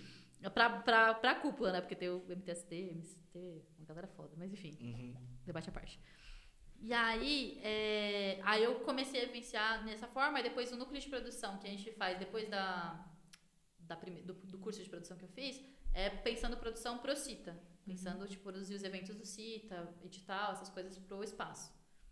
Hoje em dia, em 2000, a partir de 2019, eu é porque, além do Espaço Cultural Cita, tem o Instituto Cita, que é o CNPJ do espaço. Aí, esse CNPJ, ele é uma associação sem fins lucrativos e tem uma diretoria, né? Presidente, tesoureiro e secretário. A partir de 2019, eu sou a presidente do Instituto Cita. Porque é isso. Você tá vendo alguém com nome limpo, tinha 18 anos, tinha nem cartão de crédito. e aí eu entrei, já estava engajada na ocupação. E desde então eu trampo no Cita construindo, tipo, é, tentando captar recurso. Então, quando eu faço, sei lá, alguma, toda a produção que eu faço, que eu estou à frente de todo o processo burocrático, é, indiretamente isso fomenta o CITA, porque todo, toda parte de todo parte da grana que eu recebo, de todos os trabalhos que eu faço, vai para o CITA. Então, é isso. Assim, é um- hoje, meu trabalho na ocupação é captar recurso. Então, por exemplo, agora a gente vai fazer o Circuito CITA em julho, que é um, é um festivalzinho, duas semanas pá. Não sei se duas semanas, gente, mas que uns 10 dias, talvez.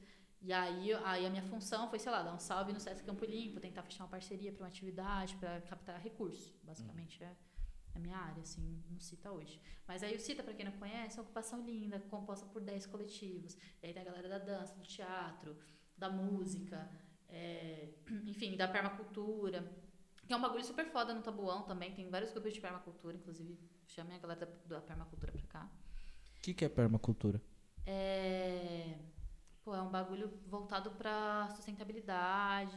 E aí você pensar a, a natureza de uma outra forma, assim, tá ligado? Então a galera tem visão de horta. Sabe a galera que se organiza fazendo horta, os bagulho? É ne- nessa pegada. Eu não tenho propriedade pra explicar exatamente como funciona a permacultura.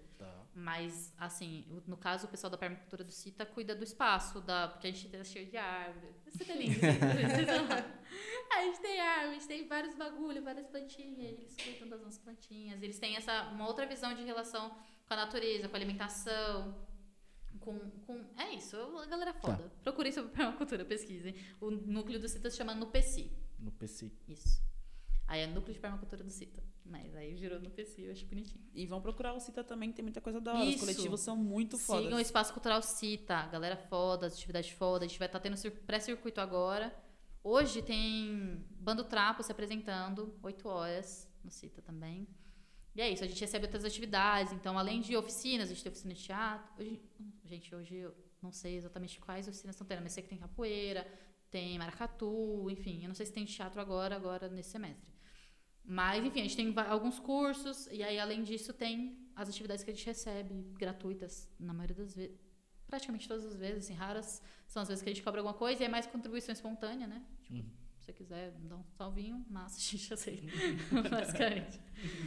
Mas é isso. Produzindo cultura, dando espaço para os artistas da quebrada, programação gratuita, na, contra a atividade aí do Estado que não está garantindo, nós estamos nesse corre. Boa. É Vamos que vamos. Rapaziada, agora é o seguinte, vamos aqui às nossas perguntas que recebemos no, no nosso Instagram do Papo na Laje, que se você ainda não segue, já deve seguir lá, Papo na Limites, Laje né, pessoal? Uma hora Podcast. dessa. Tem que seguir no Instagram? Tem que seguir lá, e ainda ficar por dentro de todas as publicações que a gente Tem faz do próximo convidado. Canal no YouTube. Tem Tem. canal no YouTube. canal no YouTube. Eu vi. Canal no YouTube. E, inclusive, quero agradecer a todos que mandaram a sua pergunta aí. Não sei se vocês se sentiram pressionados, mas o importante. Eu espero que não seja só hoje, tá? Qualquer pessoa que vier aqui manda pergunta, pelo amor de Deus. Ô, mano, e você melhorou mesmo, né, viado? Nem parece que você tava jogada no sofá quando eu cheguei. Você viu? Ó, o remédio Ô, é bom, né? O, o fo- foda é a inalação, parça. Eu acordei assim, eu Resolve- falei, mano, se eu não tomar inalação, eu tô fudido. Eu fui lá embaixo correndo na farmácia. Mas é isso. Que bom que você tá Tava melhor. ruim, fui lá embaixo correndo na farmácia. É, tudo bem, né? A gente vai fingir que entendeu. Imagina como que foi essa Ou ele cena. tava jogado, mas conseguiu tipo, mano, chegar. A farmácia foi o lugar mais longe, assim. tipo, foi 5 Foi minutos, durou mesmo. 20 minutos. Ô, eu cheguei lá, tem Birotec? Então, faz um ano que não tem Birotec. eu nem amigo, quis perguntar, tem que outra você não farmácia? pediu, mano? Não existe mais Birotec. Eu tenho em casa, eu te atrago. Não existe? Eu nem sabia que Não não pode mais vender Birotec. Por isso que eu Os perguntei. bastidores eu te conto. Dá um grau, dá um grau. É porque assim, Birotec acelera muito o coração. Verdade. Acelera muito o coração. Eu quero. Vou Ó, trazer pra você, Jonathan. Sai correndo. Eu tenho a aerolinha, acelera também, pode dizer, né? Gente, quem tá... Quer conversar? Caralho, Amanda? que isso? Fornecedora nata. Sabia disso não. Gente, pelo querida. amor de Por que Deus, você tá querendo calma. acelerar seu coração? Fico preocupada. É porque eu tenho bronquite. Ó, Mas sério, não vende mais Birotec, amiga. Porque acelera o coração, mas série de coisa, não pode mais usar. Pode crer. às vezes é tá pro- prudente. Tá, não proibido, usar. tá proibido no Brasil. Ah, mas agora eu não vou usar mais não. O que eu comprei ali, eu tenho em testei, funcionou. KKKKK. Vamos usar e vamos tomar energético. pra ver só o que acontece. Não Só tome pra ver. antialérgico e, tomou isso perto do energético, tá? antena, tá, gente? Pra ficar perto do, do Vamos ver o que do acontece. Vamos ver o que acontece. Vamos. Fazer o test drive. Vamos, vamos, vamos. Vamos. Vamos. Deixa eu terminar meus projetos da minha vida, que aí se eu morrer eu não vou ficar Bom, triste. combinado aqui uns 60 anos, tranquilo. Ah, o próximo podcast eu trago o Berotec, vocês compram energético. Vai, foda-se. Vamos, isso. E vai Vamos ser o que que último, dá. vai ser o penúltimo Só se vive uma vez, confuso. É só pra acabar Só a se vive uma temporada. vez. Vamos, vamos. Tá, por isso mesmo, deixa eu fazer os projetos. Faz o Esse seguinte. é o penúltimo Bate- episódio, tá, gente? No próximo. Ó, vai É o fim. Só de raiva agora eu vou guardar a porra do Berotec. Marca o último EP da temporada, a gente faz isso. Já era. Já era. Que isso. Nicole está convidada. Terminar com estilo. Meu Deus. A conversa Eu tomou um rumo totalmente Eu diferente, queria né? dizer que eu não tenho nada a ver com isso. A todos os meus patrocinadores e Se- apoiadores. se Daqui a pouco, daqui a pouco vai vir lá no comentário do YouTube, tipo, por que o Berotec foi proibido do Brasil? E todo mundo enviando, assim, tá ligado? O episódio sendo derrubado. Quatro horas do bagulho pra derrubar por causa do Pirotec. Apologia ao Pirotec. No Papo na Laje. Por favor, YouTube, não É. porque nós estamos tomando Vamos, cerveja, não. hein? Vamos, desculpa, É desculpa. que- desculpa. nossa, a gente fazendo essa propaganda toda pra Mistel. Eu entregando a minha imagem. Então, se quiser, pode vir patrocinar. Vamos que vamos. Rapaziada, a primeira pergunta aqui da Luz e Luz. Vamos lá. Ela perguntou, Luciane. Luziane, mande. quais foram os momentos mais importantes da sua trajetória até agora? Putz, que bonito. Fiquei... Ai, agora eu vou pensar essa... Eu sou chorando. Não, brincadeira. Olha, tem muitos momentos, assim, muito legais. Mas tem o... o que- Um dos que eu mais gosto foi do dia que eu falei assim, ah, da hora, é isso aqui que eu quero pra minha vida. Que foi Primeira Feliz, já mencionada, Segunda Feliz. é, no Itaú Cultural, a, o Sarau do Binho levou alguns alunos do, da Mico para assistir o Sarau do Binho no Itaú Cultural e a gente participou também. Foda. E aí eu recitei no palco do Itaú Cultural com 15 anos. Toma. E aí eu assim, caralho, é isso aqui, tá ligado? Com a, com a faixa da Lei de Fomento à Periferia atrás, que ainda era uma luta, né? Não tinha consolidado a lei ainda. E aí foi um bagulho muito foda, porque eu tava. Porque era um texto que eu, que eu fazia saudando meu território, saudando as quebradas, saudando meus professores e os artistas que eu tava ali de fã, né? E aí tava todo mundo lá. E aí eu consegui fazer isso olhando para as pessoas, sabe? Que eu quero minhas referências. E aí depois eu terminei e falei assim, pô, é isso, eu quero estar num palco. Que da hora. mano. Na minha vida, assim, é o meu rolê, tá no palco, gostei. Caralho, e aí foi aquela viradinha de tipo, é isso, quero fazer isso aqui pra vida, sabe? e aí foi, tipo, eu acho que um dos momentos mais fodas, assim. Mas aí te- teve outros, teve a primeira vez que eu me apresentei nos, como parte do Sarau do Binho, que aí foi, tipo assim, me apresentei. Nessa época, eu não, nesse momento, eu não era parte do coletivo ainda. No primeiro Sarau que eu era parte do coletivo, eu também foi, tipo, Ah, subi de Aqui, level. ó, já meteu aqui, agora eu tô aqui. Subi sou de parte- level. eles são o meu coletivo. Tá, eu faço parte de um coletivo. Ah, eu faço parte de um coletivo. Sabe o Sarau do Binho? Sou eu. Parceiro, parceiro. Conheço eles, ando com eles. É meu pessoal. É o meu pessoal. Ah, então, tiveram muitos momentos assim muito fodas, mas esses dois assim foram bem, bem marcantes assim. Ah, eu, eu tenho um, um fato sobre mim. Eu choro com qualquer situação que alguém foi aplaudido de pé. Qualquer situação. Absolutamente qualquer situação. Tem um amigo meu que inclusive fez aniversário ontem, Michel, maravilhoso, dançarino. Parabéns, Michel. Parabéns, Michel. Lindo, Michel. Michel também. Michel é maravilhoso. tudo, perfeito. Michel é dançarino do, do Matheus Carrilho agora. No Isso. orgulho do tabuão, esse moleque, hein? Sim, perfeito. Eu amo muito, sou muito fã. E aí ele fez um espetáculo. Aí, muitos anos atrás, ele tava no espetáculo com a companhia que ele estudava na época, Estúdio Luz, se não me engano. E aí eu fui sem óculos. Eu saí corrida de casa, fui sem óculos. Aqui no fundo, gente, sem óculos eu não vejo nada. Se eu tivesse óculos, eu tava vendo vocês. E aí eu não vi o espetáculo. E aí eu, no final, ele foi, todo mundo aplaudiu, levantou, o teatro cheio, aplaudiu de pé, eu chorei igual uma criança. Então eu sou essa pessoa. E aí, qualquer situação que as pessoas são aplaudidas de pé, eu me emociono. Um dia que eu fiquei sem, sem poder chorar na hora foi no dia que eu fui aplaudida de pé no, no Céus Casablanca. Tava tendo um debate sobre literatura e escola, dentro da terceira Feliz, se não me engano, 2017 também. Eu era aluna, eu tava ao lado, sei lá, de uma doutora, da menina, da moça que coordena a Dre Campo Limpo, diretoria regional e tal. E aí foi, tipo, ter dividido a mesa com elas foi do caralho. E aí no final eu me apresentei um texto. Aquele texto agressivo que eu não sei mais citar, mas na época eu sabia. eu apresentei e aí o teatro levantou e me aplaudiu de pé. Eu fiquei, ah. Esse, esse aconteceu. evento, ele, ele foi, tipo, exposto, assim, Sim, não foi? Eu tem. lembro que você postou algumas coisas. Ele tá vídeos. gravado na internet também. Tá gravado, tá? pode crer. Tá disponível. E aí foi do caralho também. Aí eu- e aí, só que eu não podia chorar, né? Tinha que segurar a minha média. Então foi a única vez que eu vi alguém sendo aplaudido de pé e eu não chorei, que foi quando eu vi. Segurando a emoção. Nossa, muito. Vamos lá. Próxima pergunta aqui do Renan Alvarez, que inclusive vai colar aqui, só que é episódio especial. É, Fica de papinho então, com os caras não, fica de papinho É o dia do. Berotec? É o dia do. Berotec? Para com isso, É o dia do. Berotec? Não, não leva pro coração, Fica mano. de papinho não, tio. Fica de papinho não. Caio, Renan, não fica de bagulho de papinho não, cara. Ficou chateado. Tá lá. puto, Tá- mano. Tá, chateado. Meu Fala o nome e faz a pergunta. Caio, Renan. puto a longo prazo. Levou pro coração. Se colar ainda, se colar. Boa. Vamos ver a grade aí. Vamos lá, vamos lá. É humor. É tudo Seguinte. encenação isso aí, tá?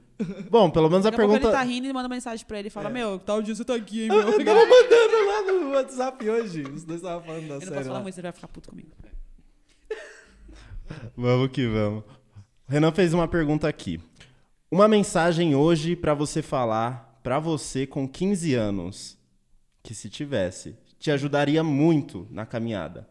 Eu não consegui ler exatamente aqui, É, ajuda. mas Não, tipo, é uma parada que eu falaria pra Nicole de 15 é anos. exatamente, que te ajudaria muito quando você tivesse 15 Talvez, tipo, anos. refletisse lá atrás, Exatamente. hoje. Algo como o, o seu mindset funcionava com 15 anos, que às vezes faltava um negocinho ali pra você ter um estalo e virar o jogo. Ah, eu acho que é. Porra, eu acho que foi um bagulho que eu fiz meio na marra, tá ligado? Mas, tipo, acredita, sabe? Que, que tem gente que, que, que tá nessa contigo, que você não tá sozinha. Porque é isso, a gente meio que faz isso na marra e vai percebendo no, no decorrer da- do caminho que realmente você não tá sozinha, que você tá. Você tem onde se apoiar e que de fato o corre faz sentido. Mas eu acho que se eu tivesse escutado assim, que, mano, fica em paz, tá, tá dando bom, você tá no caminho da hora, teria sido mais leve o processo, assim, porque foi um uma caminhada de muito medo também, né? A gente se assumir um querer trampar com a cultura, sendo pobre de quebrada. É um bagulho de tipo, mano, será que isso vai vingar? Sim. Ou será que eu tô gastando todo esse tempo daqui até, sei lá, tipo, com 15 anos, eu tava lá, a partir dos 12, investindo meu tempo, que eu poderia ter feito um curso de informática, eu poderia ter feito um curso de inglês, eu poderia ter feito qualquer outro curso, eu poderia ter estudado um milhão de coisas para trabalhar com outra, um- outras um milhão de coisas. Mas eu não fiz isso. E isso me deixou com medo. Porque pode, pode ser que, tipo, ah, beleza, agora eu me formei. E aí? E como que eu vivo? Então foi um caminho de muito medo, assim. Então acho que se eu tivesse levado isso um pouquinho menos medo, teria sido mais gostoso, sabe? Mais leve, teria né? curtido mais, seria mais leve. Aproveitar os momentos, né? Tipo, cada momento. ali. Sim, Mas o medo faz parte do processo. Faz. Eu gosto de É que me você ver. deixou prudente. me deixou prudente. O É que você também sair fora da curva da Almeida, tipo assim, ah, não vou fazer um curso de inglês, vou fazer um curso de informática, não vou fazer tal É coisa. Tipo, eu vou isso. total pegar um caminho totalmente diferente, assim, do que a galera tá pegando. Então, Eu, tenho, mano, eu tenho uma irmã mais velha que ela fez o caminho bonitinho. Ela fez o curso de inglês, ela fez um curso a mais, ela teve um trampo antes de entrar na faculdade, ela fez faculdade. O trabalho dela depende completamente da faculdade. Então ela focou na graduação, terminou no tempo certo. Hoje em dia trabalha. Sabe, é hétero também, super facilitou pra ela a Sim. vida. E, e querendo ou não, quem, quem vem de onde a gente vem, toda decisão é um investimento, né? Exatamente. Toda escolha que a gente faz é um bagulho decisivo, tá ligado? E você ter decisões muito grandes com Puta, 15 anos. Com 15 anos é de foder, é louco. Mas é isso, foram escolhas que eu fui fazendo que me deixaram com medo de estar saindo fora da curva e depois a curva tomar uma batida na curva. Já pensou? Super é foda. Sim. Mas é isso, não, mas deu certo, tá ligado? Aí se eu tivesse escutado, vai na fé, que Vai vai, dar dar, certo. bom, vai dar bom, sabe? Vai dar bom, tá, Continua. tá, continua. Teria sido mais leve, assim. Vamos que vamos. Próxima pergunta aqui do Marcos, que inclusive foi nosso primeiro convidado aqui no Papo na Laje. Se você ainda não ouviu, corre lá e Isso ouve. pode falar. Isso aí.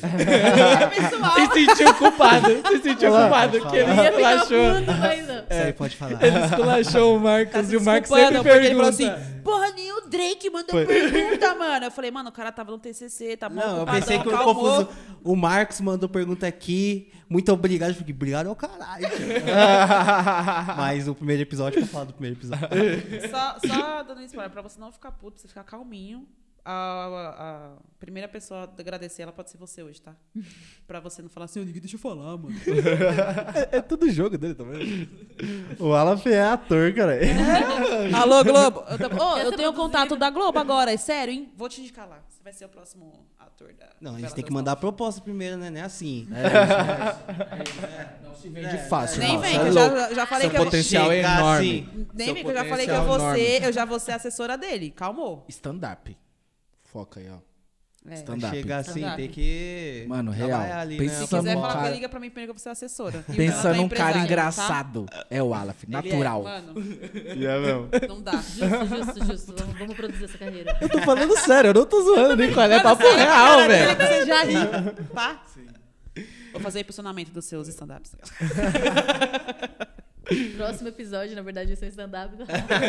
É isso, é, É um isso. teste, é um teste, hein? Ai, que da hora. Vamos lá, pergunta do Marcos. Qual é sua visão de arte? O que é arte para você? Olha, eu acho que arte. Porra, velho, isso é muito amplo. Que é. Isso é muito amplo, mas eu acho que é um bagulho que você põe o coração, tá ligado? E aí eu acho que se você cozinha a tua alma, isso é arte também, tá ligado? Mesmo que não seja dentro das linguagens artísticas, assim, você não tá escrevendo, você não tá desenhando. Mas se o que você faz, você tá colocando muito no seu Sim. coração, isso chega a ser arte. sabe? Sabe, e você utilizou esse exemplo, eu gosto muito de assistir Masterchef, né? E a gente vê a, a Paola ou o Jacan falando, mano, É com coração. porra, Você vê, esse bagulho, você tá entregando paixão naquilo ali, então É. aquilo ali eu acho que, que se enquadra, sabe? E você trouxe assim, até quando eles avaliam um prato, tipo, mano, Sim. entrega um negócio com a alma, tá ligado? Exato, que seja bonito sobre de vez você falar, puta, o bagulho foi feito Sim. com dedicação, Sim. entendeu? E, e eles têm muito respeito por aquilo, sabe? Eles não banalizam como por, é, a gente, é, vou fazer uma comida. Não, é o- todo um processo. Eu acho isso foda. Eu acho que é isso, assim, eu acho que arte é aquilo que você tá fazendo com paixão, com, com entrega e que não- você não consegue não fazer. Tá ligado? Tipo assim, mano, não existiria se eu não fizesse isso aqui. Que da hora, Ah, eu acho que é por aí. que da hora. Foda. Próxima pergunta aqui do Marcos. Você lembra os momentos que estabeleceram e ou definiram quem você é hoje? Caralho, o Marcão tá cirúrgico aí, gente. Caralho, parceiro. Chega devagar, menor. Eu acho que Brabo. foi uma sucessão de, de momentos, assim, sabe? Porque. Porque é isso. Então, a, a, a minha base de princípios, ela vem muito do, do rap, tá ligado? Então, tipo, vamos botar essa na conta do Brau. Aí, Brau, você Mais essa, né? Mais Segura essa. na conta dos caras, assim. Das meninas da, da cena agora. Que eu acho que boa parte do que eu tenho como princípios, e que eu acho que são as bases de quem eu sou hoje, vem desse, dessa visão tanto da galera do hip hop quanto do, do CITA, tá ligado? Da ocupação. Se hoje eu penso que, que política é um processo coletivo, que a gente tem que pensar coletivamente, que é tudo nosso, se hoje eu penso isso é porque eu cresci na ocupação, tá ligado? Se hoje eu penso que, que a arte é um bagulho que, que é foda, que é trampo, que é legítimo e que é suficiente, é porque eu tive o sarau do Binho, tá ligado? Então, eu não lembro os momentos, mas eu lembro as pessoas que tem a ver com isso, tá ligado? Forte. Tipo, não dá pra falar que eu sou uma produtora sem citar a Dessa, não dá pra falar que eu existo no mundo sem citar o Cita, sem citar a Sara do Binho, eu não consigo contar nada do que eu sou, do que eu faço, sem citar as pessoas que estavam ali naquele momento, saca? Então é isso, não dá pra eu falar do, do meu corre sem citar o Guinão, sem citar a professora Yara, sem citar até a Sueli. Eu tenho questões, mas enfim. mas que foi importante É pra caralho Yara naquele é momento, Yara, tá né, ligado? mano? A Yara é fora da curva. Exatamente, mas que foi importante naquele momento, tá ligado? E, e é isso. Não- eu não lembro os momentos, mas eu lembro as pessoas que, que fizeram parte. E, e eu pra caralho também. Porque é isso, eu, eu sempre dou muito crédito para as pessoas, mas o que eu fiz com. Assim, eu saí de casa muito cedo, eu vivi muitas tretas e, mano, eu- o meu trampo é muito da minha vida porque eu preciso do meu trampo para viver há muito tempo. Então, eu, eu, eu gosto de. Vou dar meu crédito pra mim também por esse rolê. Porque, Boa. tipo, com o que eu fiz com todas as merdas que aconteceu, ainda ser da hora, foi, foi um trampo também. E é um ponto importante, né? A gente tem que se dar o crédito a nós mesmos. é Porque, isso. mano, é como você falou, é nós por nós. Se você não faz o corre, fi, você tem pessoas que vão te ajudar. Falar, ó, o caminho é assim.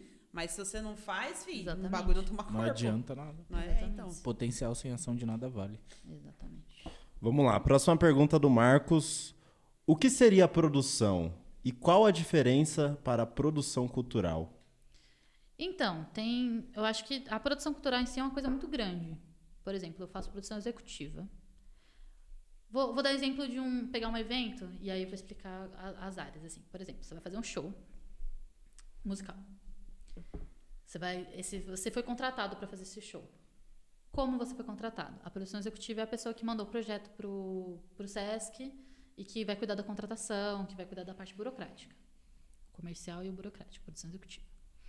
E aí, no dia, você tem, sei lá, que visualizar o palco, a galera artística ali. A produção artística vai fazer isso. Que é a galera que vai, tipo, dire- direcionar no palco, que vai te posicionar, que vai pensar ali junto com você e com a equipe técnica, a iluminação.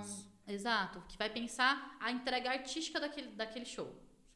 E aí, no dia, você vai precisar de alguém que, pô, vai buscar sua água correndo, que vai carregar um cabo, uma caixa, um bagulho, que vai estar na disposição ali para precisar de qualquer, precisou de qualquer coisa. Você precisa de alguém. Ali é um produtor, aí a gente costuma dizer que é produção operacional e tal, o assistente de produção, enfim. Isso é um tipo de produção também. Tem gente que só cobre evento, tem gente que só fica nessa função de fazer o evento acontecer no dia, de dar o salve no, no- no técnico, sabe? Que, que fica nessa articulação. Coordena ali tudo. né? Exatamente, mais do, do vamos ver da atividade. E aí, depois disso, aí volta a produção executiva e cuida da, da pós, pagamentos e afins. Então, sei lá, pensando que tem essas três áreas dentro da produção. Tem- aí tem a pessoa que vai gerir, se você tem um acompanhamento, se você é um artista que tem um acompanhamento direto, a pessoa que gere a sua carreira, ela também é uma produtora. E aí ela lida com todos esses outros produtores. Tipo, ela vai estar em contato com a pessoa que está pensando no seu show, ela está em contato com a pessoa que está vendendo o seu show e cuidando da contratação, ela está em contato com a pessoa que está ali no dia te acompanhando e pensa a sua carreira a longo prazo, faz planos com você, enfim, vai articulando junto com os outros profissionais. Gere um projeto, talvez. Que é aquela pessoa que, de certa forma, pensa a burocracia do lado artístico. Enquanto você tira o tempo pra criar, ela Exatamente. tá pensando... É a pessoa que vai pensar todo o rolê, que vai organizar sua agenda, essas coisas todas. Legal. E aí, que é uma produtora também que tá contigo ali, que a gente chama de produtora mesmo, não sei, um subir um segundo título pra ela. E aí tem eu que faço tudo. Basicamente, eu trabalho fazendo todas essas etapas. Mas, é isso, a produção cultural, pensando. A produção cultural é tudo isso junto, tá ligado? Tipo, tem a produção cultural, que é uma coisa, e tem essas várias, várias áreas dentro dessa produção cultural que é grande. Sim. E aí, hoje em dia, quando a gente fala, pensa produtor cultural, a gente está pensando em alguém que escreve edital, por exemplo. Editais são algumas políticas públicas do Estado, do município, que viabilizam uma, uma grana através de um, de, uma, de um rolê meio concurso, sabe? Que você manda o projeto, aí você vai ser avaliado, é de acordo com a sua colocação. Se você ficar entre, lá, entre a quantidade de, de projetos que eles podem contemplar, lá, são 10 projetos. Se você ficar entre os 10 primeiros, você vai ser contemplado. E aí tem a pessoa que vai escrever esse projeto e tal, que é uma produção, também produção executiva costuma cuidar desse rolê. E aí tem, tipo, hoje em dia quem fala que é cultural, normalmente ou escreve projeto, faz esse comercial, ou faz tudo isso junto, porque é isso, a produção é uma coisa muito recente também. Não é um processo. Os artistas mais antigos, eles eram aquilo que eu falei, que da pessoa que dá conta de tudo, que vende o show, que, que, que faz todo o processo. Ter produtor acompanhando uma atividade, se você se preocupar em ter uma produção gerindo sua carreira, isso é uma coisa recente para artistas como nós, assim, para artistas de quebrada e tal, isso é uma parada muito recente. Então, a maioria das vezes, o produtor, ele não tem grana, tipo, com o seu cachê de 5K, ele não vai pagar você, toda a sua técnica e mais quatro produtores para dar conta da sua carreira. Tá ligado? Não tem grana para isso ainda. Então, a maioria dos, profes- dos produtores fazem tudo. Sim. Todas essas etapas. É o meu caso. Eu vou vender o show, vou acompanhar o dia, vou pensar o palco com você, eu vou gerir sua carreira. E é mais ou menos por aí, assim. Eita porra. Muita coisa, né? É coisa pra caralho. Resumindo, um puta trampo. A emoções, as emoções, as emoções. E... Fui pra trás. Vamos lá. Próxima pergunta aqui do Pedro Henrique, que colou no nosso podcast. Foi muito bom o papo com ele também. Confere aí, rapaziada, o episódio com o Pedro Henrique. A pergunta dele é: quais os dilemas que enfrenta como mulher negra? Racismo, amores, trabalhos? Porra. Agora é a sessão depressiva. Olha, é, eu acho que dentro da minha área, trabalhando com as pessoas que eu trabalho, não é um bagulho tão latente. Assim, pensando na produção e a poesia. Não é uma questão, assim, entre os meus colegas de trabalho, assim, entre as pessoas que trabalham diretamente comigo, não é uma questão, sei lá, ser mulher não é uma coisa que interfere tanto, ser uma mulher preta, porque eu tô trabalhando com outras mulheres pretas, porque eu tô trabalhando com outras mulheres, outras pessoas de quebrada também. Então, isso não, não costuma ser tanto uma questão. O que é uma questão para mim, às vezes, é ser muito jovem. Porque é isso, as pessoas dão uma descredibilizada, porque, pô, eu falo que tenho 21 anos, trabalho há 6. A galera fica assim, tá, beleza, gata. ok, assim? senta lá. Conta no fecha. É, então, e aí, sei lá, eu tenho 10 anos de poesia, tá ligado? Tipo, desde o primeiro sarau até agora são 10 anos. E aí, as pessoas não. não- Tipo, quando eu falo só minha idade, ninguém imagina que tem esse, esse corre por trás, tá ligado? Então, o- o- a minha maior questão entre as pessoas do meu trabalho no geral é uma questão geracional, assim. De trombar muita gente mais velha que dá uma descredibilizada às vezes. Mas ser uma mulher preta é foda pra existir no mundo, assim, no geral. Pra além do meu trabalho, é uma parada que me atravessa. E aí, enquanto artista, me atravessa muito. Enquanto artista, é um bagulho que, que é isso. Porque a minha vida é atravessada por isso, tá ligado? Minha vivência na faculdade é completamente atravessada pela minha negritude, pelo, por de onde eu venho. Meu primeiro se- me- Mano, primeira semana na faculdade, o moleque chegou e falou assim: Você é escola pública, né? Dá pra ver pelo jeito que você fala. Você é louco, mano. Ah, já ficava no veneno. Imagina. Uma cabeçada e Tá ligado? Eu fui, eu, eu coloquei lá nas músicas favoritas Levanta e Anda, porque eu ouvi ela aqui, ó, todos os dias pra ir pra faculdade. E voltava da faculdade chorando todos os dias também, porque era uma humilhação diferente por dia, porque aquele lugar não foi feito pra mim. Então, assim, né, para as outras áreas da minha vida, pra além do meu trabalho, ser uma mulher preta, pobre, LGBT é um bagulho tenso, tá ligado? Mano, eu saí de casa porque eu namorava uma mulher. Eu, né, vivi, tipo, N situações por, por conta disso, tá ligado? Então, no geral é foda, e aí eu fico puta e escrevo sobre isso. e é por isso que eu sou artista também. Porque aí eu me indigno com essas bagulho, eu preciso externalizar isso de alguma, De alguma forma. forma. E aí eu escrevo. E aí eu me apresento e depois eu fico sabendo. Normalmente, é um, é um bagulho que é engraçado, assim, porque normalmente eu vou pô, pô, pô, pô, depois eu fico. Obrigadão. Mas gente. você saiu de casa por causa que a família não aceitou? Ou por opção sua mesmo? Então, foi tipo assim, ninguém me pediu pra ir embora. Mas também não me deram condições de ficar. Tipo assim, tava insustentável. Meio que, né, entre linhas você entendeu ali, né? A- É tipo assim, eu falei assim, ah, mano, se continuar desse jeito, eu vou embora. Eu falei assim, fé. Aí eu, então tá. Aí eu fui morar na faculdade. Moro desde então. Mas, tipo assim, depois disso, passou uns anos aí, alguns, e aí depois ficou suave. Hoje em dia é bem de boa. Mas na época não era, e aí, imagina sair. Aí quando eu saí pra, de casa, o projeto que eu trabalhava acabou. Então tava, foi esse corrido, um mês ganhou 300, outro 100, outro mil. Então foi bem essa época, foi super trágico. Super trágico. Mas enfim, atravessa nesse momento, tá ligado? De disso, vai me dar conflito, minha sexualidade me dá conflito com a minha família, minha raça me dá conflito na faculdade, minha idade me dá conflito no meu trabalho. Uma série de conflitos, né? E uma série de conflitos. E o risco de morrer todo dia, né? Que a gente enfrenta aí, né? Tendo uma expectativa de vida menor e uma porção de coisas. Bom, vamos lá. Próxima pergunta da Pétala de Ferro, que linda. já esteve presente aqui no nosso podcast Maravilhosa. também. Salve. Larissa. Larissa, é eu sou muito sua fã, só queria deixar isso bem claro. Vamos lá, pergunta dela. Qual sua primeira lembrança envolvida com arte? Ah, O ano era. pra além de ser... Ah, gente, eu acho que, tipo, primeira coisa com arte, que sem ser artista, é música, né, velho? E aí é isso, sempre minha família é do... Principalmente meu pai, e eu e meu pai é muito brother. É a minha família do forró, né, velho? Então, é isso. Não coloquei, infelizmente, o forró na Mas a minha gente na minha entendeu. Mas é um bagulho que corre em minhas veias. Então, tipo assim, eu tenho memória de estar dançando forró com meu pai, tá ligado? Essa é a minha primeira memória. E a família do seu pai é da Bahia. Isso. E da minha mãe também. Eles são do mesmo pedaço, casados há 30 anos, conhecidos de adolescência, essas paradas. E aí, eu acho que a primeira música. Eu tava pensando sobre isso essa semana, assim, qual a primeira música que eu lembro? Vocês sabem a a primeira música que vocês lembram? Sim. Nossa. A minha é Piririm Pompom do Latitude 10. Mentira. Juro por Deus, Latitude 10. Pirimpom, pirimpom, pom. Caramba. Isso é bom, foi na, na Bahia. Aí era essa e tinha uma outra música super de baixo calão, assim, que é péssimo. Sabe esses forró? Porque esses forrós são péssimos, né?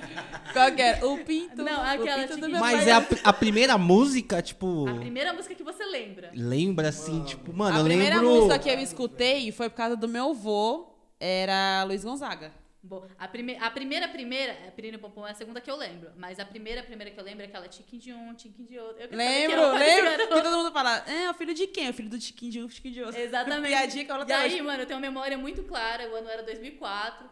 E aí, a casa do meu avô tem. Até hoje tem uma. Era a porta, sabe, dividida que abre assim. E aí eu lembro de ouvir essa música com som vindo de dentro da casa e eu tava pra fora, assim, no, no quintal, com a porta semi-aberta. Eu uma memória muito específica. Mas, mas é isso, assim. Minha primeira vivência com arte é com música e com forró. E minha família é dançadora de forró. Então... Esse foi o primeiro forró que você escutou, assim, que você curtiu.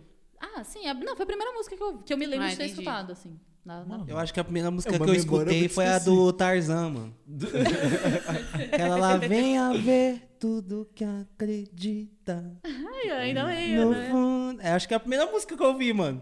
Nem sei qual que é. Eu Mas acho que é exercício foi- da hora você tem É, que mano, pensar Mano, eu não vou lembrar. Mano, você tipo, a lembra. primeira Porque, música. tipo assim, além de você pegar a primeira música, também, tipo assim, ah, o que, que te fez gostar de ritmo tal, ou pessoa tal? Tipo, tá, primeiro é eu escutei forró, mas o que me fez gostar pra caramba de forró foi forró saborear, sabia? Porra. Volume 1, 2, 3, 4.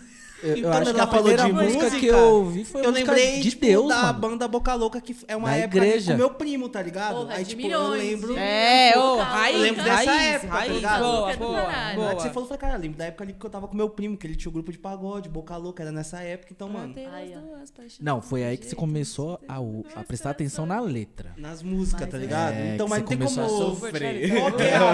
Qual que, é a, é primeira música, mano? Eu não lembro qual que foi a primeira não. música. Que lembra da, da primeira música? isso. Mas Não? foi. É sério mesmo que essa é a sua Essa primeira, é a primeira música? música que eu lembro. Eu tinha, sei lá, Eu quatro acho, anos. Não, mas eu acho é- que era Não, hino da é igreja, música que mano. Mas é a primeira música que eu lembro. Ah. Hino de Esse é o igreja. exercício de você tentar pensar a primeira É, eu música lembro que que Caralho, você eu que lembro que eu minha difícil, família do Ceará, exercício então meu gosto difícil. é difícil, é, raiz, tipo, eu acho que sabe? foi a minha primeira relação com música. E aí, minha primeira relação com arte foi a música. E é isso. Forró, caralho. Minha família é do Nossa, a, a minha eu também acho que era hino de Deus. de favela Jesus. sinistra. Jonathan acho que era hino de Deus. De Deus, de igreja. Segura Que minha família- Na mão de Deus. Tipo essas paradas aí. Eu não sei cantar hoje. Mas agora, por exemplo, a primeira música que eu prestei atenção, acho que foi alguma do Bezerra, mano. Meu avô ouvia bastante também. Nossa, Bezerra é ícone. Sim. Top. Sim. Eu Que lembro assim- da trilha sonora do gueto. Aí depois era assim. só Ah, é. 105. Da hora pra caralho. Tipo, essas foram as primeiras músicas que eu escutei, Ah, mas acho que 105 marcou a vida de todo mundo, né, Todo mano? Só mundo. tocava hino, velho, da 105, pelo amor de Deus. Sim. E depois rap, né? É. Sim, eu acho que era Espaço isso. rap. Show. E Loucura. você, confuso, quer se pronunciar? Caramba, nossa, agora Ah, eu não. Não, mas pensem sobre isso no próximo episódio. Mas é algo a se refletir. Anotar em puxar. pergunta pra fazer nos próximos episódios. Qual a primeira música que Nossa, vocês... perfeito essa Qual foi a primeira pergunta. música que você escutou a após sair da barriga que da você sua mamãe? Mas o rolê é a primeira música que você lembra. É, lembra, É, qual a primeira música que você lembra? Abertura de Dragon Ball Z. Eu tava pensando. Qual a primeira música que você parou para analisar a letra? Eita, é aí isso. não. Ai, Ah, ai, ai, aí pegou pesado. É, dependendo, filho. Você pega um boca louca e é pra foder o Vixe, coração. aí, né, aí é pra sofrer, né, mano? Aí esqueça tudo. Ela Já tô comigo. escutei tanto na minha vida. Gente, eu canto essa música toda da minha vida. Comentei com os amigos. Para, gente, Eu acho para, gente. né? Para, gente, vamos, música, chega. política. É isso. Acabou no pagode, a gente precisa comprar mais cerveja. Começamos no Quem é Nicole, acabamos no Ela Mexe Comigo. Mas essa música define muito. Eu canto essa música exatamente todos os dias. E canta com, com o coração ainda, É né? isso, sentindo. Meu Deus. Boca louca é. É vida. sofrimento. Ei, ei.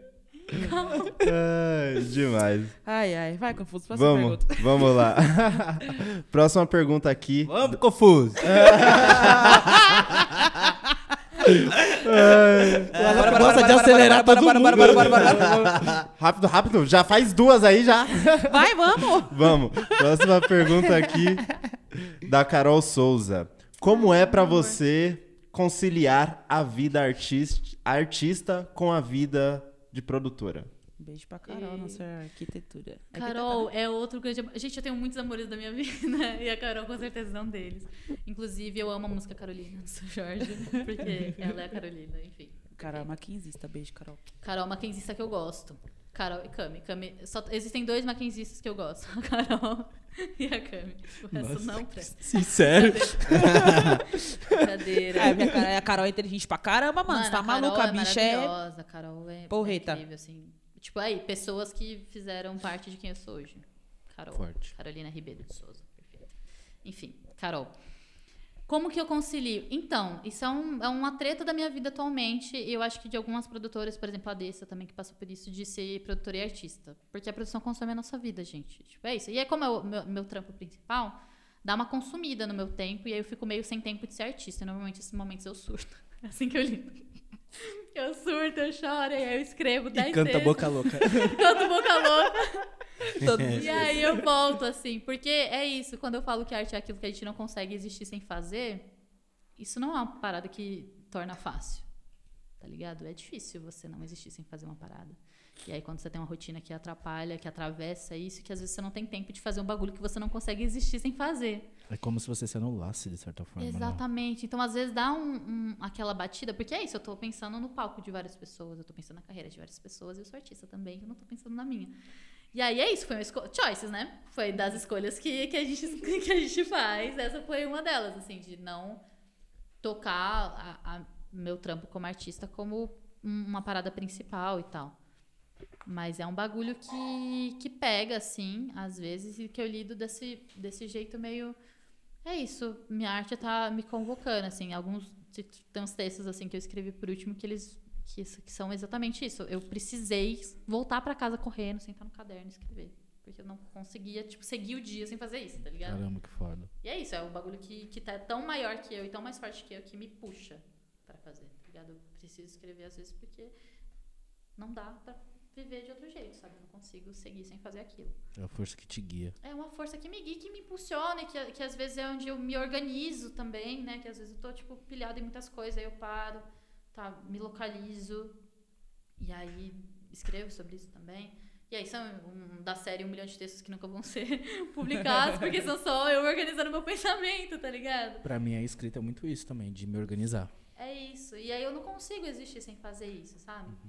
Então eu concilio. Às vezes eu não concilio, às vezes a rotina me atropela, às vezes a, a vida me atravessa de um jeito que não dá pra conciliar. Uhum. E aí a arte vem e fala assim: então, querida, se você não ir pra casa agora, A gente vai surtar de novo. a gente vai surtar aqui nesse canto. Assim, tem um texto esses dias que eu escrevi que foi justamente isso. Eu tava na aula, só que eu tava, mano, senti tanta coisa naquele momento que se eu não parasse pra escrever sobre aquilo tudo que eu tava sentindo, eu ia surtar naquela aula. Aí eu fui pra casa e escrevi. E aí, acho que vem, tá ligado? Então eu concilio assim, quando ela vem, quando a minha rotina tá mais corrida do que eu, eu tô correndo atrás da rotina da ela correndo por mim, enfim, é um bagulho que fica meio atravessado. Eu lido quando a arte vem e me puxa e me obriga a ser artista, sabe?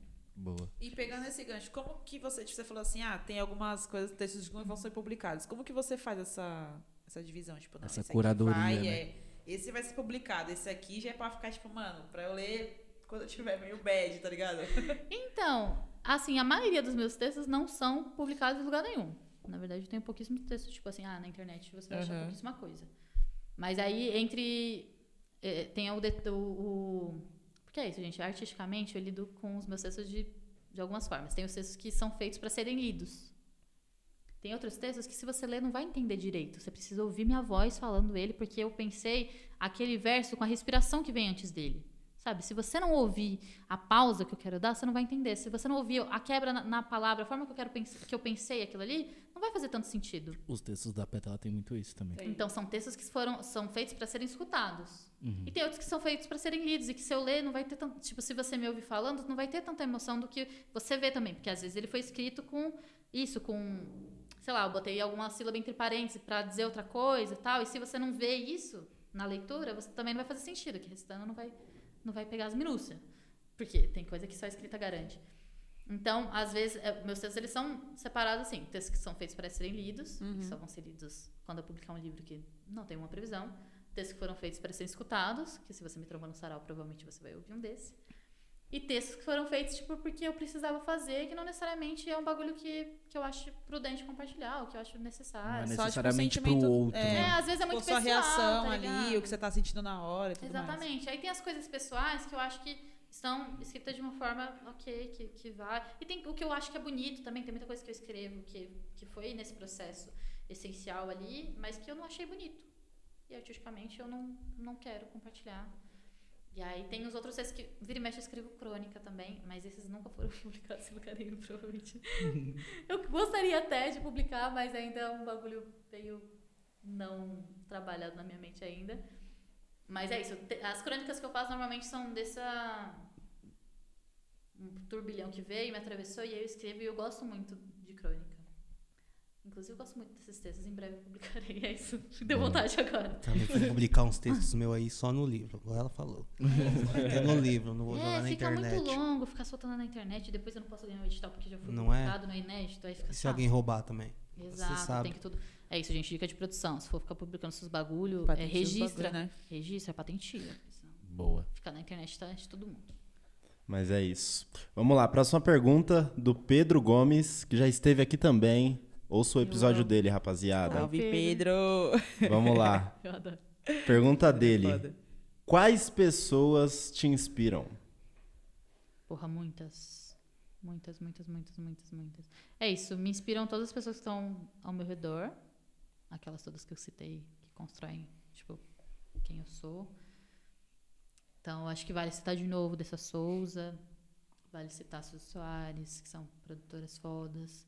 Vale citar minha mãe, tá ligado? Minha irmã mais velha. Minha irmã mais nova me inspira, me inspira pra caralho. Aí todos os artistas que eu produzo me inspiram muito. Midria, Tawane. Tawane Teodoro. Inclusive, acompanha o trabalho da Midria. Midria vai estar na virada cultural, hein, gente? Eu nem podia falar isso, mas vai estar. Olha. Quando a agenda sair bonitinho. Informação privilegiada é no papo. isso, Midria vai estar na virada cultural. Privilegiada mesmo, porque nem no, no- não é tudo nosso, você, você colocou. Ah, Você falou assim, ah, vai ter uma pessoa aqui pra... É Isso. Midria vai estar na virada cultural. Toma. Receba. Tawane Teodoro tem evento em breve. Jéssica Campos tem evento em breve. Gente que tá trabalhando comigo, que estamos pensando nos bagulho. Tem umas programações do Sesc 24 de maio que também tô na produção. Inclusive tem agora dia 17 um papo sobre transexualidade, uns bagulho assim que eu tô de produção executiva. Acompanhem. Boa. É, mas enfim, não tinha nada a ver com isso. A pergunta. Voltando. Ah, então, as pessoas que eu trabalho normalmente são pessoas que me inspiram, porque eu só trabalho com artista que eu acredito no trabalho, que. Enfim, normalmente eu sou fã delas, aí eu fico, ah, você tem produção? E aí, é assim que eu. De Tiete, a produtora. Mas é exatamente assim. Acho que é com release, tudo bom? Mas é exatamente assim. Tanto a Tawane quanto a Jéssica, eu fui comprar o livro delas e eu falei assim, eu fui Tawane. Autografando, você tem produção, querida? Ela acabou que não, aí eu, acabou que agora tem. Vídeo de coincidência, produtora, prazer. Olha, A divina providência agindo. exatamente essa coincidência do nada que tipo aconteceu. Mano, muito bom. Mas enfim, várias citar minhas artistas, mas minha mãe me inspira pra caralho, eu me inspiro em mim pra caralho também. E aí tem uma artista muito foda que é a MC Luana, que ela é muito essa pessoa que tá na correria entre o trampo que paga as contas e o trampo artístico e como que você concilia, constrói uma carreira nisso. Ela é de quebrada também, é uma mina preta MC. Luana é foda. Eu tenho música dela na minha playlist. MC Luana é do caralho. Ela é foda. Ela me inspira pra porra. E aí Eliane Dias, que foi a produtora do Nossa, Racionais, que é essa a mulher do fora da curva. Ela é Nicole foda. Balestro. Pá. Normalmente eu me inspiro muito em outras mulheres pretas, assim. E aí, profissionalmente na vida. Mas as meninas que estão ao meu lado, tipo a Vitória Souza, a Larissa É, Ingrid, Ingrid Anjos, porra, Ingrid Anjos, que é uma artista foda. É, eu não produzo ela, conheci... Por enquanto. por enquanto. Fica Mas dica, ela é uma musicista Fica a maravilhosa. A gente acompanha Ingrid Anjos, se inscreva no Spotify lá dela, ela é maravilhosa. Tem um EP recente aí, perfeita. Ingrid Anjos, Thalita Aya. Enfim, são outras mulheres do meu redor que me inspiram pra porra também. Boa. E é isso, gente.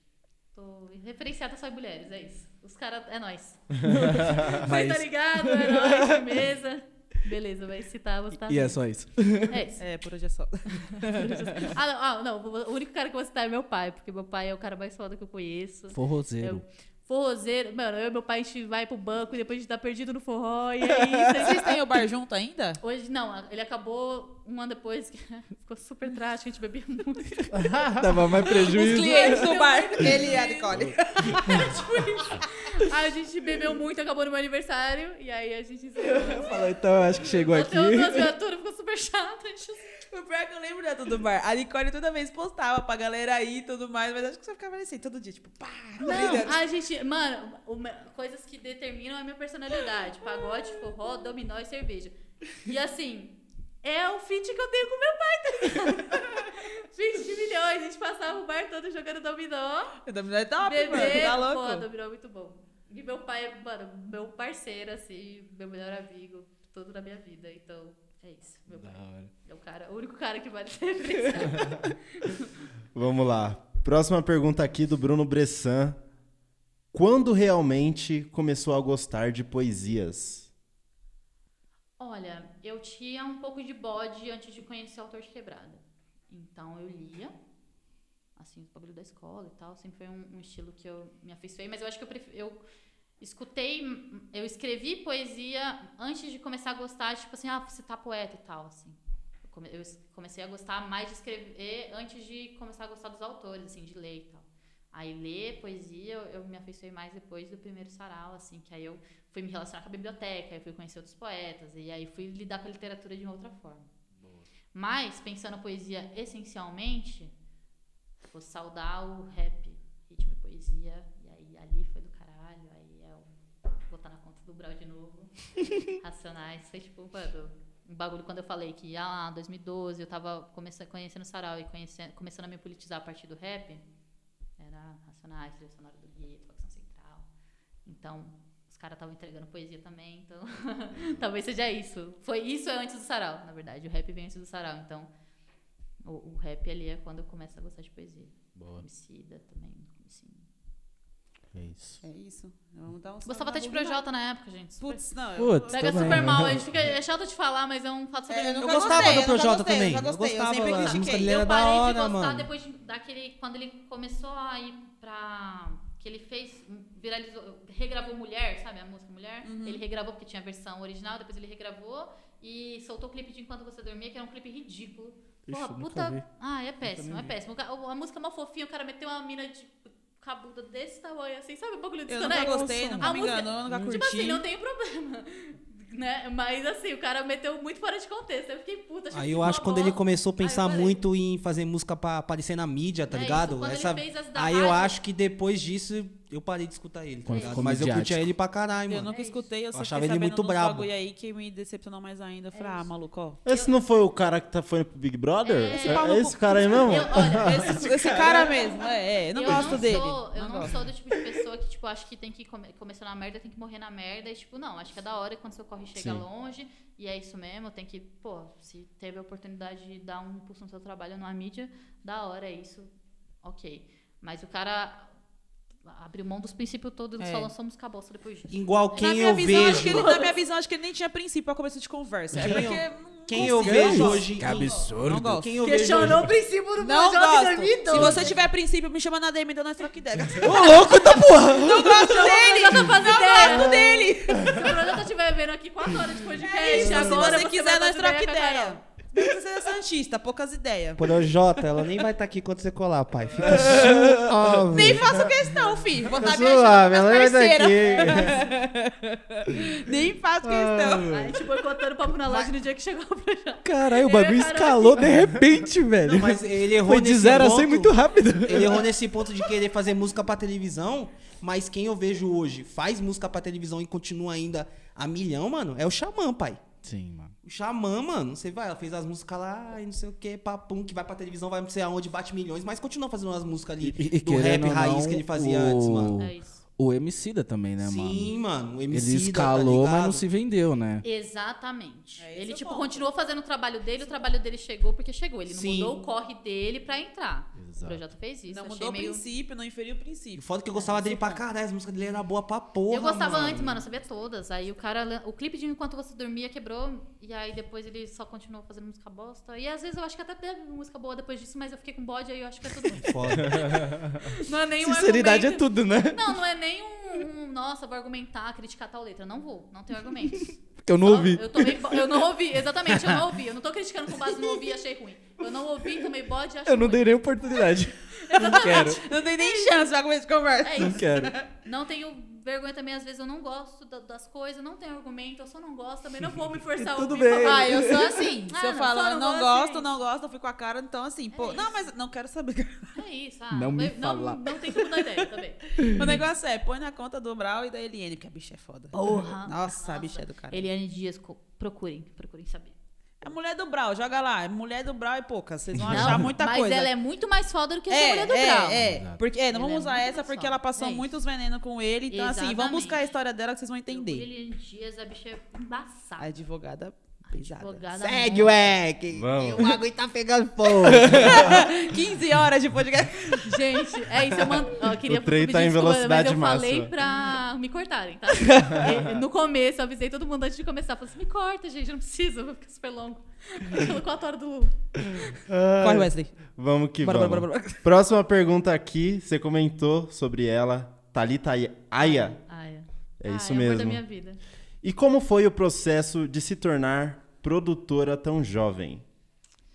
Ah, eu acho que a gente já falou um pouco sobre isso, né? Mas aí ele vem dessa, dessa necessidade de fazer o corre virar e, tipo, das pessoas que eu acredito, sabe? Eu acredito no seu trabalho que eu queria muito te ajudar a fazer isso virar, tá ligado?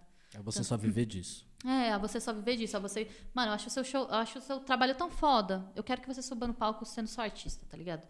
Tipo, que é isso, de pessoas que eu admiro muito, que eu queria que elas tivessem a oportunidade de fazer o trabalhinho suave.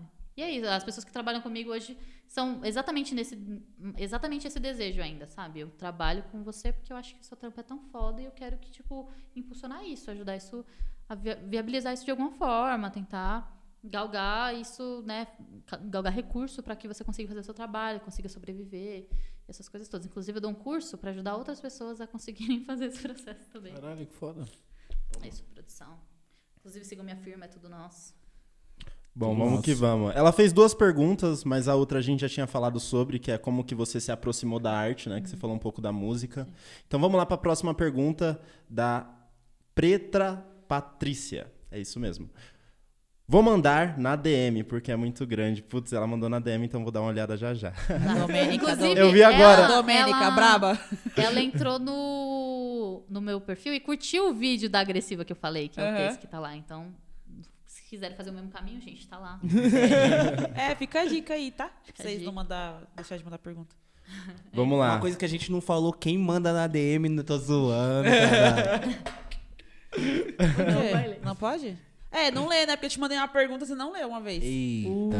É que você tem não que. pode. é Bota ele. É que não pode, é proibido. Sangue! Sangue! O bagulho ficou Que esquisito. é de repente. proibido. Vai matar o bagulho. é que você, que tra- você tem que trabalhar, tipo. É que você tem que vir com a pergunta certeira, não pode fazer um mandei. texto. Ô, deixa a menina, ela fez o texto.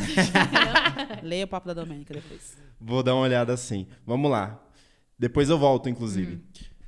Próxima pergunta do Gustavo. ah, grande amor da minha vida. Outro homem a ser saudado. Grande amor da minha vida. Qual trabalho. Qual trabalho mais te orgulha de ter feito? Porra. Aí ele, foi cirúrgico, hein? Olha, na verdade, eu, eu gosto muito da- das coisas que eu fiz, assim, de. Ah, enquanto artista, de da- das rodas de conversa que eu participei na Feliz, assim, foram momentos muito fodas, assim, de trocar uma ideia com a galera que é referência pra mim também. Então, tá ali foi da hora. Tenho muito orgulho de, de, de ter feito isso, sabe? Sei lá, tinha 16 anos falando sobre literatura em escola, sabe? Massa, assim. Mas, enquanto produtora, amo muito os lançamentos que eu fiz com a Midria, assim, foram eventos que eu gosto. O espetáculo da Midria é um evento que eu, que eu acho que é muito foda e que a gente está construindo ainda. E que vai ficar ainda mais foda. Mas eu acho que os eventos que eu mais estou empolgada e que eu acho que vai ser mais do caralho ainda não aconteceu. Vão acontecer agora em maio e em junho. E a gente vai ter spoiler. A gente não vai ter spoiler, mas Nem nos Nem no é assim, eu acho que os eventos que eu mais. Que eu acho que assim, que vai ser mais do caralho ainda não, não aconteceram. Então, nos pra- bastidores pode ter spoiler? Não, nos bastidores. Ai, pode. então suave. Aí eu tô, tô, tô, no- tô nesse trampo, assim. Mas, mas é isso. Ah, eu, eu acho que dos que foram feitos até agora, o mais, assim, que mais me emocionou de ter feito foi esse ano eu comecei a produtora, é tudo nosso. E o primeiro evento que eu fiz como produtora foi o Sarau do Binho no Sesc Piranga. Toma. E eu achei meio que, tipo, uma devolutiva, tá ligado? Tipo, 10 anos atrás Aham. os caras estavam me abrindo um mundo de possibilidades com um sarau na minha escola. E aí, 10 anos depois, eu tô produzindo um evento pros caras. Então, Que foda. Ao invés É de isso, mão dupla, né? exatamente, eu sou produtora porque eles existem, tá ligado? Se eles não tivessem colado aquele dia, provavelmente eu não seria. E aí, depois daquele dia. Porque aquele dia existiu, e porque eles estavam lá, e porque eles fizeram o trabalho deles, porque eles já eram quem eram. A minha vida mudou completamente. E aí, 10 anos depois, o primeiro evento que eu faço assumindo uma produtora é com os caras. Eu achei isso foda. Então, é isso. Eu acho que da- de agora, até agora, o que mais mexe, assim, foi esse É evento. isso. Pesado. Top. E o que ela falou ali, mano, às vezes na linha do tempo, na sua linha do tempo, esse acontecimento na escola é algo que era pra acontecer, né, mano? Sim. Não vou entrar mais a fundo, senão não vai no universo da Marvel aí, mas é isso. Mas na linha do tempo. Na minha linha do tempo, é isso isso. era pra acontecer. Acho que Estava escrito. não não tem como tirar isso da sua linha do tempo. Se você tentar voltar no tempo, tentar tirar essa parte, eu acho que você não consegue, mano. Não, Não vou dá. ficar aqui, senão eu vou entrar no Não, bagulho da mas- Marvel. Mas eu acho que é por aí mesmo, assim, um bagulho que, tipo, mudou tudo. E eu não consigo imaginar nenhuma outra coisa. Tipo, eu não faço ideia. do que Nenhum outro teria- caminho. Nenhum, eu não, consigo, não faço ideia do que, tipo, teria acontecido se eu não tivesse vivenciado aquele sarau, aí depois que, né, ficado com vontade de ser poeta e circulado com os caras. Se, não- se isso não tivesse acontecido, eu não faço ideia do que ter, tipo, E outra, seria. né? Tipo, é o, foi o primeiro trampo com a produtora aberta. Tipo, Sim, acho que já então, diz tipo, no nome muito, da assim, nas firma foi- entrelinhas já diz tudo, assim. Sim, é isso, tá ligado? É tudo nosso porque foi eles. É nosso, sou eu e eles, tá ligado? É Exato. nosso, é muita gente. Vamos Mas que é isso. vamos. Próxima pergunta aqui do Dr. Lucas, que já esteve aqui também no Papo na Laje. Se você não ouviu, Olha, confere aí também. Salve, Lucas. Vamos lá. Quantas pessoas apoiaram o seu projeto no início? Precisa de planilha? Não, eu, Deus. Não, brincadeira. Eu acho que assim, início de artista foi a galera do Sarau e meus amigos, assim, da época da escola, que são meus amigos até hoje. E aí, tipo, Larissa Vitória, Gustavo, Carol. Aí, tipo, tem um, tem um grupo paralelo, gente, que é um grupo muito especial na minha vida. Que a gente tem um grupo no WhatsApp chamado GLS. E aí todo mundo que tá dentro do GLS tá dentro da minha vida, sei lá, 15 anos. E aí é isso, são meus amigos há muito tempo, Gustavo e a Vitória, eu conheço desde 2009. A Larissa desde 2010 e todos esses amigos, todos, sei lá, a Letícia eu conheço desde que eu não consigo. Eu não consigo pensar na minha vida sem conhecer a Letícia, porque a gente se conhece desde muito criança. E aí a gente é amiga até hoje, assim. E aí no comecinho, hoje em dia eles acabou que não apoia tanto, mas na época. acabou que hoje em dia largaram de mão, mas na época que começou, eles eram muito meu fechamento, assim. E aí é isso, minha família zero apoiou naquela época, tipo, zero, zero, zero, zero. Mas os meus amigos, que são minha família, assim, Gustavo, Letícia, Carol, Priscila e Larissa e não sei mais qual nome tá faltando, mas todo mundo que tá no GLS, eu amo vocês. E assim, e aí a galera do Sarau. É isso. Foi quem apoiou ali naquele começo. Da hora. Meu Vamos pai lá. veio apoiar tem uns dois anos. Mas é que, tipo, esse bagulho que você falou é muito louco, assim, até quando você começou, tipo, a gente da, que tava um pouco mais à frente, assim, na, na escola, mano, a gente nem sabia o que era bagulho de poeta, como que escreve, como que isso, como que aquilo. Então, tipo, meio que a Nicole, do nosso ciclo ali de, de geração, foi uma das primeiras que começou. Que a gente foi entender o que que é, tipo, como que é o trampo, como que faz. Tipo, se dedicar realmente a isso? Porque até então a gente nem sabia o que era, ninguém nunca tinha cogitado Era esse tudo negócio. mato, caralho. Eu Tava até lá. hoje eu Eu não entendo a tudo. diferença Esse é o de bagulho. poema e poesia. Então, a Larissa me essa é a explicou e eu fita. fico com a dificuldade ainda. Essa é a fita. tipo assim, na minha, na minha sala ninguém gostava. Tipo assim, a gente participava do sarau, achava muito foda. Mas a gente nunca achava assim, tipo, ah, eu tenho interesse, ou eu vou chegar lá, eu vou fazer isso. Ela foi a única que falou, mano, eu quero essa porra pra minha vida. Entendeu? Não ocorre. Mas eu acho que a diferença de poema e poesia. Eu vi a Larissa, eu vi o episódio da Larissa, né? Mas eu nem acho que tem diferença entre poema e. Porque eu escrevo lá, eu não fico pensando, ah, isso aqui é um poema, isso aqui é uma poesia. Eu, eu só que vai- escrevi, mas mano. eu acho que vai do jeito que você gosta de falar, que nem poeta e poetisa. Tem gente que, tipo, que, que- que chamam mulheres poetas de poetisas. Eu não gosto. Eu sou poeta e tem uma galera também que não gosta, porque, enfim, sufixo lá, tem um problema com linguística e tal, mas tem gente que se identifica e fé. Aí também vai muito do jeito que você prefere. É que na escola e no cursinho de bagulho de literatura, eles, professores de, mais de- de línguas assim, traz muito isso. Ah, existe uma Ah. diferença. pipipipopopó. É, eu acho que é causão. Nada pra mim, cara. Não, eu tenho problema com coisa. Brincadeira. É, quem acredita, é, mas não. Vamos que vamos. Próxima pergunta aqui do Dr. Lucas. Como faz para participar dos eventos? Então, eu acho que todos os eventos que eu produzi até hoje são gratuitos e divulgados na página da minha firma, na página dos artistas. Então é só colar, basicamente. Só colar. Basicamente, descobriu que tá tendo, é só cola. E Pega o é endereço isso. e marcha. É isso. E acompanhe muito o Cita, gente. O Cita tem um monte de evento que tá para além do meu corre, mas que é um espaço Carinha dele. da hora. e aí é Os caras sabem como que cola no bagulho. Ah. Não, mas é isso. Ele tá causador bagulho hoje, né? Vixe, né? Maria. É. Valha.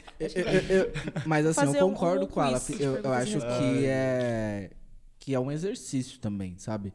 Porque muitas vezes a gente fala que apoia, a gente compartilha. A gente até conversou isso Uhum. no, no evento da Pétala. Mas quem vai?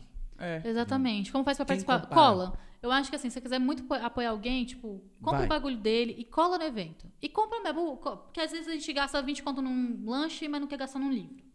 E às vezes você não quer ler o livro, mas o cara tá vendendo e é seu parceiro, então você compra a porra do livro. É lógica, É, é, isso, inegável. truta. Então, tipo, mano, a gente tem que apoiar na internet? Tem. É da hora? É massa? É. É essencial? Também. Mas a pessoa vai pagar a conta dela com o livro que ela vender. Então você compra o livro. Sim. Tá ligado? Vai você no co- evento. Você cola no evento. Você vai falar que ela é foda lá pra ela. Você vai lá, você, Você vai parabenizar pessoa. pessoalmente. Exatamente. Porque faz diferença. Caralho. Tá ligado? Da hora acompanhar meu corre de produção. Mas cola nos eventos que eu faço então, truta. Vai lá, vai ser público, vai, tipo. E, e isso pra, pra artistas também da quebrada, porque não adianta a gente falar assim, porra, eu, eu, eu apoio os artistas da minha quebrada se você não cola nos eventos. Se você não conhece outros, porque também não é só apoiar seus amigos. Tem uma galera produzindo coisa. O Cita tá com programação direto. E aí, você já colou no Cita? Você conhece os equipamentos culturais da sua quebrada? Você conhece os equipamentos, tipo, sei lá, pô, a do Tabuão, o espaço lá, o. Que eu esqueci o nome agora. Casa de Ayá. Não Casa aponta de pra Ayá. mim, não. Ah, tá. Você tava, pô. Casa de Ayá. Não Pô, puxa Casa pra de mim, não. Ayá, mano. Sim. Mó da hora Esse é o negócio bagulho. do Tabuão. Espaço eu nunca foda. tinha colado espaço foda. Tem uma programação da hora Tem. também. Nunca tinha colado no bagulho, não me orgulho. Quinta, sexta, sábado e domingo. Mas já fui. Agora já fui. Pô, o negócio de quinta domingo entregando programação. Rola, tem vários eventos lá, que agora eu acompanho a galera na internet. Tem vários eventos, mano. Qual, como que você apoia a sua quebrada? Se você vai, Exato. se você chegar lá, você compra o livro do artista. Não adianta vender. falar que é de quebrada e não custar em nada que E a quebrada outra, produz. mano, custa É zero isso. reais você chegar e falar assim, Salles, onde que é o bagulho? Tipo, Vamos. como que faz, tá ligado? Sa- Que nem a Nicole postou um bagulho aqui, ah, vai ter um evento tal. Mano, é de graça? Manda lá e já era. Ninguém vai te, te morder e te dar uma voadora. É vai te isso, responder. Fala, velho. mano. Falta disposição. é, tipo, Falta é compromisso. lugar, é, É zero isso. reais e e, tem que é colar já nos era, bagulho mano. da sua quebrada, porque a gente pega, a gente gasta passagem pra ir pra puta que pariu, a gente vai do centro, a gente, todo mundo aqui Palestre. saiu pra ir pra virada cultural. A gente não foi? A gente não vai Foi. pro Vale do Anhangabaú assistir show lá? A gente Vai. vai porque a gente se mobiliza pros caras que é famoso. Mas os caras que tá na sua, na sua quebrada, vai Tem batalha Exato. na praça toda sexta-feira. Toda encosta. sexta? Eu acho que é toda sexta. Mas enfim, tem uns bagulho, tem uns artistas daqui que tá começando a apoiar os caras quando tá no palco grande, é da hora, é fácil. Mas e aí, tipo, é assim que a gente, a gente pensa? arte, E é outra, assim tem gente- muita galera braba na praça, hein, mano? Que os caras arregaçam, tipo. Ah, evento muito legal também, quando eu produzi um, um show do La Favela, foi muito da hora. A favela? A favela, que é o grupo dos meninos do que inclusive tocam uma batalha na praça, que inclusive tem que ser convidado aqui, tá, gente? Vou fazer uma planilha de pessoas que eu acho que tem. Por Boa, favor, boa, boa. faz a ponte. Manda, manda. Faz a ponte. Porque aí é uma galera muito foda também que estão produzindo um trampo foda. Trampo foda, artístico foda. Inclusive, assim, acho que a gente deveria trazer o música. Michel, porque, eu- olha. Sim, o Michel. Só uma- Não, o Michel é do caralho também. O Michel é perfeito. Michel da dança, tá vendo? Vários artistas de vários segmentos. Eu posso fazer uma planilha por se você é a linguagem da arte. Você é artista visual, Toby. Por favor. E aí, e aí os meninos, eles, mano, os caras do tabuão, de quebrada de vivência, produzindo música, clipes, caralho, esse mesmo que faz. E entrega qualidade. Entrega um trampo da hora, assim. E eu acho eu tenho muito respeito pelo trabalho deles. Eles só ainda um fazem a hein? batalha. Um bagulho que eu vi que vocês fizeram, eu não consegui ir por causa de bagulho da faculdade, que, e, e- mas que eu achei muito foda, que até mandei meus amigos. O Michel, ele é dançarino do Matheus Carrilho e teve o bloco do Matheus Carrilho no carnaval e todo mundo se mobilizou pra ir. Então, assim, É quem tá no corre e apoia, nós tá vendo. Exatamente. Boa. Todo Exatamente. mundo foi. e Acho que tinha gente lá que nem sabia que era Matheus Carrilho, mas Michel tava lá, foi. Mano, mas foi isso, assim. Teve um momento que tava a galera gritando muito Michel. Mais do que o cara que tava É, cantando. mais que o cantor. É isso, Porque que eu nós é mesmo não sei quem é esse Eu Matheus Carrilho. Eu sou total clubista dos meus amigos. Meus amigos tá, pô, agora eu vou cortar cabelo. Então agora eu preciso cortar o meu cabelo, olha aí. Você viu no dia do show do Racionais que eu vi meus parceiros lá, né? É Só deu eu e a Pétala gritando os moleques. Boa. É isso, é, É isso. Vamos confusão. Sou fã dos meus amigos. Bora que bora. Próxima pergunta aqui do Dr. Lucas. Os seus familiares apoiam você? E eu sou delicada. Não, brincadeira. Eles não apoiaram até. Tipo assim, não apoiaram completamente até 2016. Eu acho que até hoje não entendem muito qual que é o corre, assim, como eu sobrevivo. Mas hoje em dia eles estão mais, tipo, na minha bala, assim. Então, tô botando mais fé. Assim, meu pai, a única preocupação dele era isso, de não ser registrado nos direitos trabalhistas e tal. E aí ele, como é uma pessoa que trabalha sem registro há muitos anos, trabalha no serviço informal, ele sempre teve essa preocupação de não querer isso pra mim. E é é uma preocupação prudente, assim, né? Mas hoje em dia ele também já, já entrou na minha, já aceitou. Então hoje em dia eles apoiam. Tá mais suave. Estão mais suaves, assim. Minha irmã, minha irmã mais velha demorou também um pouquinho, mas ela foi antes dos meus pais, assim, a começar a me apoiar. Mas é isso, é, é que eu sou muito teimosa, né? Eles não têm muita escolha. é, eu apoio, eu apoio. É 8 ou gente. 80. Mas os meus pais, ah, então, perspectiva de apoio. Hoje em dia eles não crencam nem nada e, e ficam felizes com as coisas que eu faço, com as coisas que eu tô feliz. Mas eles só me assistiram uma vez. Em 10 anos. Eles me assistiram uma única vez. Que foi um dia super importante também. Mas é isso. É, o apoio. O apoio. Vamos lá. Mais uma pergunta do Dr. Lucas. Nossa, fez bastante hoje, né? Deixa eu ir embora, velho. Então, pessoal, Lucas, chama ele no WhatsApp, conversa um pouco, troca uma Meu ideia. Deus, Ala, você. Dá Não, um abra- dá um abraço nele. Ele fez uma lista com todas as pessoas que não, mandaram nada. tá, cara, eu só falei, ah, mandou bastante pergunta hoje. Foi assim Vai. que falou, foi Nós bom. sentimos Aí. sentiu, a gente sentiu o rancor lá dentro Mas do chama ele pra trocar coração. uma ideia, sério. Dá um abraço nele. Exatamente. Liga pra ele aí, pô. Ele já voltou de viagem. Ah, quero quer fazer pergunta? Faz. Vamos, lá. confuso. Vamos lá. É que não dá, não dá. Como correm as coisas aqui, não dá pra. Meu Deus. Vocês viram, né? Sentindo o drama. Façam perguntas. Vamos que Os vamos. caras sendo cobrados no nome, velho. 3 mil pessoas. que trabalha era com um nome. bagulho, uma cobrança mais geral. Não, e sabe o que ela fala? 3 mil pessoas me extraordinariamente. Eu sei quem faz perguntas. Porra. Específicos. Tá certo, tá certo. Vamos lá. Ainda vou causar um pouquinho hoje. Eu já tô planejando aqui o que, que eu posso falar. Qual personagem eu vou assumir hoje? Tá quieto, por isso que ele tá quieto. Tá só pensando. Vai, Confuso. Vamos que vamos. Tá recuperando, velho. Ele tava recuperando. Vamos lá. Então você tá até dando maxilar. Que ódio. Vai dar certo, vai dar certo. Ai, vamos vamos. A gente tem seis horas.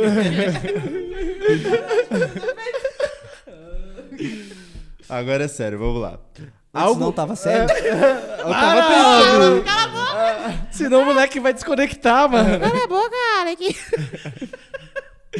Algo que mais te incomoda na hora da organização dos eventos? Ah, sim. Lembrando se a pergunta é do Lucas. Antes que a gente esqueça. Não, pô, muita coisa me, me, me incomoda, velho. Principalmente falta de profissionalismo. E assim, eu, eu, eu sou muito. Tipo, com outras. Eu sou muito organizada com o meu trabalho. Às vezes na minha vida, assim, não é nossa, que puta organização. minha casa, nossa, o lugar mais organizado do mundo. Mas com o meu trabalho eu sou muito organizada e eu sou muito criteriosa, assim. E aí, gente que não faz o trabalho que ela se compromete. Porque é isso, você diz pra mim que você vai fazer o seu trabalho, então eu espero que você faça o seu trabalho. Eu vou te fazer uma pergunta. Você acha que foi mal organizado o show lá do Racionais, mano? Que eles demoraram pra porra pra entrar no palco, hein? Fiquei cansadão que eu não consegui nem curtir o show Não depois. Eu mesmo. fiquei puta, velho. Porque é isso, como assim? Você vai meter uma puta da estrutura no seu show, e por isso que eles atrasaram também, porque eu acredito que eles foram Não, foi uma uma estrutura montagem. foda lá do trem. É isso. Mas aí, parceiro, aí você se organiza, truta. Você vai bater quase um- uma hora de intervalo pro show. Antes de começar foi uma hora também, uma hora Foi. e pouco. Aí, aí começou. Aí depois uma hora pra. Aí foi o Rincon, aí depois uma hora passou o Dexter. Ou foi o Foi o? Dexter, uma hora, Rincon, uma hora, uma hora Rincon, uma hora e pouco, quase. O Caralho. Racionais. Ah, vai se fuder, Suplicy velho. tava cansado já, de tanto ficar pé. Suplicy tava na plateia, o cara sem O cara, da hora que chegou, chegou uma hora que tava mostrando o show de frente, o Suplicy tava assim, ó, na grade, tipo. É isso. Meu amigo Alan, eu fiquei mó feliz que os caras tava lá, nem curtiu o show. eu Você, a- amigo. você acha que, tipo, dava pra ser melhor organizado ali, Muito, então? muito, muito, muito, gente. Tipo assim, tem bagulho que, principalmente de tempo, de. Ô, teve uma hora lá que o Ricão tava cantando, o bagulho tava fechando lá, mano. Mano, você tá entendendo? Foi E a- foda esse negócio a, a questão do, do horário de show, a produção sabe. Tipo, eles não começaram o rolê quase uma hora da manhã sem saber que ia começar quase Sim. uma hora da manhã. Isso foi programado, isso não foi tipo um atraso. Só que eu achei uma programação diferente. Eu achei uma programação errada. Tipo assim, não vou questionar. Pô, quem sou eu pra falar da Bugnipe, né? Bugnipe, cuida. Nada contra, Cairê. Cairê, quiser NN, contratar nada aqui, contra, ó, Mas assim, O show vai sair tudo no horário tipo assim, certo. só acho que, acho- mesmo que acho foi que- aniversário, não tinha que dar esse Eu ramelão acho que eles caras estavam comendo. Foi o que eu falei com meus amigos. Eles estão na festa do Brown, quando virar meia-noite, eles vêm aqui fazer Eu o tenho show. provas. Eu te mostro nos bastidores. É isso, entendeu? Ô, louco. Que contato forte Parça, é o, o Ice Brew errou uma hora lá que o Bel cobrou ele no palco lá. que Vocês viram nessa hora, mano? Não, acho que eu tava vi. tão. Eu não sei, eu tava tão cansada já. Ele deu uma olhada assim pra ele, e aí, meu parceiro? E aí, Bru? E aí, meu? Não, ele chegou a falar alguma coisa, presta atenção. É, o falou, é assim mano. ainda. É, só que é tão bravo falando isso que eu posso batido. É, nem tchum, nem Tipo, Brau, ok. Mas, eu- mas é isso, tipo assim, eu acho que os caras. Foi, foi proposital, tá ligado? Vocês pensam na, na plateia pra montar o show tudo ali certinho, no horário? É, então, eu acho que é isso. Claro, a gente tem que considerar o público. Eu acho que mais de meia hora de atraso já tá desrespeitando quem foi. A pessoa pagando ou não. Eu paguei sem conta, então tava muito desrespeitado. Eu fiquei muito, fiquei muito puta. Porque é isso, a, a gente pensa o evento e aí tem a ver com a competência, tá ligado? Às vezes não foi nem da equipe deles o, o, o problema, às vezes foi da própria A- da, do Espaço das Américas, enfim, às vezes foi um problema que não necessariamente foi, foram eles. Mas a gente sabe, a gente organiza esses bagulhos, a gente faz cronograma. Eu sei exatamente o minuto que o artista vai entrar no palco, tá ligado? E se ele não vai, gente, óbvio que a gente tem o- uma margem de erro ali, porque às vezes é uma passagem que atrasa, às vezes o negócio tava certo e aí na hora da pau. Enfim, às vezes o próprio artista, enfim, dá um- algum problema, alguma questão, e aí atrasa, mas é um atraso mano, de limites também. Você não vai atrasar uma hora pro rolê. Tu não vai marcar o show 10 horas, tem outros dois shows antes, e tu vai começar uma hora da manhã. Porra. 9 horas estava marcado, né? É, Pô, na eles só verdade, começaram quando nós nove começamos a horas. vaiar. É, na abertura Não, mas tava eu também programada pra achei- 9 horas e às, o- e às 10 ia- era pra ser o Dexter. Beleza, começou certo. Só que eu achei que ia ser Dexter, o Rincon, Já emendado. passa tipo uma meia horinha, vem os caras, mano. É Mano, diferente do show de, de gravação do DVD. Estava programado pro show de DVD começar às, à meia-noite. Todo mundo tava ciente. Mas nesse aí, mano, não tinha um porquê, tá ligado? Pra Exatamente. fazer cena. E, mano, eu, a- só que eu também achei deselegante a plateia querer baiar o Racionais. É, aí aí já- você cuida, né? Tipo assim, pô, a organização pecou. Realmente, podia ser melhor. Poderia. Mas daí, você achar que você tem culpa baiar o Racionais, aí eu acho que é um abismo. E outra, foi um afronto, porque não. a Helene A- tava lá na frente. Eu achei desaforador. Não, eu acho que você vai ao Racionais, Não o Racionais nem- sendo Racionais, mano, de vendo, vindo de onde veio, fazendo o corre que os caras fazem, o Brau sendo Brau, aniversário do Brau ainda. Eu acho que vai a- é muito deselegante. É. Desculpa, eu vai. Não, eu acho que vocês têm que rever. Desculpa. Mas Não, é não. isso, eu cairei. Manda uma equipe, DM pra ele. Cairei, a equipe da Bugnipe, contrata nós aqui, nós estamos dispostos. A gente consegue ajudar, a gente tá decifrando os erros. Eu então, sonho ser estagiária. Isso, Eu, eu, eu Ah, vou de eu estagiária, queria. não precisa nem. por mim, se ele quiser, acho que falta eu do lado esquerdo dele ali, pra sentar e ajudar na leitura do podcast. Mas tudo bem. É Vamos que vamos. Eu, vou, eu voltei, entrei na DM pra pegar as perguntas da Patrícia Domênica. Ela mandou por DM porque, na verdade, ela mandou mais de uma pergunta. Ah, É. Preta Patrícia, É irmão. Preta Patrícia. E Patrícia. o nome dela é Domênica. É, isso. Aí que vocês conhecem ela pessoalmente. É, meu parceiro. Não, não tem. É, tem de conhecer Então, pessoalmente. é que Deixa. se você Ele entrar... tava doente. É que, Ele tava é que doente. se você entrar no Instagram dela, tá lá. Então foi desinformação Deixa. do Você tava apresentador. doente. Mas- você mas, tá ó, com antibiótico. Você- Isso. Você tomou antibiótico. Calma, a gente releva. Meteu o louco. Ah, vocês conhecem ela, né? Gente, é feito do antibiótico, do antialérgico. Releva, bichinho. Hoje tá perdoado. Vai, capô! Vamos lá. Primeira pergunta dela. De quem é? Para, amigo. Domênica. Aê, cachoeira! Vamos lá. Domênico. Qual das, po- Qual das tuas poesias mais te define? Tá porra. Pesado, hein? Nossa. Eu acho que essa é difícil. Porra. A Petra não responde essa, não. Olha, tem uma Porque que eu teve. fiz é, no dia que eu falei que tava namorando uma mulher pra minha mãe e pro meu pai. É que deu uma treta, mas enfim. Nesse dia eu fiz uma que eu acho que ela definiu muito quem eu era naquele momento e que eu ainda sou, assim. Mas eu acho que, tipo assim, quem eu sou hoje com as coisas assim, pá, que eu defino. Pá. Hoje em dia, que tem, sei lá, uns anos de amadurecimento de lá pra cá, não, eu acho que eu não fiz um texto ainda que, que fale sobre isso, mas eu tenho uns outros que, que, que pensam ser mulher, assim, ser uma mulher de correria, que eu acho que também fala sobre mim. E aí talvez seja o que mais se aproxime. Boa. É isso que é que eu. Tá na rede esse? Eu não tenho ele de cor, porque eu não tenho muita coisa de cor, né? Mas eu vou recitar ele só porque eu acho que. Se você quiser fazer a segunda pergunta enquanto Vamos. ela procura. Exatamente, vamos que vamos. Próxima pergunta da Domênica. O que te inspira? O que me inspira É. é sonhar. Continuar sonhando. Tipo, conseguir sonhar outras coisas, sabe? Uhum. E, e, e aí tem um monte de coisa que eu posso ser e Boa. querer, e outras pessoas podem querer e eu posso ir junto. E, enfim, eu acho que a capacidade de sonhar é um bagulho que me inspira. Que é Bacana. isso, é você inventar do Bacana. nada. Boa. Top. A próxima pergunta da Domênica é bem bacana também. Já chorou escrevendo alguma poesia? O que te tocou nesse momento? Eu, só cho- eu só escrevo Ah, chorando. óbvio, óbvio, isso é óbvio. Eu só Se escrevo você falar, eu chorando. não chorei em nenhuma, eu falo, caralho. Eu só escrevo chorando, gente. A maioria das, tipo assim, até texto que eu tô puta no texto, assim, de brava, é porque eu, eu- aquilo ali me deixou tão revoltada que eu. É, eu Chorou de ódio. chorona. É, chorei de ódio. É, eu, eu, choro na maioria deles. eu, eu, tipo assim, ah, qual texto você escreveu sem estar chorando? Aí vai ser mais difícil de eu pensar. Mas a maioria eu escrevi assim em momento trash. Vamos lá. Próxima pergunta aqui da Domênica. Qual a luta que você enfrentou em relação ao patriarco, Patriarcado. patriarcado dentro da área cultural e poética? Olha, é, é isso, assim, eu acho que o nosso campo cultural ele é um pouquinho mais avançado nesse rolê, mas também não, não tá pronto, assim, a gente enfrenta muitos caras que, que põem essa... Quando a pessoa põe marra de idade pra mim, normalmente é um homem que tá, que tá fazendo isso, assim. Inevitável. É, e aí, quando... Eu acho que é um, um trampo de você... A gente tem que provar que a gente sabe o que a gente tá fazendo, sabe?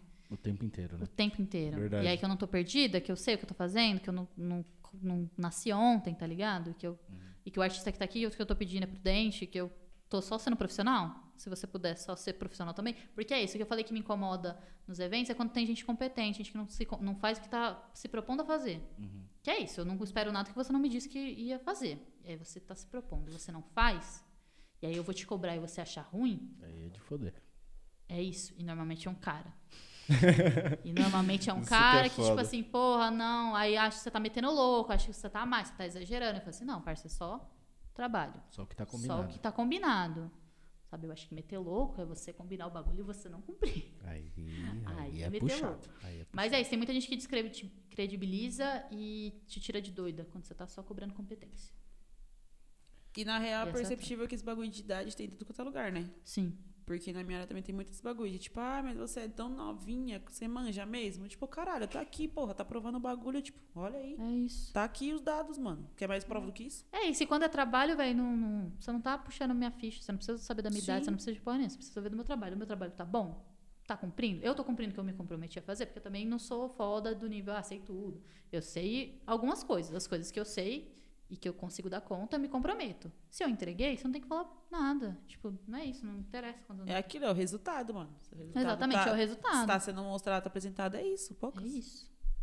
Vamos que vamos. Próxima pergunta da Domênica. Se sente mais livre abordando sobre qual assunto? Olha, quando eu comecei a. Porque é isso, eu tenho os textos que eu escrevo e os textos que eu recito, né? Que tem essa, essa diferença. Os textos que eu comecei a recitar foi bem numa época que tava começando a bombar o Islã também e tal. Então eram uns textos muito políticos, né? Muito de, de, de revolta e afronta, essas coisas todas. E aí isso fazia muito sentido pra mim na época, e era o jeito que eu conseguia escrever também, era o jeito que eu precisava falar. Mas aí depois de um tempo isso me limitou um pouco, porque eu fiquei me prendendo na, na sensação de que eu precisava continuar escrevendo daquela forma e era um momento da minha vida que eu não tava mais naquele pique ali, sabe? Então, hoje em dia eu me sinto livre escrevendo quando eu uso exatamente as palavras que eu quero, do jeito que eu quero, no tom que eu quero, no tamanho de texto que eu quero. Porque eu tinha um pouco, depois de ter feito algumas coisas, você acha que você tem que continuar naquela linha porque é a marca do seu trabalho? Não, não necessariamente. Então, eu acho que eu me sinto que eu me sinto mais livre escrevendo é quando eu tô fazendo o que eu quero, exatamente o que eu quero. Sabe? Quando eu não tô preocupado com o que as pessoas vão pensar, quando elas vão ouvir. E é isso, nos textos que vão ser recitados. Então, tem, tem texto que eu fiz recentemente, que eu já recitei, inclusive, que não tem nada político, que não tem nada afrontoso, é só sofrimento, humilhação. Mas é isso, é um texto que eu gosto porque eu gosto das, das palavras que eu escolhi. E aí é isso, quando eu escolho. Eu gosto dos textos que eu escolho bem as palavras, sabe? Que fica bonito, que eu fico assim, ah, caralho. Ler aqui, hein? É Isso isso. aqui fez sentido. É. Não sei se eu respondi, mas é isso. Eu gosto de escrever o que eu quero, sem ficar pensando muito. Se eu fico pensando muito, normalmente eu me sinto meio agoniado, sabe? Legal. Vamos para a próxima pergunta da Domênica. Já pensou em produzir algo infantil? Produzir enquanto artista, talvez, né? Escrever. Então, eu tenho um textinho que eu nem sei no mundo onde ele tá registrado, mas foi o. Porque, qual que é a questão? Nesse rolê de fazer muito texto político, eu acompanhando a história do Bem, a gente faz muito história na escola. E aí eu trombava é, pirralho, né? E aí eu ia papapá, as crianças aí. Tipo, não tava assimilando as crianças. É, Que e aí fatia. tem um. te- É, tipo, é isso, não, não batia muito, eu tava em outro rolê, porque é isso, sarau não, não é sempre que vai entrar nessa cadência. E aí tava um super leve, e aí eu desci no clima do bagulho. Eu e o Pedro Lucas, a gente faz muito isso, assim, tá todo mundo aqui numa vibe de tem. Toma. Quebra as pernas de todo mundo. Mas aí tem um texto que eu fiz, tipo, bem cordelzinho, assim. Legal. E aí. É, é um texto muito bonitinho. Eu vou procurar enquanto você continua, porque aí eu acho outro. E aí eu fiz ele pra. é, aí é um texto que eu recito quando tem criança. Mas, tipo, a abordagem que você colocou é algo mais... Então, é meio kit Tranquilo. gay, tá? É meio jeitinho bonitinho de falar. Mas eu vou procurar, peraí. Beleza, vamos lá. Por enquanto eu já Que aí vou para vocês vão próxima. entender que. Mas foi a única coisa que eu escrevi pra criança, tá? Nunca. Normalmente eu não faço, não. A próxima pergunta da Domênica é: Qual o maior perrengue que já aconteceu quando estava iniciando a produtora? Ah, in- iniciando a produtora, é isso, tipo, dar con- eu acho que meu maior, minha maior treta no meu trabalho é dar conta de tudo que eu, que eu quero fazer, assim, sabe? E aí, o, eu escrevi, o, que é tudo nosso hoje, ela é um, é um um sonho do ano passado, quando eu escrevi um projeto, e aí eu queria muito fazer um, um projeto de formações, não sei o quê, eu fui pensar no nome do projeto e tal, e aí veio a ser tudo nosso e tal. E aí isso foi é um sonho antigo assim. Aí entre esse sonhar isso para um edital que eu nem mandei o projeto e vir a, a lançar a produtora em janeiro agora, foi ah, eu acho que talvez aí tenha sido o perrengue assim de botar fé que eu posso assumir o nome de um trampo para além do que eu vou fazendo, porque é isso, eu falo que eu sou produtora, vou fazendo os bagulho, aí agora você segurar a bronca de ter uma produtora, de, de profissionalizar nesse grau, é um outro é um outro rolê, assim. Eu acho que o, o perrengue é, é dar conta de sustentar um- uma parada a mais, assim, sabe? Porque é isso, é um, é um bagulho. E que vem outros milhões de trampos, assim, você sustentar o nome de uma produtora e o, que aquilo ali significa. E até de ter outro perfil para é um outro trampo, né? Super longo. que eu não tinha, né? Mas é isso, surge da necessidade também de compartilhar o meu trabalho para além do meu perfil pessoal, porque senão você não você entra no meu perfil, você vai ver minha cara, minha bunda, basicamente, que é o que você vai achar. Um texto ou outro, mas é basicamente isso, que eu sou praieira, só tem biquíni, é isso. E eu precisava compartilhar meu trabalho. E eu não tava casando muito com minha foto de biquíni, então eu falei assim, não, vou fazer um perfil paralelo. É assim, Gente, fato sobre mim, eu sou uma gatinha praieira. Você vai entrar no meu perfil, você vai ver praia, é isso. Feed azul. Feed azul. E aí, a produtora é um feed vermelho, vermelho e preto, escolhas nada aleatórias, antifascismo e tal. E aí, eu acho que eu, é, eu acho que o perrengue dá conta, gente. O perrengue da minha vida dá conta de tudo que eu quero fazer, de tudo que eu me comprometo, de todos os sonhos que eu, que eu quero abraçar. E aí é isso, a gente quer abraçar o mundo inteiro. Então, é, esse é o meu perrengue, abraçar o mundo inteiro e não surtar no processo. Vamos lá. Agora é a última pergunta da Domênica. Qual o próximo passo para É Tudo Nosso? Então, ter mais gente trabalhando comigo. Esse é um passo que eu tenho sonhado, assim, de verdade. Porque, porque é isso. Quanto mais gente eu quero agregar e que eu quero sonhar junto, mais trampo eu tenho e mais difícil é fazer sozinha. Então, o próximo passo, talvez, se um projeto for aprovado aí bonitinho, vai ter uma galerinha trabalhando comigo. Assim. Legal. Vai ser da hora. Mas em breve também. Ah, agora eu tô com curso. É, em breve vai sair um workshop por um PROAC que eu fui contemplada. Então vai sair um workshop gratuito, bonitinho, no YouTube. que mais? É isso, aí tem os outros projetos que vão rolar para além disso. Vou dar uma formação também, mas é uma formação fechada. Mas é tudo nosso tá caminhando por aí. Se der certo o edital que eu quero, vai ter gente trabalhando. Aí vai ser da hora. Tem equipe, fala assim, ah, meu pessoal, camiseta, assim, pô, tem um quadro bem grande, assim. Toma. Com, é Da isso. hora. Meu sonho. Mas é isso, família. As perguntas foram essas. Ó, vou- o único texto que eu fiz pra criança. Que aí vocês vão também avaliar, às vezes nem é, eu brisei. Mas é que é um texto levinho, assim. E é assim: Num belo dia me disseram que o amor era cego e eu não acreditei. Então idealizei um belo príncipe encantado, com olhos castanho escuro e o cabelo também, com a pele cor da noite, assim eu imaginei, e também que chegaria me trazendo poesia, foi assim que eu sonhei. Mas novamente me disseram que o amor era cego e eu não acreditei. Então, por anos esperei, mas o tal príncipe não chegava. Parte de mim foi desistindo porque já estava cansada. Então, eu concluí que esse tal de amor não passou de um conto de fadas. E de novo me disseram que o amor era cego, então acreditei. Decidi fechar os olhos para o amor imitar, mas também saí andando, não ia mais esperar. E se é como existe, agora ele se vira e trata de me encontrar. Fui vendo minha vida, conheci umas pessoas, a minha favorita tinha uma prosa boa, assim foi me ganhando e logo eu pensei. Se esse lance estava bom, podia era só amor, então eu encontrei. Me enchi de alegria, pois meu momento havia chegado. A pessoa até me dedicou poesia, então, pois pronto, era meu príncipe encantado. E daí eu abri os olhos só para ter certeza. E meu coração sorriu, porque o príncipe nunca existiu, porque o meu amor era uma princesa. Legal. Ah, bonitinho, bonitinho, mano. É, Muito é de criança mesmo. É, tá bonitinho. vendo? É pra... Fofinho. Bem kit gay, eu chamo ele de kit gay. kit gay. Falam. bom, muito bom.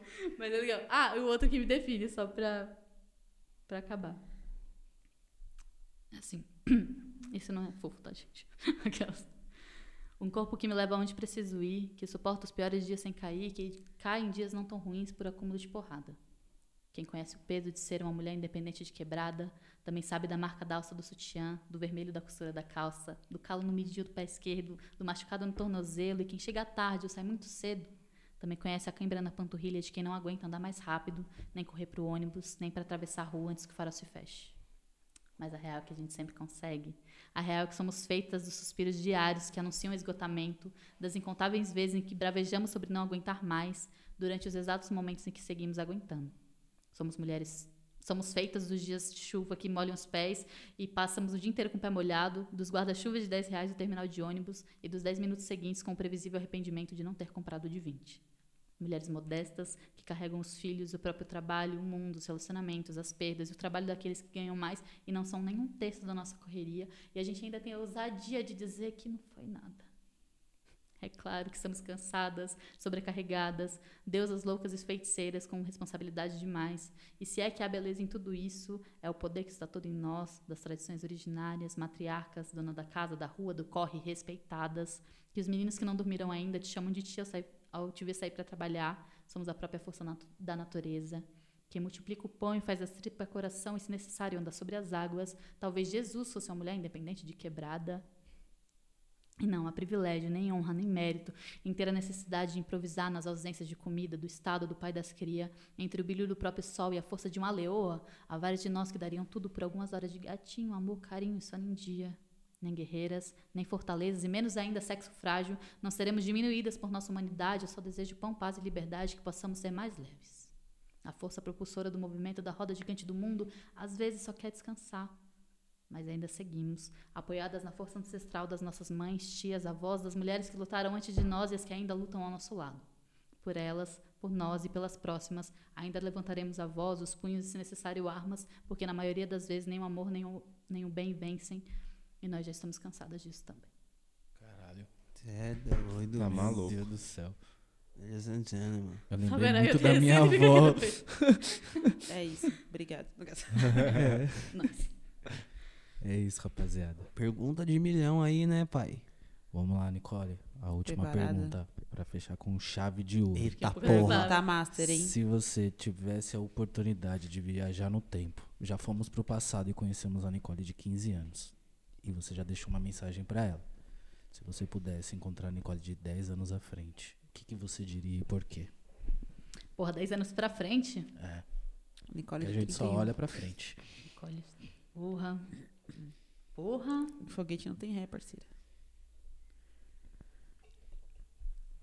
Você já sabe o que diria pra si aos 15. O que Pô, diria pra faço você aos ideia. 31. Pô, espero que você tenha viajado pra caralho.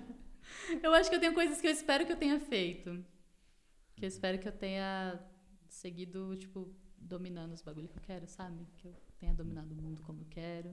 E o mundo que eu acredito também. Que eu não tenha deixado de lutar por ele. E de acreditar nas coisas que eu acredito, sabe? Porque quando a gente muda, sempre muda. Tipo, eu não sou a mesma pessoa que eu era, sei lá, uma hora atrás. Nem um ano atrás, nem dez anos atrás. E eu acredito que também daqui a 10 anos eu não vou ser a mesma pessoa. Mas tem princípios os quais eu dou muito valor, que eu acho que são prudentes de se manter, assim, independente da idade que eu tenha. Então eu espero que eu tenha mantido os meus princípios e dominado um pouco mais o mundo, assim, sabe? Não o mundo inteiro, que é muita coisa, mas chegado um pouco mais longe com as coisas que eu acredito ainda, sabe? Sem precisar abrir mão Legal. do que eu tenho fé. É isso. Fechou, família? É Gente, isso. desculpa pelo tempo, tá? Ficou super longo. Ficou Que super longo. nada, a gente É só bateu o isso. recorde. Tá Eu falei, eu falei. Eu falei isso. pra me cortar no começo, eu lembro que- que eu avisei. Hoje de manhã eu falei, hoje esse vai ser o único EP que vai ser mais de três horas. Sem Eu dúvida. super falei pra me cortar, tá, gente? Gentlemen. Foi maravilhoso. seus agradecimentos primeiro pra depois Não, pode ir. Não, eu posso aí. agradecer primeiro, Pode. gente? Vocês são maravilhosos. Pode. Fiquei muito feliz pelo convite, fiquei muito feliz de estar aqui, de vocês ficarem aqui esse tempão, esse tempo super longo, trocando ideia e foi muito gostoso. Fiquei muito feliz, de verdade. Da hora. Da hora. E apoiem o corre do Papo na Laje, porra. Por favor. Papo de patroa, que é bichinho embaçado. Sim. Nicole, muito obrigado pelo convite, muito obrigado por disponibilizar o tempo para estar aqui com a gente, para trazer um pouquinho da sua trajetória, da sua história, do seu trabalho. Bom que ele tá aqui. Ele é o nosso mestre.